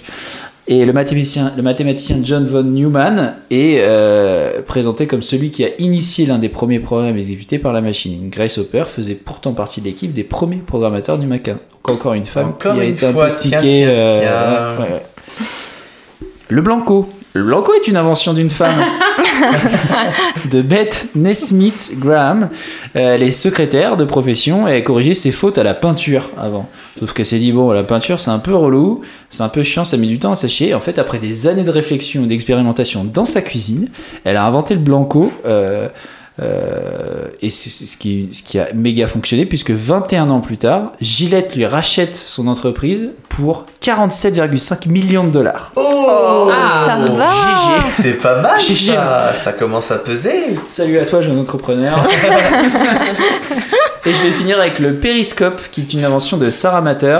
Euh, c'est une américaine encore, qui est à l'origine du premier périscope pour sous-marin. En fait, pour ce faire, elle a, elle a amélioré le concept de l'aquascope, qui du coup, euh, ce, ce- ce petit tube qui sort euh, comme un Ah oui, de bah oui. Sauf qu'elle y a ajouté une bougie, a agrandi le système, et ça a été breveté en 1845. Et donc, c'est le premier vraiment périscope à avoir voyagé à travers les eaux du globe. Trop fort. Voilà pour mon, ma petite bref dossier euh, d'invention de femmes euh, Super. qui sont ultra utiles tous les jours. Bah, tous les jours. Vous avez une petite brève, euh, mademoiselle Ben... Ouais, moi j'en ai une longue, donc euh, Bref, longue. c'est une brève longue. Ah, moi, c'est juste une anecdote. euh, Enfin, c'est pas, non, Vas-y, c'est pas une anecdote. C'est, c'est juste que, est-ce que vous saviez que Annecy était le- la première ville à avoir euh, mis en place des distributeurs de protection hygiénique j'ai gratuite vu ça. Annecy? Oui. Annecy. Eh ben écoute, Oui. tu gardes cette anecdote et on, on en parle dans Le Saviez-vous juste après alors? Malaise. On le saviez où? Non, non, mais je savais même pas, c'est incroyable. Oui, Oui, c'était. c'est j'ai vu première ça. ville de France. J'ai vu ça euh, la semaine dernière, je crois. Oui, ouais, moi aussi, voilà. Ah, c'est voilà. Stylé. ça trop Ouais. cool. Ouais. Bravo Donc, Annecy. euh, Annecy, les- euh, chouette ville alors. Sachant que parler les, premiers pays sont les pays nordiques à avoir mis ça en place et Ouais. qu'en France, euh, toujours rien, mais Annecy a pris l'initiative. Trop bien. Ouais, Trop trop cool. pour lutter contre la précarité. Ah, Bah bah, oui. bravo, bravo la ville ouais. d'Annecy, euh, très belle ville et euh, très utile. Oui, voilà. Euh, moi j'avais une petite brève très rapide. Euh, Saviez-vous que euh, le système de Miss France en Allemagne ne s'appelle pas Miss France mais Miss Allemagne? Oui, je le savais. et que le système est complètement différent. C'est pas euh, le système, c'est pas ah euh, la plus belle femme élue, élue euh, qui est qui va être élue élue Élie. Vous Élue. mettrez ce que vous voulez. Élu, élu. élu Élu. par le peuple. Non, c'est euh, le slogan de Miss Allemagne, c'est la femme moderne. Et celle qui vient de gagner est une femme de 32 ans, mère de deux enfants, et on ne la juge pas pour son physique, on la juge pour ses actions et euh, son combat. Et elle, elle se combat pour euh, la, la- celle qui a été élue le 27 février, donc c'est tout récent. Euh, c'est un combat pour l'instruction de la femme, le droit de parole de la femme. Et euh, c'est pas du tout la même image que ça ce qu'on a rien à voir. Rien à voir. Ça a rien Ouais, mais déjà, il n'y a pas de défilé en bikini. Et il y a beaucoup plus de temps de parole. Et euh, quand tu peux être Miss Allemagne, parce que tu as eu le discours le plus pertinent et le plus percutant. Et, Bah, c'est vachement bien. Ah, c'est Ouais, trop bien. trop bien. bah, et surtout que ça leur donne beaucoup de. Enfin, comme, comme ici en France, mais Beaucoup pas de pour les mêmes crédibilité plutôt. Oui, et puis Ouais. de visibilité. Oui. En fait, euh, cette mère de deux enfants de 32 ans, elle- elle- on lui a donné une visibilité pour la formation des femmes qui est d'un Mm. coup énorme, c'est un boost énorme. Et c'est trop bien, il y a des personnes qui, qui, qui se battent pour euh, l'environnement, qui ont des combats différents. Et là, on est, on, les- le peuple choisit, le peuple, mais les Allemands choisissent Le petit euh, peuple. quel combat me touche le plus. Et je trouve ça génial. Quel combat j'ai envie de soutenir. Donc Ah. euh, voilà. Bah, bravo l'Allemagne. Ouais, Écoute, euh, vas-y pour ta brève, hein, on a le temps, hein. on est lancé, on est bien. Euh, Non, non, mais- en deux parties. Hein. Je peux, je peux juste euh, parler d'une chose qu'elle a faite. Euh, je voulais vous parler d'en fait d'Olympe de Gouges, puisque il me semble qu'on la connaît tous de nom à Ouais. peu près. Elle est née en 1748. Euh, je vais vous parler de ce qui est de plus connu. Euh, elle- en 1791, en fait, elle va rédiger la Déclaration des droits de la femme et de la citoyenne qui va être copiée sur la Déclaration des droits de l'homme et du citoyen. Par cette déclaration, elle, fait, elle, elle veut dénoncer le fait que la Révolution française n'inclut pas du tout les femmes dans le projet de la liberté et d'égalité. Et en fait, elle va considérer que, euh, que l'ignorance, alors je la cite, hein, l'ignorance, l'oubli ou le, et le mépris des, des, des droits de la femme sont les seules causes de malheur public et de la corruption des gouvernements. Ouais. Cette déclaration, elle va l'adresser à la reine Marie-Antoinette. Euh, ça comporte 17 articles et l'objet principal, c'est l'exercice par les femmes de leurs droits naturels qui n'a de borne que la tyrannie perpétuelle que l'homme leur oppose. Donc ça encore, c'est euh, tiré du coup de la déclaration. Et le premier article de cette déclaration, c'est La femme naît et demeure égale à l'homme en droit.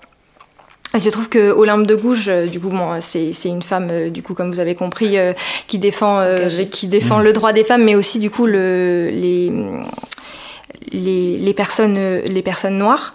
Euh, donc, euh, elle, du coup, elle va finir guillotinée, évidemment. Mais, euh, Elle, mais- elle est connue aussi pour ça. voilà, elle est connue pour ça. Ouais.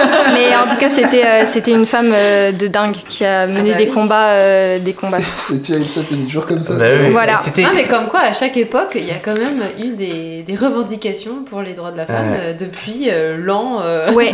enfin, franchement. Elle mourait assez rapidement, bizarrement, Oui, mais, voilà, euh, mais- mais en tout cas, elles étaient bien Mais elle aussi, présentes. elle a eu ouais. une vie de dingue. hein. Oui, Elle, ouais, ouais. elle, euh, Peut-être que je confonds, mais elle était pas. euh, Non, je vais, j'ai pas envie de dire des bêtises. Mais si, Elle si. pas pilote d'avion de Non, chasse mais elle, avait, elle a eu une vie de dingue avant de faire tout ça, et si, c'est une histoire qui est intéressante, et on aurait pu en parler, c'est vrai.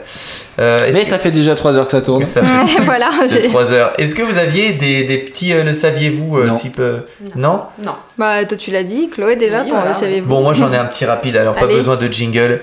Euh, aux États-Unis, Elizabeth Blackwell a été la première femme diplômée de, de médecine. Alors c'est rigolo parce que elle a, elle- c'était sa passion, elle voulait devenir médecin, donc elle a postulé pour des écoles de médecine. Et à chaque fois on lui a dit non. Non, non, mais non, parce qu'en fait, euh, parce qu'en fait t'es une femme, euh, d'autres excuses comme ça bidon. Ouais, non, c'est pas possible, on n'accepte pas les femmes. Et elle a eu que des refus. Et un jour, il y a une, une université qui a accepté parce que elle pensait que c'était un canular fait par une autre université. Genre, ah les cons, ça doit être l'université de la ville voisine qui nous envoie une femme, ils sont cons, on va l'accepter, mais ils sont cons.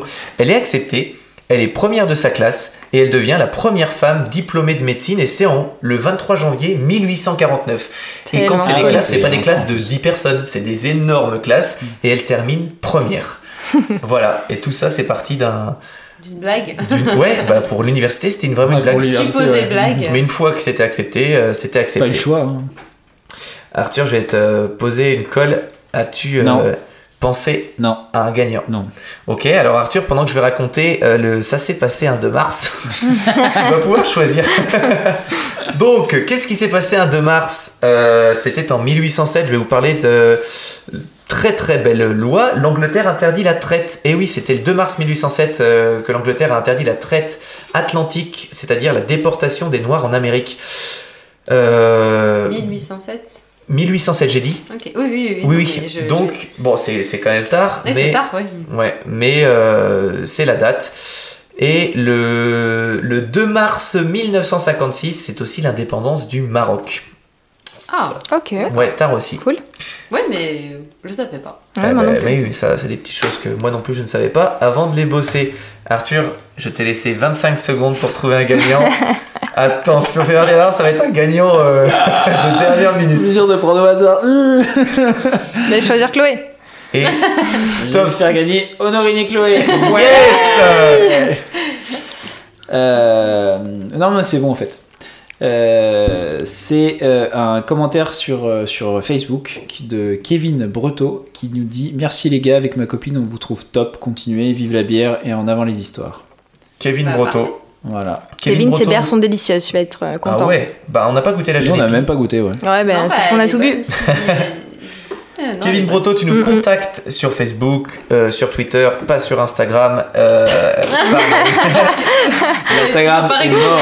Je n'y arrive pas. Je, c'est le truc, c'est t'as beau essayer de contacter le support, on te répond jamais. Rien. Et rien, zéro, que dalle, nada. Et quand tu Euh, nous contactes, Kevin, tu envoies euh, ses adresses mail euh, et adresse. Non, mais je sur Facebook, vu qu'il nous a écrit sur Ouais. Facebook, il nous écrit sur- ce, ce sera le plus simple. Sinon, l'adresse mail, c'est podcast Non, mais lui, en nous contactant pour euh, Ah oui, Biéronomie. oui, pour nous donner les infos. euh, bah là, ça sera pas via Bironomie, mais euh, du coup, tu nous donnes euh, exceptionnellement, euh, tu, tu nous donnes juste euh, ton adresse et puis ce sera bon. Ton Super. numéro de carte bancaire, euh, ton code. Et puis voilà. Et puis, et puis ça va. Euh, encore une fois, parce que c'est aussi important. euh, Peut-être que vous, passez, vous avez passé du bon temps à nous écouter, euh, peut-être qu'on a parlé de choses importantes, mais on n'oublie pas que le débat central, c'est que vous pouvez nous soutenir sur Patreon. Alors, Patreon, à quoi ça sert Patreon, c'est euh, vous ouvrez, vous lisez un magazine, vous dites ah c'était cool, j'ai bien fait d'acheter ce magazine. Là, vous écoutez ce podcast, il est complètement gratuit. C'est euh, beaucoup de plaisir pour nous, mais aussi beaucoup de temps. Et si vous souhaitez nous donner un petit coup de pouce, un petit, euh, allez, un petit encouragement, vous pouvez aller sur le site patreon.com, chercher Incredibilis podcast et vous pouvez ou non nous, sou- nous soutenir euh, tous les mois. Alors en échange, il y a énormément de contreparties comme Arthur l'a dit et on a reçu un message d'un nouveau patron la semaine dernière qui nous disait tiens c'est rigolo, je pensais recevoir un ou deux ch- micro-chapitres par mois, mais en fait j'ai eu accès à tous les anciens micro-chapitres et actuellement on en est au 32e micro-chapitre donc Ah ça oui, nous fait des sûr, heures et des heures d'écoute. C'est parfaitement rétroactif. Mais, mais ça c'est incroyable qu'on soit rétroactif. Ah non, mais c'est. Waouh! voilà, donc euh, comme on vous a dit, nous pour nous ce qui est important c'est Prends ça, la sécu. c'est de, de, de, de Balle pouvoir vous fournir un podcast de qualité et pour ça, euh, bah voilà, vos encouragements sont les bienvenus et si ce n'est pas par Patreon, bah c'est pas grave, c'est c'est déjà pas mal, Un petit message, ça fait plaisir. ça fait toujours plaisir. Euh, ça s'est bien passé pour vous l'enregistrement? Ouais, c'était trop cool. Un ouais, peu ouais. stressant, mais ça va. Bah, Moi aussi j'ai été un peu un peu paniqué. Nous aussi au début, euh, moi j'étais paniqué au début. hein. Oui, bah après. euh, Après, bon, après on, verra, a vu quelques verra et puis... diront les auditeurs. Non mais c'était cool. On va laisser comme d'habitude le mot de la C'est fin. le- l'épisode le plus long là, non? Euh, de On loin, plus long. de très très loin. Ouais. hein. Et puis la dernière Oui, mais est-ce que c'est pas le 40 minutes. meilleur? C'est ça la question. De très très loin. On n'a pas le choix à dire le contraire, on a fini sur la table. Ouais, fais gaffe. Alors on va trinquer, on vous souhaite... euh, Ah bah tiens, on pourrait vous laisser... Est-ce que vous avez un petit conseil? Euh, Une petite... euh, Pas une petite devise, mais une petite... euh, On aime bien donner un, un petit truc pour la Fort fin. et fier. Fort et fier, ouais, très bien. Ouais. Euh, n'hésitez vous pas... les dents deux fois par jour. Voilà, ce genre de conseil. Pélo.